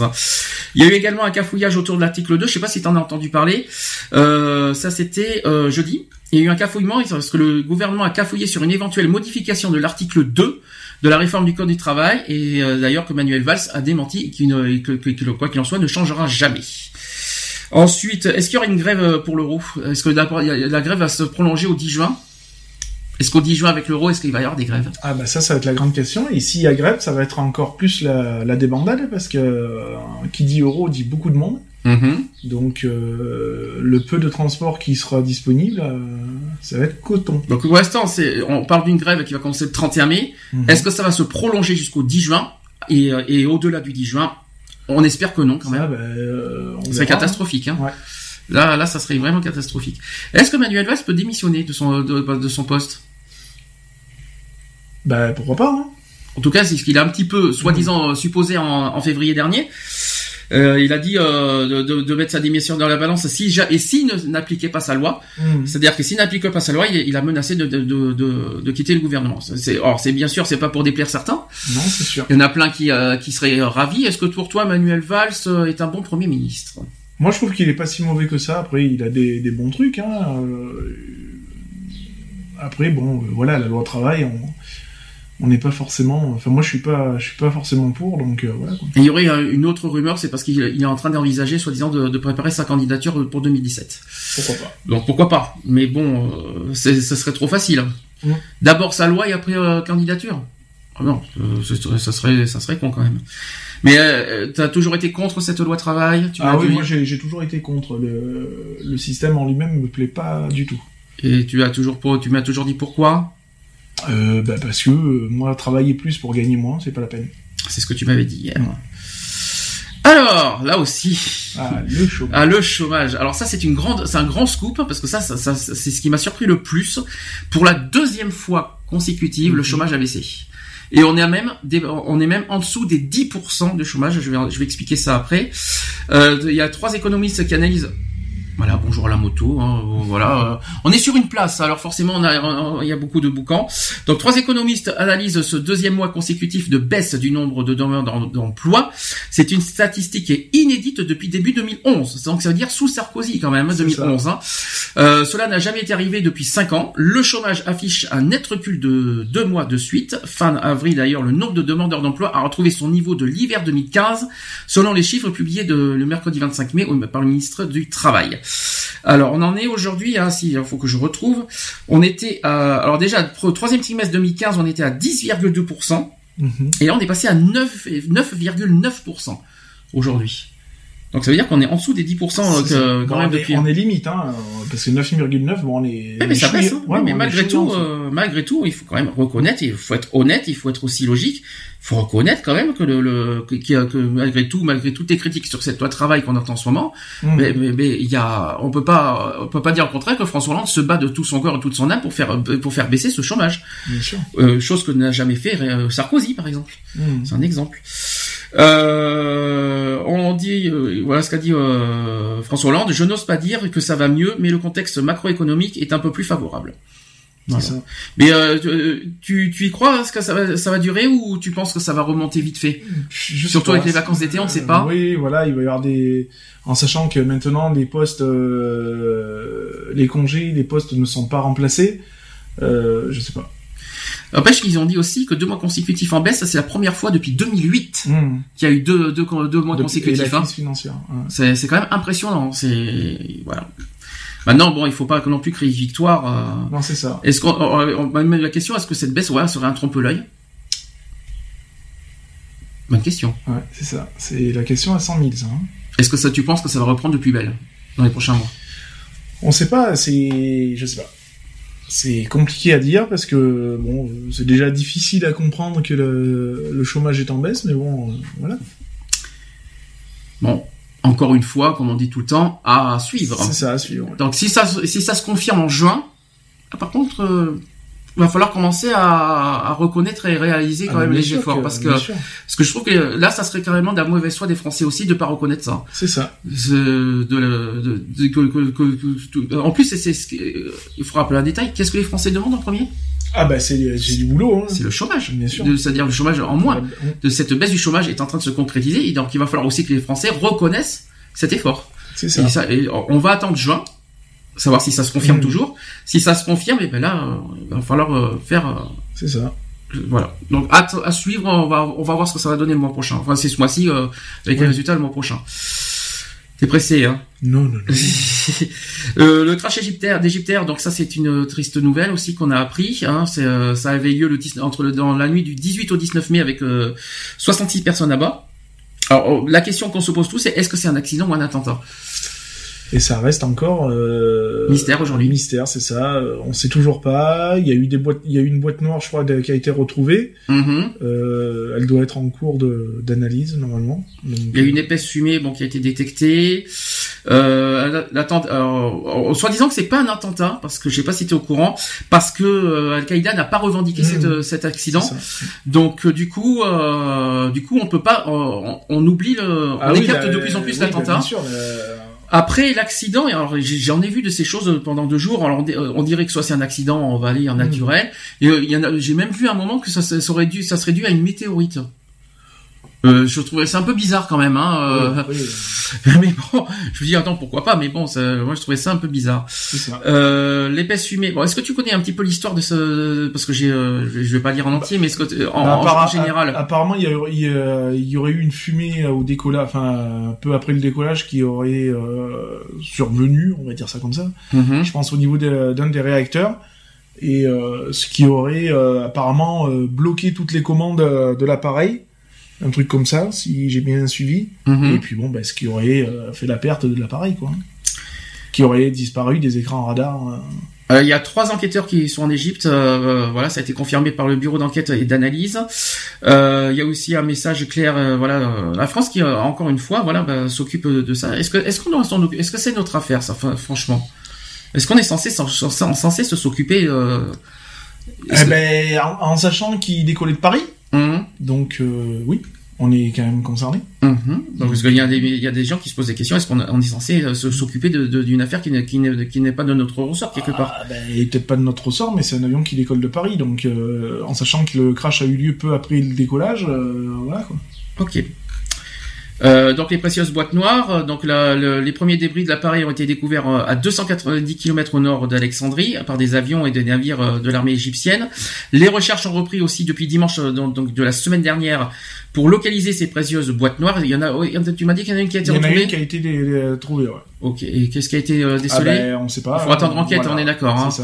Donc euh, la, la France aussi a dépêché un patrouilleur de haute mer euh, doté d'équipements utiles pour euh, leur recherche. Et je sais qu'il va, j'en ai, vu sur BFM TV, il y a aussi euh, l'équipe sous-marine qui Mmh, va s'y mettre ça. aussi. Mmh.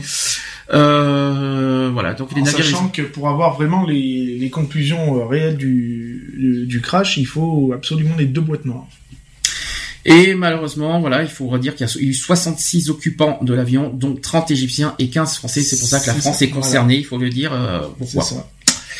Et bien sûr, avec toutes euh, nos pensées pour les familles. Bah oui. C'est ce qu'il faut se dire. Quelque chose à rajouter? Bah encore un quoi. hein.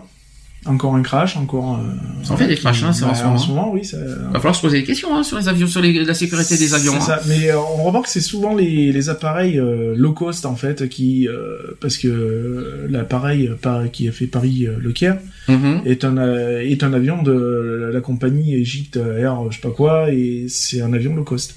D'accord. Autre affaire, je sais pas si tu en as entendu parler, ça, ça date de cette semaine. et Le groupe écologiste à l'Assemblée nationale est dissous. Il n'y a plus de groupe écologiste dans, dans l'Assemblée nationale. Est-ce que tu de- non, dans- je savais même pas. Alors là, je l'ai appris, hein, je l'ai appris comme ça. Et en fait, il y a eu le, il y a eu trois députés euh, des, euh, des Verts, Mhm. euh, des écologistes, qui sont venus, qui sont partis chez les socialistes. Du coup, ils sont moins de 15 dans l'Assemblée nationale, et du coup, il faut être Ah 15 oui. minimum pour être reconnu dans l'Assemblée nationale. D'accord. Et donc du coup, adieu les députés écologistes. Bah, euh, suite au départ de trois députés euh, chez le groupe euh, de euh, pour le groupe socialiste. D'ailleurs, ça a changé de nom apparemment, hein, Oui, parce que euh, euh, les socialistes sont aussi euh, sont en train de changer de nom. Ça s'appelle SRC maintenant. Euh, socialistes, républicains et citoyens. Républicains, euh, ils ont le droit. C'est bizarre ça. Hein Ouais. donc euh, qui pourrait devenir le groupe SER, un socialiste écologique et républicain. Oui, écologiste, pardon. Donc voilà, ce départ est le résultat des divergences profondes entre les deux sensibilités représentées d'une part par François de Rugy qui est pro-gouvernement et d'autre part de, par Cécile Duflot. Ça, ça a été expliqué par la chaîne parlementaire. Le député François de Rugy avait prévenu jeudi que l'existence du groupe écologiste à l'Assemblée était en cause si celui-ci ne désignait pas aux côtés de Cécile Duflot un coprésident représentant la sensibilité pro-gouvernementale. C'est con parce que ça veut dire que les écologistes se sont séparés en deux. hein. C'est ça. Ça, c'est vraiment triste parce que c'est pas forcément non plus un, un groupe euh, euh, qui c'est pas ils sont bien quoi comme groupe les écologistes et les verts. euh, Ouais, mais ça se divise. C'est dommage. C'est Mm. c'est vraiment triste. Euh, Qu'est-ce que je peux rajouter aussi? Voilà, donc euh, je peux, je peux rajouter les noms. Il y a eu 15 députés pour former un groupe autonome avec Éric Alauzet, François-Michel Lambert et Paul Molac, voilà, qui sont qui sont partis rejoindre le groupe socialiste. Triste, hein? Bah oui. Comme quoi que la politique aussi, hein, ça pas que du bon. Donc l'Assemblée nationale, il y en a, il y a 15 députés en moins. Enfin, il y en a 12 même, je dirais, parce qu'il y en a trois autres qui sont partis. Et là, voilà, un, un sujet qui nous touche, ça fait longtemps qu'on l'a pas fait. Le 25 mai dernier, il y a eu la journée euh, mondiale de la euh, contre la sclérose en plaques. C'est ça. Ça, c'est un sujet qui nous euh, qui nous touche particulièrement. Donc, ça, c'est la septième année consécutive euh, que euh, voilà que cette journée mondiale a lieu. C'est donc l'occasion de rappeler que cette grave maladie euh, neurodégénérative touche plus de 100 000 personnes en France. Elle est diagnostiquée le plus souvent entre 25 et 35 ans euh, et affecte surtout des femmes. On peut expliquer que la sclérose en plaques est une maladie neurodégénérative qui touche le cerveau et la moelle épinière. Entre 80 000 et 100 000 personnes sont atteintes par cette maladie en France. Et chaque année, on diagnostique entre 4 000 000 et 6 000 nouveaux cas. Les facteurs qui déclenchent de la maladie demeurent encore inconnus. Mais on sait qu'elle apparaît en général aux alentours de 20 ans. Le corps médical la définit comme maladie inflammatoire euh, démyélinisante, ah oui, démyélinisante, la fameuse myéline, que, que, que, ouais. que Pierre, que, que, que- Eric je vais arriver, je dis Pierre, euh, je sais pourquoi, euh, que Eric euh, nous avait déjà parlé de la myéline. C'est ça. Et euh, voilà, de ouais, qui est du- ça se passe dans le système nerveux central d'ailleurs. Donc elle résulte d'un dysfonctionnement du système immunitaire qui décide de s'attaquer aux nerfs du cerveau ou de la moelle épinière. La neurologue, une neurologue qui explique, ça détruit la gaine du, de myéline, qui est une substance qui recouvre les fibres nerveuses et assure la bonne transmission des informations circulant entre le cerveau et les muscles. De cette destruction découlent les différents euh, symptômes de la maladie. La sclérose en plaques est une maladie auto-immune qui attaque le système nerveux du patient. Elle provoque des actions inflammatoires qui affectent les cellules chargées de protéger la myéline. Cette substance recouvre les fibres nerveuses de la moelle épinière et du cerveau et permet la bonne transmission des informations envoyées aux muscles et au cerveau. Dans 85% des cas, la maladie débute par des poussées inflammatoires. Les signes dépendent de la zone du cerveau ou de la moelle épinière touchée par les lésions. Il peut s'agir de troubles moteurs liés à une, faible- à une faiblesse musculaire, de troubles de la sensibilité, de symptômes visuels, de troubles de l'équilibre, de troubles urinaires ou aussi des troubles sexuels. Le premier symptôme le plus, fé- le plus fréquent, c'est euh, tout simplement une baisse brutale de la vue. Ça, par contre, on est au courant. Mhm. Euh, viennent ensuite des troubles moteurs, comme le manque de force euh, dans un muscle.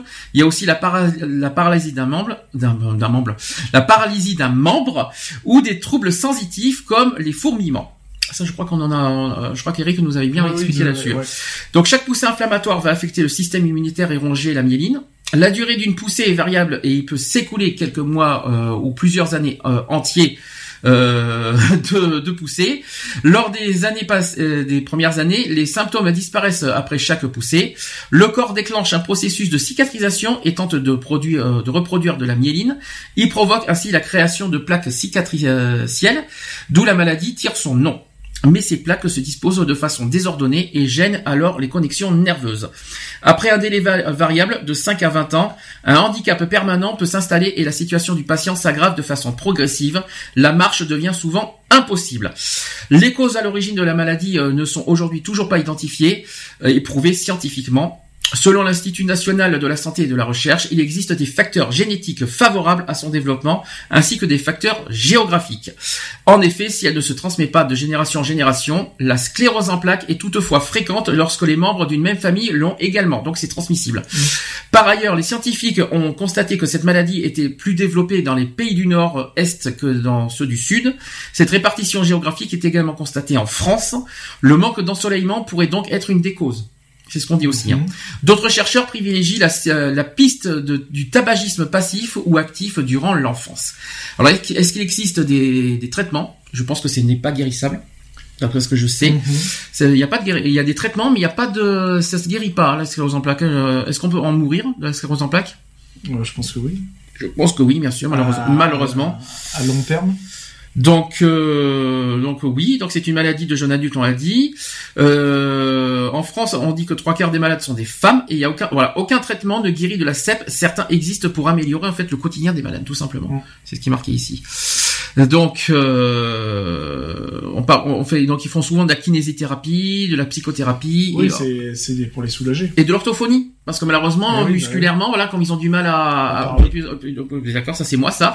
De plus en plus à parler euh, de plus en plus à parler et ben voilà quoi. Et, euh, donc ils, donc ils passent par ça pour et puis ils ont des traitements ils ont des médicaments aussi malheureusement euh, ils ont des alors, ils ont de l'acétate de glatimaraire non glatiramère de l'acétate de glatiram euh, de glatiramère voilà c'est ce qu'ils ont c'est ce qui euh, donc évidemment, on a une pensée. Ça fait un petit moment qu'on n'a pas parlé de la sclérose en plaques. C'est ça. Et euh, voilà, j'ai une pensée. Oui, parce euh, qu'on en avait un petit peu discuté euh, il y a un petit moment, il n'y a, pas- il y a pas si longtemps que ça non plus. Oui, on n'a pas fait un, on n'a pas fait un oui, sujet. non, on n'avait pas euh, fait un sujet, mais on avait, euh, on avait légèrement surélevé le, le dossier. Voilà. Et puis comme c'était la journée euh, 25 mai dernier, il fallait. Alors sur- sur- surtout cette journée, il faut euh, pour voilà pour se renseigner, pour s'informer, comment comment agir avec un, avec une personne qui a la sclérose en plaques. Ça va pas être facile, par contre. C'est pas évident. J'imagine. Bah, comme toute maladie, quoi. Je veux dire, hein, c'est pas, c'est pas évident d'a- d'aborder euh, Ouais, les personnes atteintes de, de maladies telles qu'elles soient, hein, de toute façon. Tout à fait. Est-ce que tu as quelque chose à rajouter euh, sur la sclérose avant que je mette la pause? Bah non. Bon, non. Tout a été dit. Tu t'es pas foulé la cheville, là, Ah, euh, bah sur non, les sur actus, la- hein. Ça y est, t'as les actus devant toi, ça y est, tu dis, non, tu dis. non, non, bah après, euh, bah, la sclérose, c'est voilà quoi, hein, c'est encore euh, malheureusement une maladie euh, qui, euh, bah, qui n'a pas de de fin quoi, je veux dire, hein, puisqu'il y a toujours pas de de solution miracle, on va dire. Mhm. Donc euh, et puis je pense qu'il y en aura pas.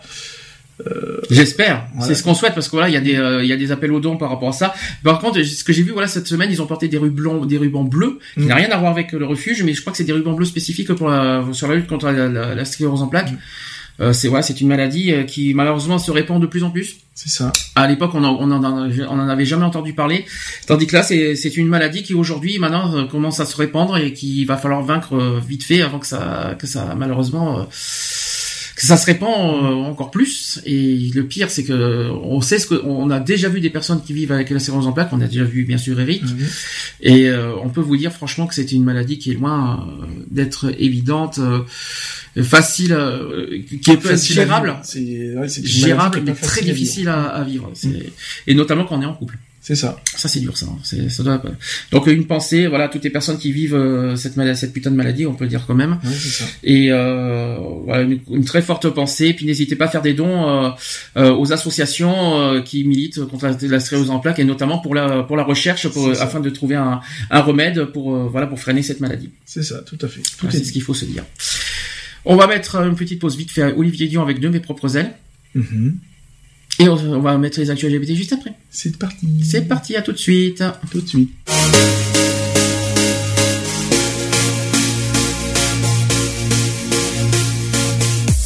Je sais ce que je laisse, c'est à contre-cœur.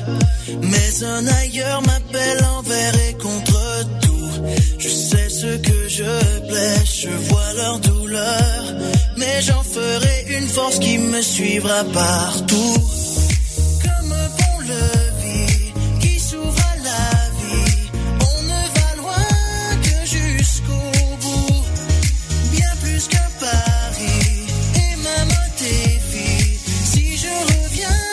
Sera debout. Mais il faut s'en aller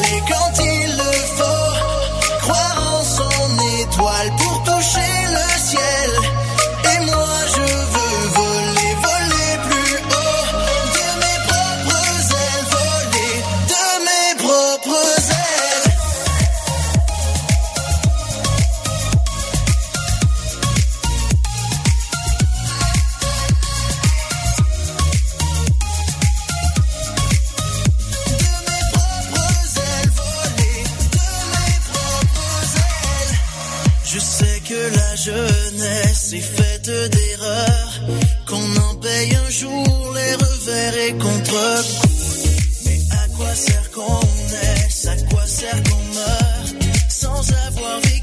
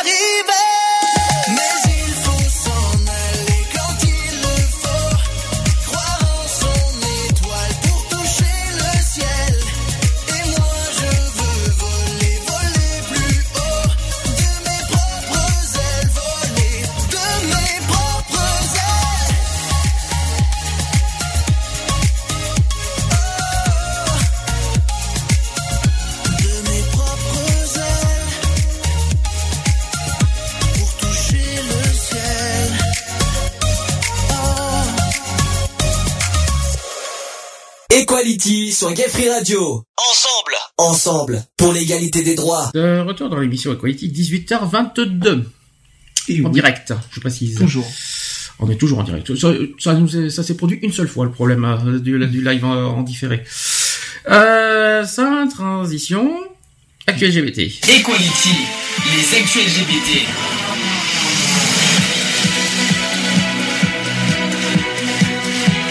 Equality. Les actus LGBT. Bonsoir. Je vous invite à aller voir un ORL après, parce que je vous dis pas les oreilles. Bonsoir, bienvenue dans les actus LGBT. LGBT. Lesbiennes, gays, trans. Yeah. On les i avec intersexe, parce qu'aujourd'hui on va parler des intersexes, figure-toi. Parce que la France a été condamnée. Oui, je Est-ce que t'es t'es au courant de ça Oui. Bon, on va pouvoir en parler euh, juste après. Euh, bah voilà, le comité de, contre la torture de l'ONU a condamné la France pour son traitement des personnes intersexes. Donc c'est un nouvel, un nouveau rappel à l'ordre euh, de la part de l'ONU sur la question des mutilations sexuelles subies par les personnes intersexes. Il s'agit donc d'une victoire supplémentaire pour la communauté intersexe en France. Deux mois après avoir été rappelé à l'ordre devant le comité de, devant le comité de l'ONU des droits de l'enfant, la France a de nouveau été réprimandée pour le traitement euh, réservé aux personnes intersexes, cette fois par le comité contre la torture. La France a présenté son rapport périodique auprès de cette instance euh, donc les 18 non les 19 et 20 avril dernier et le comité a rendu ses observations le 4 mai dernier. S'il a noté plusieurs améliorations dans différents domaines euh, comme la lutte contre les violences domestiques ou la réforme du droit d'asile, points suscitent son inquiétude, notamment concernant l'état d'urgence et les nombreux cas de violences policières. En ce qui concerne les personnes intersexes, le comité contre la torture pointe les graves manquements de la France sur la question. Le comité est préoccupé par les informations faisant état euh, d'interventions chirurgicales non nécessaires et parfois irréversibles pratiquées sur les enfants intersexués sans le consentement éclairé de ces personnes ou de leurs proches et sans que toutes les, les options possibles leur aient euh, toujours été exposées. Voilà. Bonjour aussi à, la, euh, au petit au petit- à petite moto. Il y en a des motos aujourd'hui, donc je sais pas si t'as remarqué. Euh, il est aussi préoccupé par le fait que ces interventions qui entraîneraient des souffrances physiques et psychologiques n'ont encore donné lieu à aucune enquête, sanction ou réparation. Le comité a donc émis une série de recommandations. Il préconise de, de prendre des mesures législatives, administratives ou autres nécessaires pour garantir le respect de l'intégrité physique des personnes intersexuées afin que nul ne soit soumis durant l'enfance à des traitements médicaux ou chirurgicaux visant à déterminer le sexe d'un enfant qui ne présente aucun caractère d'urgence médicale. T'as vu le travail hein? T'as vu ce que c'est C'est tout Ah, un travail. Faudrait rajouter des virgules. Hein. Je te l'ai, c'est pas moi qui l'ai fait, mais euh, je te l'ai dit, je t'ai dit à la 150e, c'est tout un travail. Alors, il suggère donc la création des services indépendants pour informer et accompagner les familles. En outre, le comité invite l'État français à enquêter sur les traitements ou opérations subies par des personnes sans leur consentement et d'envisager une réparation, y compris une indemnisation adéquate. Donc, verdict du comité contre la torture euh, qui a été accueilli avec une grande satisfaction, euh, satisfaction par l'ONG Stop IGM. C'est la onzième fois déjà qu'un comité de l'ONU condamne les mutilations génitales intersexes et réprimande un gouvernement pour tolérer ou et même supporter ces violations graves des droits humains. Bah ouais, ça reste quand même assez grave, quoi, hein, je veux dire. Comme quoi, c'est pas un gagnant comme en France. C'est ça, pas- c'est ça. C'est On- pas. On n'est pas encore au-dessus de tout, hein, de toute façon. Et puis... Comme quoi, puis euh, je crois qu'ils auraient même été condamnés une fois pour la transphobie, hein, je crois. Oui, je, crois, je crois, oui, je crois que ça avait déjà été. euh, Bon, bah c'est bien. Déjà, Mhm. ça avance euh, pour les intersexes, donc c'est déjà pas mal. Bon, il y a encore pas mal de travail à faire, quoi. Donc, en espérant que ça continue dans, dans cette lancée-là. Euh, je vais aller, on va revenir aussi sur euh, le changement d'état civil. Tu sais qu'il y a eu un amendement qui a été voté. Oui. Euh, et puis les associations ont été très déçues de cet amendement qui a été euh, jugé euh, insuffisant. Il y a une quarantaine de députés du PS qui ont déposé donc jeudi euh, 12 mai un amendement visant à faciliter le changement d'état civil pour les personnes trans, qui devrait être d'ailleurs discuté. et Ça a été dis- d'ailleurs ça a été discuté cette semaine et euh, très très déçu. euh, notamment les associations trans ont été très en colère. On pourra en parler après. Donc cet amendement, euh, je vais expliquer qu'est-ce qu'il prévoit. Il prévoit de permettre le changement d'état civil par demande auprès du procureur de la République. La requête devra être accompagnée de différents documents attestant de- que la personne vit conformément au genre qu'elle veut faire apparaître sur son état civil. Elle peut produire des attestations médicales si elle le souhaite, mais n'y est pas contrainte comme c'est le cas habituellement. En cela, la procédure apparaît comme démédicalisée. Elle n'est toutefois pas déjudiciarisée, comme le demandent bon nombre d'associations qui militent pour le changement d'état civil libre et gratuit. L'amendement est somme euh, toute euh, très similaire à celui déposé par les mêmes parlementaires en septembre 2015 et qui avait été très critiqué par les associations trans. Le regard de ces dernières euh, sur cette nouvelle initiative parlementaire n'a donc pas beaucoup évolué. Déjà, je rappelle qu'ils demandent à la mairie C'est ça. et non pas au procureur. non, Ils veulent pas passer par un tribunal. Mhm. Et en plus, euh, l'autre l'autre point euh, qu'on- qu'on- auquel on se bat et puis pas que, que trans mais LGBT en général, c'est sur la simplification de, de ce de. C'est ça, parce que là, on leur, de- euh, on leur dit de, donc, euh, qu'ils sont pas obligés de, de transmettre des attestations médicales, mais on les oblige quand même à suivre, euh, des, d'être suivis par des psychiatres ou, ou autres, quoi.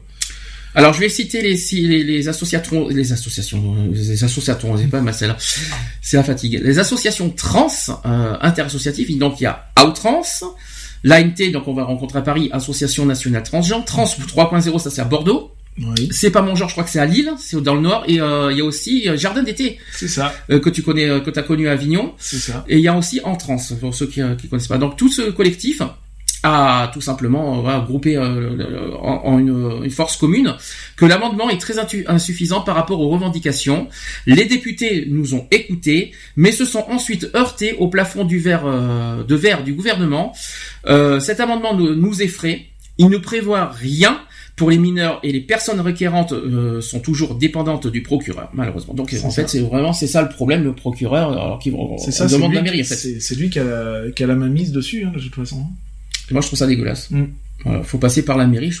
En plus, c'est juste euh, Bah, disons un que changement d'état pour civil. un état civil, on passe automatiquement par la mairie, donc euh, je vois Et pas pourquoi passer. Je sais que euh, changement de prénom, je sais que ça passe par un tribunal. Ouais, C'est ce qui me semble. et ça coûte très cher. Et ça coûte cher. Euh, mais euh, après, euh, Un état civil, ça reste un état, un état civil, donc euh, que tu sois euh, hétéro ou trans ou tout ce que tu veux, ça passe, ça devrait passer par le même endroit, quoi. Que- qu'est-ce que t'en penses Tu- Il faut que ça soit pour toi à la mairie, au Ah bah, à, la- à la mairie, ça me paraît, ça me paraît logique. euh, tout, toute demande d'état civil est faite en mairie, donc euh, pourquoi pas euh, pour euh, pour nos chers amis trans, quoi. Je veux dire, hein, euh, moi je suis totalement d'accord avec eux. Le- l'amendement est, est nul et non avenu, quoi. Il y a un autre problème, c'est que le mot médical, C'est ça. qui est toujours présent dans le texte. Voilà. En fait, il y a toujours ce côté C'est médical. ça. C'est-à-dire- on leur dit qu'ils sont, c'est ce que je te disais tout à l'heure, on, on leur dit oui, bon, vous n'êtes pas obligé de fournir des attestations médicales, Mhm. mais on t'oblige à être suivi si, euh, par un psychiatre ou, ou autre, quoi, je veux dire. Donc c'est c'est c'est c'est euh, c'est complètement ambigu leur truc, quoi. C'est euh, ça a aucun sens. C'est comme l'histoire de de de, de l'OMS. C'est hyper compliqué. Hein. Euh, le, je sais pas si si je me suis bien exprimé la semaine dernière sur ce sujet. L'OMS a, a, a- a enlevé le, le transsexualisme euh, en tant que en tant que maladie mentale. Mais ça. ils ont transformé le, ce truc. Ils, ça s'appelle plus. le- Ils, ont- ils parlent plus de transsexualisme, mais de dysphorie de genre. Mhm. La dysphorie de genre, c'est dans le cas où, où, où c'est- si tu si t'as, comment te dire, si j'ai bien lu l'histoire, c'est la dysphorie de genre, c'est quand tu, voilà, tu, tu es trans, tu changes de corps, Mhm. et que tu, et qu'au bout de certains temps, tu n'acceptes plus, tu n'acceptes pas ce corps que tu as changé. Mhm. Ça, euh, mais euh, moi, ce qui me dérange, c'est toujours le mot genre. C'est-à-dire tant que le mot genre est, dans, est parmi euh, les maladies mentales de de, de l'OMS, ça c'est dérangeant. Il y a encore le mot genre, même s'il n'y a plus le mot transsexualisme, Mmh, il y a toujours ce mot genre qui dérange. Moi, ça me dérange personnellement. Et euh, normalement, euh, ça devrait même plus y être du tout. Euh, par contre, après pour revenir sur le sur le qu'on s'appelle sur le, le côté médical, moi je trouve ça écœurant. Euh, on est ils sont censés enlever le c'est plus c'est plus une maladie c'est pas une maladie mentale. C'est ça a été reconnu donc alors, il faut enlever ce terme médical euh, euh, dans, dans dans ce texte quoi dans, dans cet amendement. C'est ça qui me dérange. hein. Euh, donc à demi mot, donc les associations trans disent que ça, cela va inciter les personnes à produire des, des certificats médicaux dans leurs demandes. Là-bas, euh, euh, ils disent aussi que la base de nos revendications, c'est l'autodé- l'autodétermination, avec une déclaration en mairie, c'est ce qu'on dit depuis tout à l'heure, avec auprès d'un officier d'état civil, comme le proposait l'amendement de Sergio Coronado. Tout simplement. Même déception pour les associations Accept ST aussi, euh, West Trans et Act Up Paris, qui font part de leur étonnement et euh, de ne toujours pas être écoutés et déplorent un amendement loin d'être suffisant. Euh, ils disent ceci, une fois encore, nos, nos vies seront soumises à l'appréciation des tierces personnes euh, en- et l'obtention du changement d'état civil pourra être soumis à une euh, appréciation du genre totalement discutable, binaire et stéréotypée. Voilà ce qu'ils ont dit. Les motifs de refus du procureur ne seront pas clairement encadrés, ce qui rendra les personnes trans tributaires euh, de la bonne volonté du procureur d'appliquer au nom de la loi.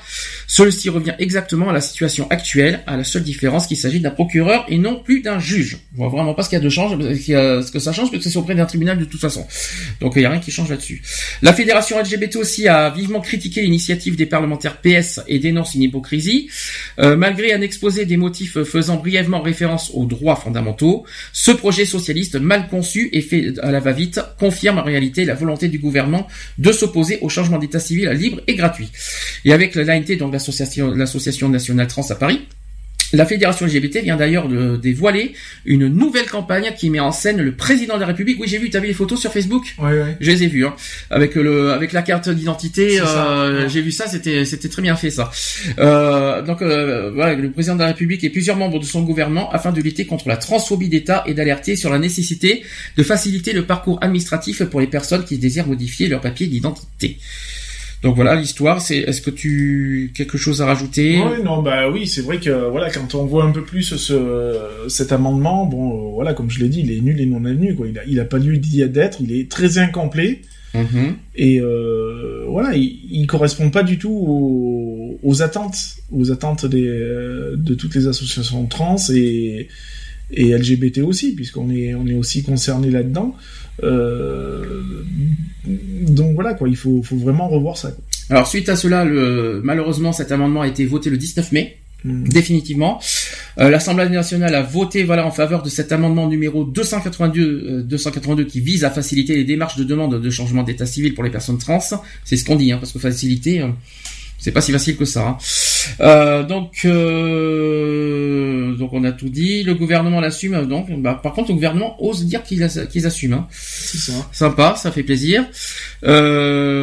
Euh, comment vous dire après les, les personnes, bon, évidemment les, les associations trans sont très très en colère de, de ce que ce que cet amendement a été voté. Et même chose pour euh, l'inter-LGBT que j'ai aussi à côté. l'inter-LGBT qui condamne euh, cet amendement qui anéantit pour eux euh, voilà ce qu'ils ont dit ça anéantit les droits des personnes trans euh, voilà de- qui vise à féliciter cette démarche. Le ton ne cesse de monter du côté des associations. Donc on privé les, des membres de, de l'inter-LGBT c'est vrai qu'il y a beaucoup de trans chez l'inter-LGBT Mm. euh, des membres de l'inter-LGBT reconnaissaient encore le week-end dernier que les nouvelles dispositions en matière de changement d'état civil dans le bon sens. Le ton a changé en ce début de semaine. Euh, ils, ont communi- ils ont eu un communiqué euh, sur le journal YAG. Lundi dernier, l'inter-LGBT a dit euh, qu'il fustige l'attitude du gouvernement et décrit la nouvelle procédure comme portant gravement atteinte à la dignité et aux droits fondamentaux des personnes trans. D'après l'inter-LGBT, l'amendement initial des députés socialistes et écologistes proposait une procédure jugée imparfaite, mais qui aurait permis de sortir les personnes trans de la précarité à laquelle les condamne l'absence de, la- d'identité conforme à leur genre.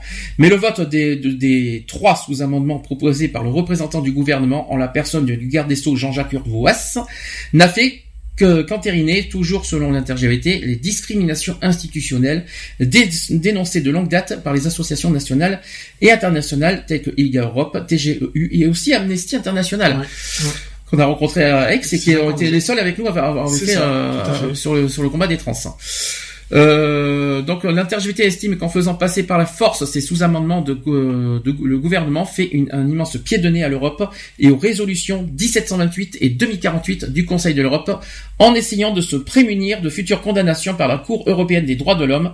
Et selon l'inter-LGBT, cette nouvelle loi pérennise la psychiatrisation et la médicalisation à outrance, ainsi que la, euh, la juridiciarisation dans une procédure complexe, discriminante, onéreuse et longue. C'est exactement ce qu'on a dit la semaine dernière. Ça. Euh, ça rejoint tout ce qu'on a dit. On Euh, donc on est euh, on est en accord avec l'inter-LGBT aussi avec la fédération sur ce point-là. C'est bien. Pourvu qu'à Paris, c'est bien parce qu'à Paris ça va ça va donner. C'est ça, c'est ça. Ça, on va pouvoir euh, renforcer notre euh, le cortège qu'on a fait. On va on va on va on va mettre ça sous forme de pancarte. On va renforcer ça, notamment euh, contre ces amendements et aussi pour défendre une fois une fois de plus bah, contre justement ce- ces problèmes-là. hein. On va on va on va on va doubler l'effort là-dessus. En tout cas, c'est ce qu'on a dit. Après, pour les textes, on n'en dira pas plus. C'est ça. Mystère. Il faudra voir les photos. Et il faudra être sur place. C'est ça. Quelque chose à rajouter?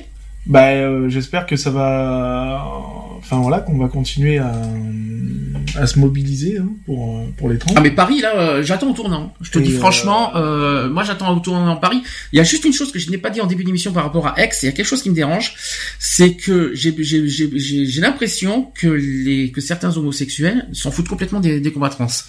Ça.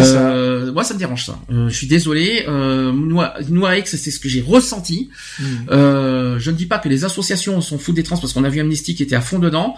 Euh, mais euh, je parle des, euh, des, particuliers qui viennent de tout ça et qui ne qui viennent pour marcher mais qui ne qui ne vont pas finalement dans le sens des mots d'ordre. Et ça, ça, me dérange un peu. Donc c'est pour ça que j'attends au tournant Paris. Parce que Paris, j'espère franchement que parce que Paris c'est du national, qu'on le veuille ou non, même si l'intergévité refuse de dire que c'est du national.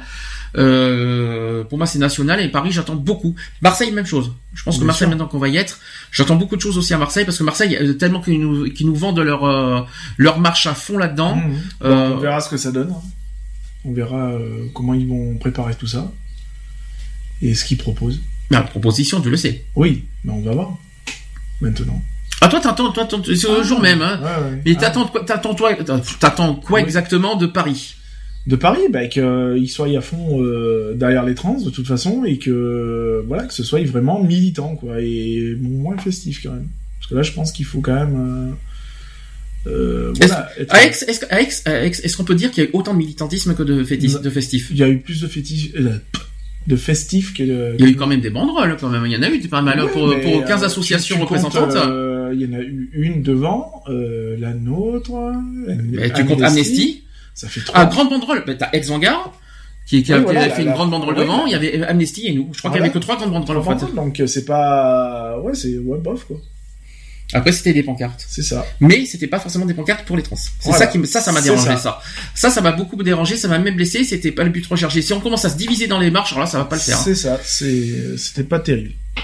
Mais mais attention, on en a été d'accord tous les deux, ce n'est pas la faute d'Ex Vanguard. Hein. Ah Parce qu'Ex Vanguard était à fond dedans, et ils l'ont même reconnu ils ont même reconnu, mais euh, c'est pas leur faute. Ils y sont pour rien. C'est-à-dire, c'est chaque association qui ne fait pas d'efforts, ou alors c'est des personnes qui viennent aux marques qui font pas d'efforts non plus euh, pour revendiquer. Euh, et, après, on parle du, du travailler ensemble, de voilà, de de s'entraider, de, de, de, communiquer entre nous, mais bon, ça se. Malgré tout, hein, euh, même, même s'il y a eu un souci d'organisation au départ, au démarrage, pour le reste, euh, félicitations à Isengard d'avoir porté jusqu'au bout ce, ce Ah oui, oui, parce qu'ils ont pas lâché. Ils ont pas lâché quoi qu'il en soit. J'ai vu le banderole, je sais pas si t'as vu la banderole. Ah oui, Elle était pas mal, hein. Ah oui, non, elle est sympa. Autre point, l'Irlande, qui est le premier pays à approuver le mariage homosexuel par référendum. Alléluia. Ah encore un autre pays européen. Donc, euh, ça. donc en 1993, euh, l'Irlande a à cette époque légalisé l'homosexualité.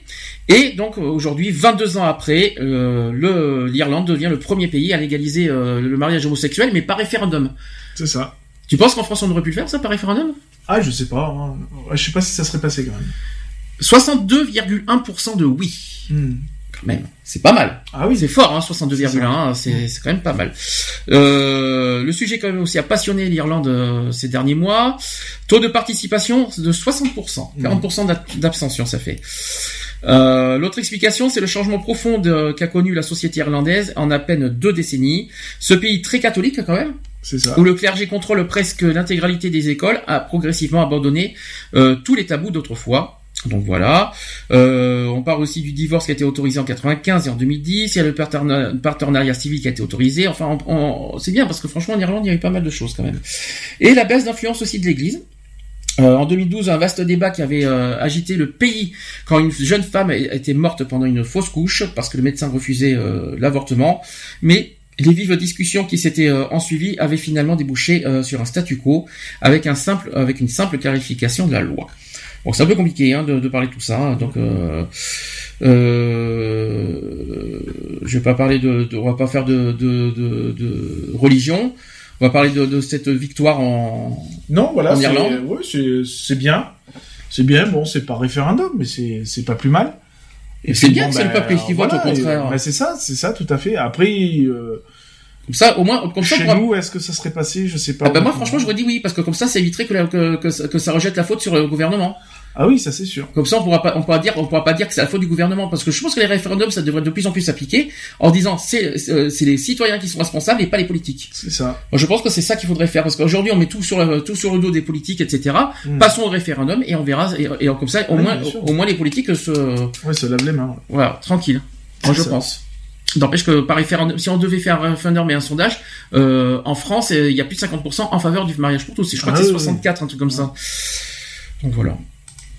Oui, non, non, oui. Ouais, non, moi je, Donc, je trouve que c'est sympa, c'est bien. L'Irlande, voilà. Un nouveau pays Encore européen, un- un- encore un, un de plus pour euh, pour euh, Ben, pour l'égalité, tout simplement. T'es pas à fond sur là, en ce moment, je sais pas ce qui t'arrive là. hein. Alors, que fait la justice euh, contre les propos homophobes sur Internet? Elle dort. Elle dort. Alors, euh, c'est là La qu'on se pose des questions. Moi, je, on, on se- on va se poser une question parce que nous, on a fait, euh, on a même fait une enquête là-dessus. Que fait même la police? C'est ça. Parce que C'est bien beau d'avoir créé une page Facebook pour, euh, pour Ah. signaler des trucs et quoi que ce soit, mais c'est pas pour autant que ça avance. C'est pas ça, c'est que tu sais qu'il y y a un site de, de police qui existe euh, entière- euh, sur internet. C'est-à-dire que je crois que c'est signalement-gouv, euh, Ouais. non, signalement-internet.gouv.fr. Je crois que c'est ça. Et on- à chaque fois qu'on porte plainte dessus, ça n'agit pas. C'est ça. Bah rien, il y a rien, il y a rien, il y a rien du tout. Euh, donc, je, avant de dire que fait la justice, moi je dirais que fait la police d'abord, parce que franchement, ils, ils agissent pas et ils ne prennent pas en compte les plaintes qui sont venues euh, sur internet Oui, et, puis- tout ça. puis même la justice, quoi. Je veux dire, il y a euh, quand tu tu portes plainte pour euh, propos homophobes, que ça passe en en justice et tout, euh, comme dernièrement, hein, il y a eu encore une histoire. Ben, euh, c'est celui qui a tenu ses soi-disant propos homophobes qui a gagné, quoi. Bah. et les victimes, euh, ben, ont été euh, ben, condamnées. Et c'est pas fini parce qu'on a un chiffre, plus de trois quarts de signalements sur Twitter sont sans suite. Voilà. Ah ça, ça fait mal. C'est bien. Hein. C'est terrible ça. Non, mais Quand il y a des messages insupportables et contraires à nos lois, et parce que je rappelle que les injures et euh, tout ça sont des délits, qu'on le veuille ou non, que les gens le veuillent ou non, et il faut arrêter cette histoire de liberté d'expression, parce qu'en fait ça va revenir sur l'émission qu'on avait fait sur la liberté d'expression, tu t'en souviens ça. et euh, on va revenir là-dessus. Euh, concernant Facebook, euh, voilà, qui sont non contraires à leur politique de modération en fait. Bizarre. Donc ça veut dire que pourtant il me semble qu'il y a un CGU sur Facebook avec Euh, euh, ouais. là-dessus sur les discriminations, tout ça. ça. il me semble. Euh, par contre, euh, par contre, euh, Facebook, eux, ils enlèvent tous les, tous les photos de nu, tout ça, ça dérange pas, ils enlèvent, Mhm. ou même des tout ça. Mais par contre, tout ce qui est injurieux, tout ça, ils enlèvent pas. Non. Bizarre. Et surtout Twitter. Twitter, ça me surprend. hein. Donc, euh, la ministre de la, Ju- le ministre de la Justice a répondu. Le garde des Sceaux a répondu par une allocution en trois temps. Tout d'abord, tout d'abord, il a rappelé les dispositions actuelles et celles à venir pour combattre ces discriminations, citant l'existence de la plateforme Pharos. euh, Je crois qu'on en a parlé il y a pas longtemps. Mhm. Un outil qui permet à tous les internautes de signaler un contenu discriminatoire ou injurieux. Ce site a été utilisé et a prouvé son efficacité dans le passé, oui mais dans le passé. Par exemple, sur l'affaire du chat martyrisé à Marseille, Jean-Jacques Urvoas a également ajouté que depuis deux ans, le nombre de signalements a augmenté de 41% et qu'il fallait donc agir. Oui, mais c'est pas pareil. Signaler, non, de- Oui, signaler c'est bien. Signaler et agir, c'est deux choses C'est pas du tout la même chose parce que c'est bien de, de, de dire Là, qu'il y a et- signalement c'est bien beau, il y a eu 40% de signalements, mais il y a eu aucun agissement, donc... et, euh, et aucune condamnation. C'est ça. Alors ensuite, il a euh, le ministre de la Justice a rebondi en déclarant que des actions sont déjà mises en œuvre. Le gouvernement le fait et l'a fait et va le faire. Vous savez, euh, je t'aimais, je t'aime, je t'aimerai, ça fait un peu ça. Il a cité en exemple deux projets de loi à venir. Dans le premier texte, il y a égalité et citoyenneté. Et il y aura une simplification des règles de poursuite et de jugement sur les infractions réprimant ce discours de haine, ces discours de haine. De plus, le motif racisme deviendra une circonstance aggravante générale. Ça, par contre, c'est une bonne nouvelle. Enfin, j'espère qu'ils vont l'appliquer. Jean-Jacques Urvoas en a également profité pour une- faire une annonce. Il a dit ceci. Nous allons le faire encore sur le projet de loi justice du 21e siècle, puisque nous allons autoriser les actions de groupe en matière de discrimination. Et il a ensuite abordé la responsabilité des propos injurieux. D'abord, la responsabilité de l'auteur est totale. Ensuite, la responsabilité du fournisseur d'accès ou du fournisseur d'hébergement est aussi mobilisable, notamment s'ils ont eu connaissance des activités ou des propos illicites, ou s'ils n'ont pas euh, promptement réagi pour les rectifier ou pour rendre l'accès impossible.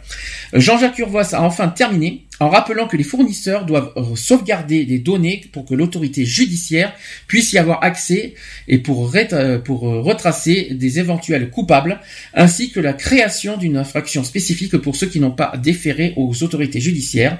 Malheureusement, sa réponse a un goût d'inachevé puisqu'à aucun moment le ministre de la Justice ne répond à Véronique Massonneau au sujet de la responsabilité des réseaux sociaux. Ouais. Après, ouais, enfin, demander aux, aux fournisseurs tout ça. Euh... Non, je pense pas. C'est plus, euh, c'est plus, au, c'est plus au. Pour moi, c'est, c'est pas la responsabilité Je- je- des fournisseurs. Voilà, je vois. c'est euh, plus à la c'est responsabilité la, c'est des la responsabilité de l'internaute. Hein. C'est lui qui fait. euh, et internautes et des modérateurs de chaque site. C'est ça. c'est lui qui fait. Enfin, c'est c'est surtout l'internaute qui fait, qui qui propage hein, les les propos homophobes ou racisme, tout ça. Mhm. Euh, après, au modérateur de de mettre un haut là, donc de de faire un signalement. Un avertissement, même un d'exclusion, avertissement, un blocage ou voilà, et puis euh, si tu reviens et que tu recommences, eh ben, un signalement définitif euh, hein. Bah, ça me fait peur parce que ça me fait peur quand on entend fournisseur. Ça veut, ça veut dire qu'en quelque sorte, l'État voudrait avoir contrôle sur le fournisseur. C'est ça. Donc Et, accès, euh, après, à, accès à nos, accès à tes, euh, à tes à- connexions, tes mails, ça, quoi. etc., etc. Donc là, il y a- la, la liberté n'y est pas là. Moi, je préfère mieux que ça soit les, les, les- les- voilà les sites, euh, les modérateurs, les, les même les propriétaires des sites qui ont le, on va dire la, la responsabilité de modérer chez leur site c'est ça. en virant tout ça, plutôt que de faire accéder à l'État euh, les, euh, les faillis, donc les fournisseurs Mhm. d'accès, euh, et après qu'ils puissent contrôler nos euh, Bah, nos connexions. nos et connexions. reste. Et ça, je suis pas d'accord. Par contre. Mhm. Donc là, on rentre dans un truc, euh, on revient privé. sur le, C'est ça. on revient sur les lois qu'il y a eu, l'OPSI, etc. Euh, Mhm. Et qui ne, voilà. et puis ah, où est, où est la liberté là-dedans? Donc là, je suis pas d'accord, par contre, pour ça. Mais je suis d'accord, par contre, sur ce qu'on vient de dire, c'est la responsabilité des réseaux ça. sociaux, des responsables, des sites, Le etc. premier responsable, c'est l'internaute. Hein, hein. Et je pense que les responsables de- devraient aussi avoir une responsabilité et être condamnés pour ne pas justement. euh, Enfin, pour moi, il y aurait devrait y avoir une double condamnation si on réfléchit. La condamnation de celui qui le publie C'est ça. et aussi euh, la condamnation pour les réseaux Bah, sociaux des, qui ne, modé- qui ne, des modérateurs. des modérateurs euh, bien sûr. qui ne les, eh ben, qui ne les suppriment pas en ça. quelque sorte. Pour moi, il y aurait deux condamnations. Donc rien à voir avec les failles pour moi. C'est ça. Puis il y a, il y a des trucs qui existent pour ça, c'est les captures d'écran. Bien sûr. Alors autoriser les captures d'écran en justice, c'est parfait. Allez, oui, Ah et, bah oui. et on n'en parle plus. Pas besoin de, pas besoin d'aller plus loin. hein. C'est clair. Enfin, je sais pas ce que t'en penses. Non, mais oui. Après, euh, bah, on a déjà des, on a des possibilités de, de, de- d'avoir des preuves, de, d'en avoir directement, comme tu le dis, les captures d'écran. Autant les utiliser, quoi. Je veux dire, hein. ça reste une preuve comme une autre. hein. Après, euh, Facebook peuvent faire des captures aussi eux-mêmes et euh, les envoyer euh, aux sûr. autorités. Tout à fait. Euh, je parle Facebook parce que voilà, ça se passe beaucoup sur Facebook et même Twitter. À eux de faire des de, de bloquer le compte, Mm. de prendre toutes les, les preuves, qu'ils les envoient euh, à l'État, voilà, et puis que l'État après agit. C'est ça. Je sais pas comment expliquer. Et puis, Non, non, euh, mais on est d'accord. je sais pas comment expliquer, mais je pense que ça peut être comme ça. Par contre, avoir accès au FAI, moi je suis pas d'accord. Ah non, bah non. Ça, faut pas exagérer non plus. Il nous reste deux sujets. D'abord, est-ce que tu es au courant qu'à Montpellier, il y a eu un... Oui, un le, oui, le fameux drapeau qui a été décroché et enterré. euh, J'avais vu ça sur Facebook. Voilà, donc euh, il y a eu en fait euh, Montpellier qui voilà genre, par rapport au 17 mai, Mm. euh, le 17 mai euh, donc le, Montpellier a décidé de, de, de mettre un drapeau rainbow euh, à la mairie, je crois, c'est euh, oui, euh, c'est ça, c'est à la mairie je crois. Et euh, un UFN est très en colère, euh, je crois que c'est le, le soir même ou le lendemain, a décidé de décrocher le rainbow euh, qui a été hissé voilà devant l'hôtel de ville de Montpellier pour dénoncer le lobby de la LGBT. C'est ça, Jamel. Euh... Jamel Boumaz, qui est élu ça. au conseil municipal là. C'est ça. Ça te parle, c'est ça? Oui, oui, bah, j'avais vu l'article sur, euh, sur Facebook avec la photo euh, euh, en train d'enterrer le, le drapeau. Je rassure, le lendemain, le drapeau a été remis. Oui, oui. Pour ceux qui D'après que Vincent Bois-Hautin, qui est président de Fierté Montpellier Pride, n'en décolère pas. Il a, il, s'a- il, il, a pas été plus euh, en colère que ça. Et il affirme d'ailleurs y voir l'expression d'une haine, ça c'est sûr, le FN, hein, on on peut pas dire plus que ça. Jusqu'à, jusqu'ici, il n'avait pas voulu faire de publicité à l'élu, mais il estime que désormais il n'a plus le choix. Il a dit ceci, je demande au maire de Montpellier, Philippe Sorel, la plus grande fermeté en sanctionnant cet élu sans complaisance. Je demande également à l'ensemble du conseil municipal de Montpellier, opposition comprise, de condamner cet attentat à la diversité, à la liberté, à l'égalité et à la fraternité. Je me réserve le droit, au nom de l'association dont je suis le président, de déposer plainte ce jour. Est-ce qu'on peut porter, porter plainte pour enlever ça? Oui, pour... Euh... Oui, puisque ça, c'est un drapeau, donc euh, c'est une, une identité. Hein, de toute Mm. façon, c'est comme si tu prenais le drapeau français et que tu l'enterrais, c'est la même chose. hein. Donc c'est une atteinte, on va dire, à, oui, à une, à une identité. hein. Et d'ailleurs, euh, l'élu, euh, que je rappelle son nom, tu m'as tu m'as dit Car- euh, Jamel Boumaz, euh, qui nourrit de- une rancune tenace à l'égard des gays, des lesbiennes, des débits et des trans, et même des intersexes, on peut rajouter s'il le faut. En conseil municipal, il intervient, euh, il intervient régulièrement pour critiquer le soutien de la mairie aux associations LGBT, je pense au refuge, parce que c'est on parle de Montpellier. Sûr. Euh, dans un statut euh, publié sur sa page Facebook intitulé hashtag fuck LGBT, Ah ça par contre c'est interdit ça. C'est ça. Euh, fuck LGBT c'est censé être condamnable ça. Euh, il s'en prend au premier mariage gay, euh, oui parce que Vincent Boileautin hein, quand Mm. même qui est très connu. Euh, donc il s'en prend au premier mariage gay dont les euh, petits fours et boissons payés avec l'argent euh, du contribuable étaient offerts à quelques centaines d'invités internationaux triés au- sur le volet. Une allusion au mariage donc de Vincent et de Bruno Boileautin. Le premier mariage gay de France d'ailleurs. Il termine son message avec une quenelle devant un rainbow flag. On le voit par ailleurs posé avec Dieudonné au hasard. Mm. Et en fin de journée, le drapeau était à nouveau hissé. Donc c'était en fin de journée euh, de euh, 18 mai, je pense. hein, c'était le lendemain. C'est ça. Donc voilà. C'est ça, bah c'est une honte hein, parce que pour un conseiller municipal et puis euh, voilà, t'as le- t'as le droit d'être euh, Contre, oui. D'être contre quoi, je veux dire, mais euh, voilà, euh, un acte aussi, euh, j'irais dire euh, hitlérien parce que c'est un peu le Naziste. enfin, voilà na- na- naziste parce qu'en plus en faisant une quenelle, euh, on a Est-ce qu'on doit, est-ce qu'on doit, franchement, parce que ça, il faut faire attention à ce qu'on dit, est-ce qu'on faut comparer le FN avec le, avec le nazisme? Non, je pense. faire attention je quand pense- même, hein. Non, je pense pas. Après, euh, là, je parle principalement sur cette personne-là, quoi. Hein, Je veux Mm. dire, cette- ce- sur cet élu, quoi. Je veux dire, euh, c'est euh, enterré. C'est comme si, euh, si je prenais un peu le drapeau de son pays, si je l'enterrais, je sais pas si- comment il réagirait. Donc là, c'est la même chose. D'accord. Est-ce que quelque chose à rajouter? Non? Non. Bah après, euh, enfin, affaire à suivre aussi, toujours pareil, parce que si une plainte a été déposée, euh, voir. Enfin, il se réserve le droit de porter plainte. Oui, je, voilà. je sais pas s'il a porté plainte, Mm. mais il se réserve le droit, dans le cas peut-être de récidive ou de, si ça, si ça- je pense que c'était ça. Maintenant, ça a été remis, euh, affaire peut-être clos. Mais bon, c'est le geste qui compte et, euh, et franchement, un geste vraiment nul. Euh, De la part du FN, ça me surprend pas. Mais euh, nul quand même. euh, de, il faut accepter. euh, point. Et puis c'est c'est pas un élu qui va décider euh, de voilà. de- Enfin bref. Dernier sujet. Ça, ça t'a fait rire, ça. Ah oui, moi. oui. Alors là, ça t'a fait rire. Homophobiole. Qu'est-ce qu'homophobiole Donc ça, c'était euh, pour, c'est une campagne du 17 mai. C'est ça. Euh, c'est un, alors, le homophobiole, c'est le traitement contre l'homophobie développé euh, par AIDS et Execo, avec qui, alors, voilà, euh, avec un slogan qui dit contre l'homophobie, on n'est jamais trop aidé. Traiter l'homophobie, c'est aussi faire reculer le SIDA. C'est logique. Mhm. Et euh, tu l'as le, alors là, on a le paquet parce qu'il faut le, faut l'agrandir, je pense, Ah. parce qu'il faut, euh, je l'ai pas sur moi. Euh, parce qu'en fait, est-ce que- Donc, le premier, premier traitement, traitement contre l'homophobie, voilà, c'est ça. Avec, euh, avec en- euh, le logo de et de d'Ex euh, Ex- Ex-Aequo. d'Execo, ouais, je vais y arriver. Donc, euh, l'homophobie et la transphobie sont parmi les discriminations de- évidemment les plus fréquemment euh, associées à la vulnérabilité des personnes LGBT face au SIDA. Pour l'édition 2016 de l'IDA-O, euh, l'association de lutte contre le SIDA française AIDS et son homologue belge Execo, parce qu'Execo Execo, Oui, c'est en Belgique, ouais. ont choisi de traiter ce sujet et en innovant. Contre l'homophobie, ces associations ont le traitement tout trouvé homophobiole. Qu'est-ce que qu'est-ce que t'en penses déjà du mot? Non, j'aime bien. euh, Ça fait que- pommade en fait. Ouais, c'est ça. j'ai- Et puis j'ai bien aimé, quoi. Euh, J'aime bien le concept en plus. Donc au-delà de l'humour, parce que c'est fait par humour, avec humour, je rassure, euh, les raisons de cette campagne sont toutes euh, tout ce qu'il y a de plus sérieux. Aids et Execo l'expliquent dans un communiqué. Voilà ce qu'ils ont dit. Nous, association européenne de lutte contre le SIDA, traiter l'homophobie est un enjeu majeur de santé publique. Depuis plus de 30 ans, la stigmatisation et la pénalisation de l'homosexualité font le lit de l'épidémie de VIH.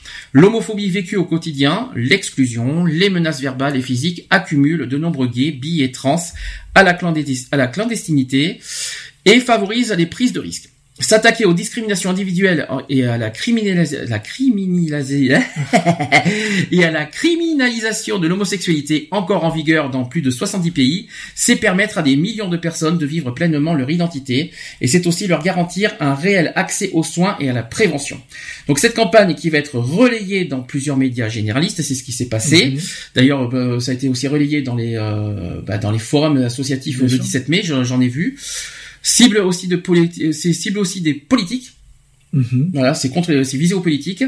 D'ailleurs, de nombreux élus triés sur le volet, prévient le communiqué, recevront dans les jours à venir leur cure homophobiole, assortie d'une prescription à vie dans le dans les cas les plus désespérés. Ça, c'est génial. Ouais. Ouais, mais bon, pour être prescrit, il faut un médecin.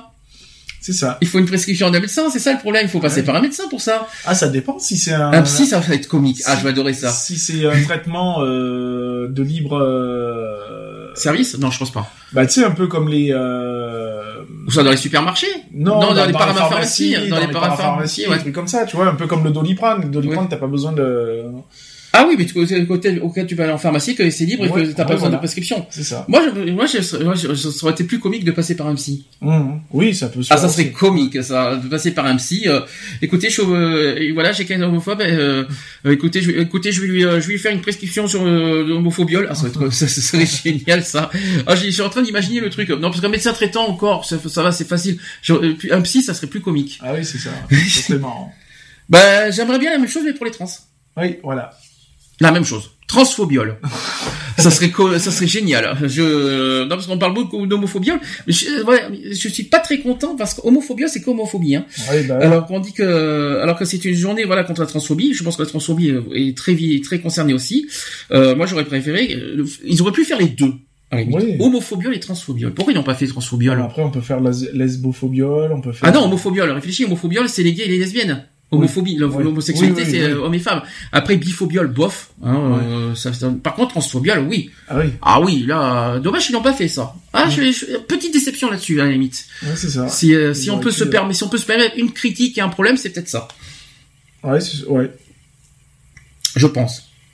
Par contre, euh, de l'hétérophobiole, t'en veux? Non? De quoi le De l'hétérophobiole. Lutte contre L'hétérophobie, euh. non, l'hétérophobie. Oui, l'hétérophobie. Ouais, ouais. ouais. Je sais pas si on est hétérophobique. Hein, non Et Ça existe. Il y a des homos qui sont contre les hétéros, ça existe. Je- J'en ai connu, malheureusement. Ça, tu savais pas que ça non, je existait? savais pas. donc, Non, non, ça existait. Si, si. Je dormirai moins bête ce soir. Ça existe, je te rassure, mais euh, très peu, mais ça Mm. existe. D'accord. Il y en a qui sont allergiques aux hétéros.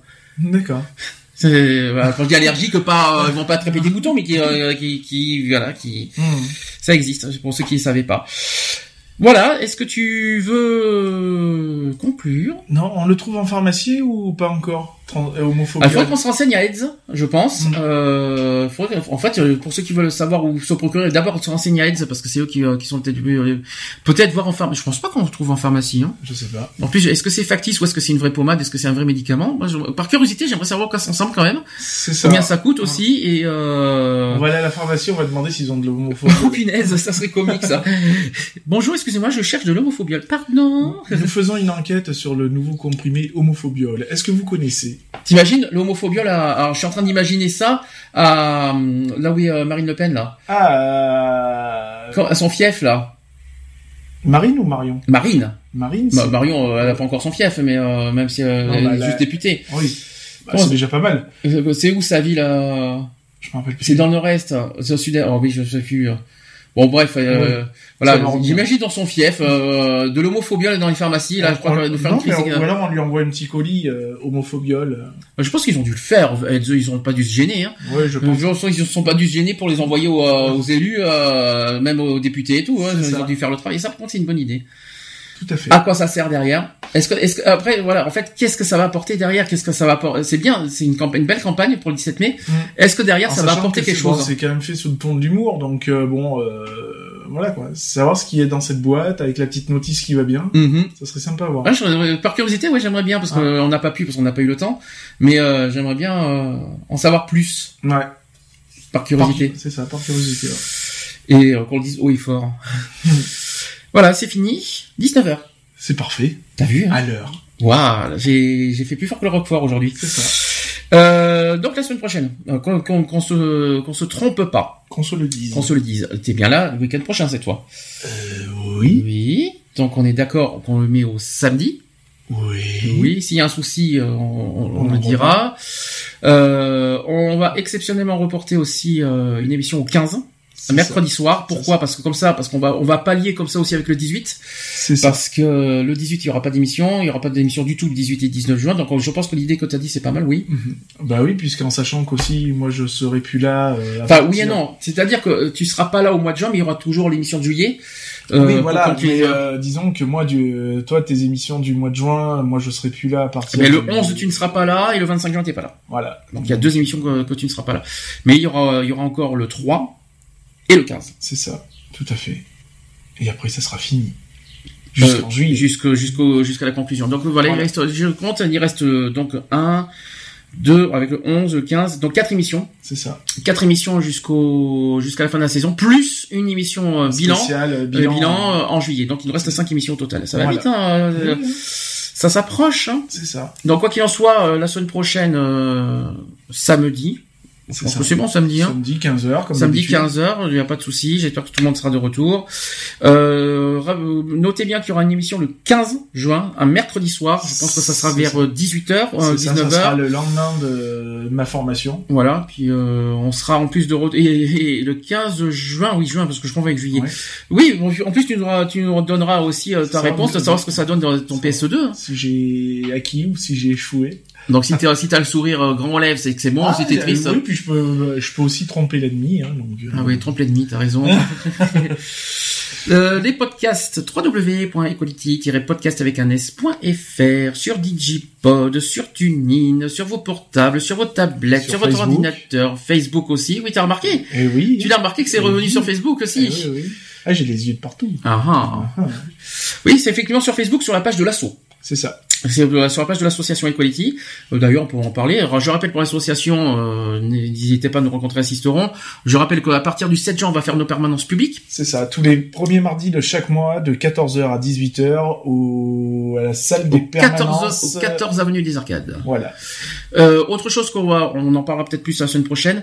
Euh, en août, on va organiser un grand truc public aussi. On va organiser pour, la- pour la population, mais tout le 04 est invité, hein, tout, tout le Voilà, département. c'est ouvert à tout le monde. Même hein, le 05, hein, euh, Donc, euh, ça sera euh, un repas, hein, on va Mhm. dire, euh, on va le dire, ça sera un barbecue, euh, un barbecue, ou alors avec des places limitées quand même, parce Mhm. qu'on va pas pouvoir alimenter euh, tout le département non Mhm. plus. Donc euh, avec des places limitées, donc on vous tiendra au courant pour euh, éventuellement des réservations Mhm. euh, s'il faut. Euh, qui se donc c'est un repas qui se déroulera au plan d'eau de Sisteron euh, sur une après-midi. Euh, donc fin de matinée et sur l'après-midi. Donc le plan d'eau sera à disposition pour ceux qui veulent aller se baigner, c'est totalement gratuit. Euh, le barbecue, ben, il y aura un petit stand euh, où Forum sera, voilà, ouais. un petit Mhm. forum euh, où sera présentée l'association. Euh, Voir les associations. voilà, voir les associations, euh, parce qu'on a fait des propositions pour Mhm. d'autres associations s'ils veulent venir éventuellement. Donc voilà, ça sera une petite manifestation dans, euh, dans la joie et la bonne humeur. voilà, c'est- c'est un truc d'été, hein. Voilà, c'est simplement voilà. En parlant de militantisme, j'ai oublié de dire un truc euh, en début d'émission, c'est que j'ai oublié de dire qu'on va qu'on va préparer nos journées euh, l'année prochaine, parce que cette année on n'a pas de, il n'y a pas de subvention, c'est trop tard, on, on s'y un peu tard, mais l'année prochaine, on en parlera s'il le faut au bilan de de, de, de la saison. Euh, D'ailleurs, on en parlera à la fin de la saison de, de, de ce qu'on va préparer le- le- la saison suivante. On va préparer notre propre marche. C'est ça. Euh, Préparer notre propre marche avec un forum, je pense. Je qu'on- pense. On va goupiller les deux en, dans la foulée. Mhm. Ça serait pas mal. Euh, Alors où on ne sait pas. Voilà, on mais sait pas va- si ça sera fait, soit sur Sisteron, soit sur Die, on sait pas encore exactement. Mais on, quoi qu'il en soit, on va y travailler là-dessus la saison prochaine sur la, la marche dans le 04. C'est ça. Et on va essayer de voir aussi si on peut transformer, si on va évoluer l'association. Euh, on va y réfléchir encore petit à petit si on va pas transformer en centre LGBT parce que ça. parce que euh, ça serait pas mal. C'est ça.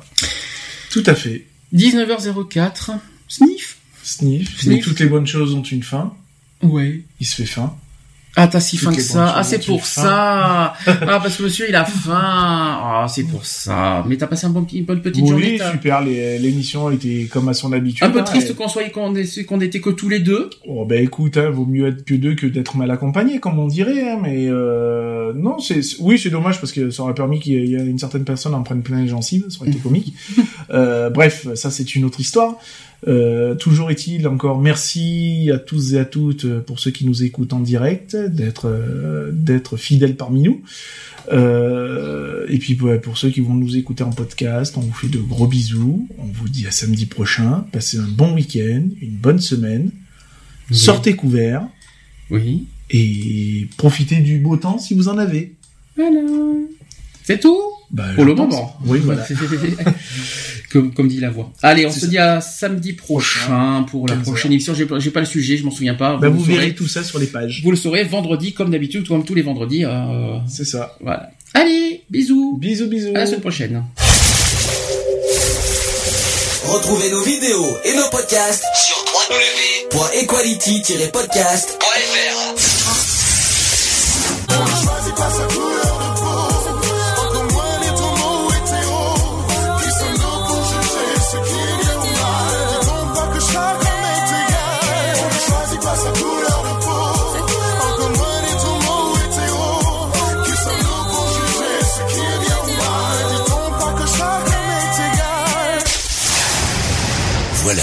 c'est fini. À très bientôt.